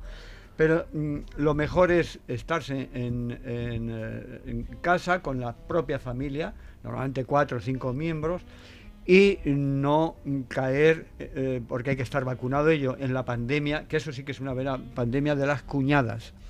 Eh, Porque siempre se cae eh, en el cuñado, pero es que es, mm, agárrate con las cuñadas, ¿no? Yo he asistido a alguna vez que me han invitado por caridad, porque estaba solo en Madrid, y a una cena que estaba repleta de cuñadas, ¿no? Y efectivamente, así acabó la cosa, ¿no?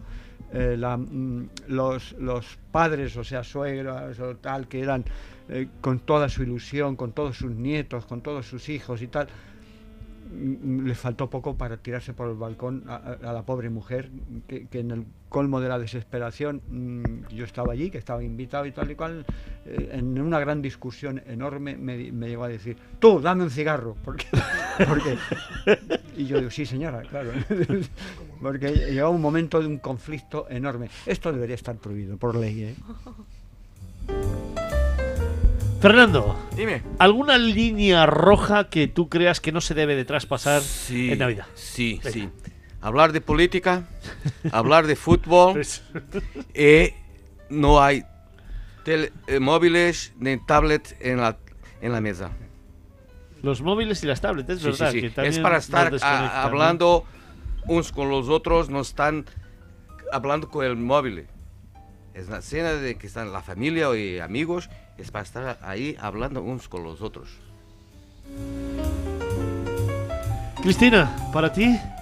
Eh, yo tengo dos líneas rojas que no, o sea, no, no voy, no puedo con ellas. Uno es la política, porque en mi familia siempre que se habla de política se acaban tirando cosas por el aire. Y dos, em, el ir mm, pasadito de vueltas a la cena. O sea, lo de que se te alargue mucho la tarde buena, eh, no lo soporto, no lo aguanto porque mm, siempre está el borracho pesado y yo no lo soporto, no puedo con ello.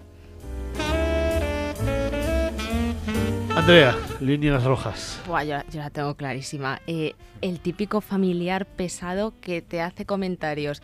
Si tienes 5 kilos más, 5 kilos menos, que si tienes novio, que si tienes novia, que si dejas de tenerlo. No puedo. O sea, por favor, este año, si sois esa persona, ahorraros esos comentarios. Muchas gracias.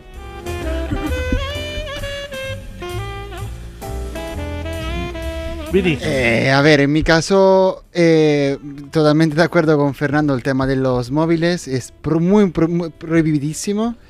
Y luego yo personalmente, pues en la mesa, lo que mm, en la Navidad, aquí en España, porque claro, es que tenemos que separar las cosas, porque en Italia es una cosa y aquí lo que me cuesta mucho es el tema de cuando coméis el pescado y salpican las gotitas estas en el ojo y tal. Y ve- yo tengo, o sea, tengo una alergia muy fuerte al pescado y entonces siempre que voy en la cena de Navidad intento llevarme como un metraquilado de esto como del COVID, de esto grande como... Un EPI. Porque me tengo que proteger, porque me llegan, me, por todos lados me salpica el pescado. es una cosa que la odio. No sé por qué coméis tanto pescado, de hecho. No, lo que pasa es que aquí tenemos ¿Os una manera. pescado? tenem- no, tenemos una manera un poco grotesca, sobre todo de comer los langostinos. Sí, Ahí sí que es fácil que te. Al abrir sí, la cabeza. es- eso te es, salte como un que crack poquito. y me salpica. Y lo hacemos de una manera muy grotesca. Y tengo que reconocerlo que es que es muy tabernario un poco.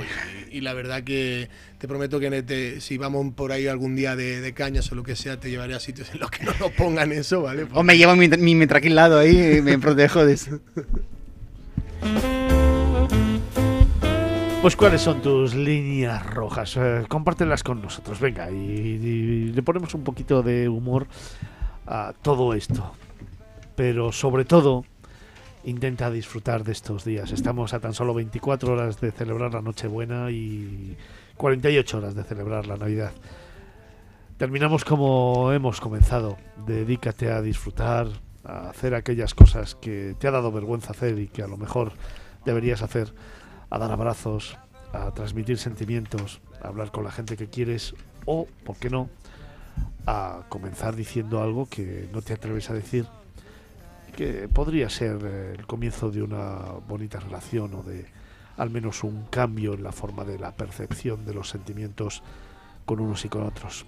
Disfruta de la Navidad y que la Navidad comience para todos nosotros de una forma totalmente diferente a la del año pasado. Vamos a intentar disfrutar de la vida, vamos a intentar disfrutar de las personas que tenemos alrededor y vamos a intentar abrir el corazón y ver más allá de lo que habitualmente vemos. Vamos a intentar, ¿por qué no?, abrir el alma y intentar ver allá donde muchas veces no llegamos a ver, porque a veces nosotros mismos nos ponemos un muro delante que no somos capaces de derribar, ni aun intentando ser mejores o tener las mejores intenciones. La única manera de poder destrozar esos muros es siendo sinceros y al mismo tiempo nosotros mismos intentando ser como realmente somos, dejando de lado miedos, vergüenzas y tratando de transmitir y de trasladar lo que realmente sentimos y pensamos. Feliz Navidad a todos aquellos que nos estáis escuchando, feliz Navidad a todos nuestros oyentes y gracias de nuevo, como siempre, a todo el equipo que ha hecho que este 2023 haya sido maravilloso en la elaboración y producción de este programa. Gracias de corazón por haber hecho realidad una temporada más, por haber hecho realidad un año más y sobre todo por seguir preparando destinos y viajes que te seguiremos contando a la vuelta de Navidades, porque tenemos un año 2024 maravillosos por delante, donde regalarte mil y una propuestas para que sigas viajando con nosotros, con Capital Radio, con miradas viajeras.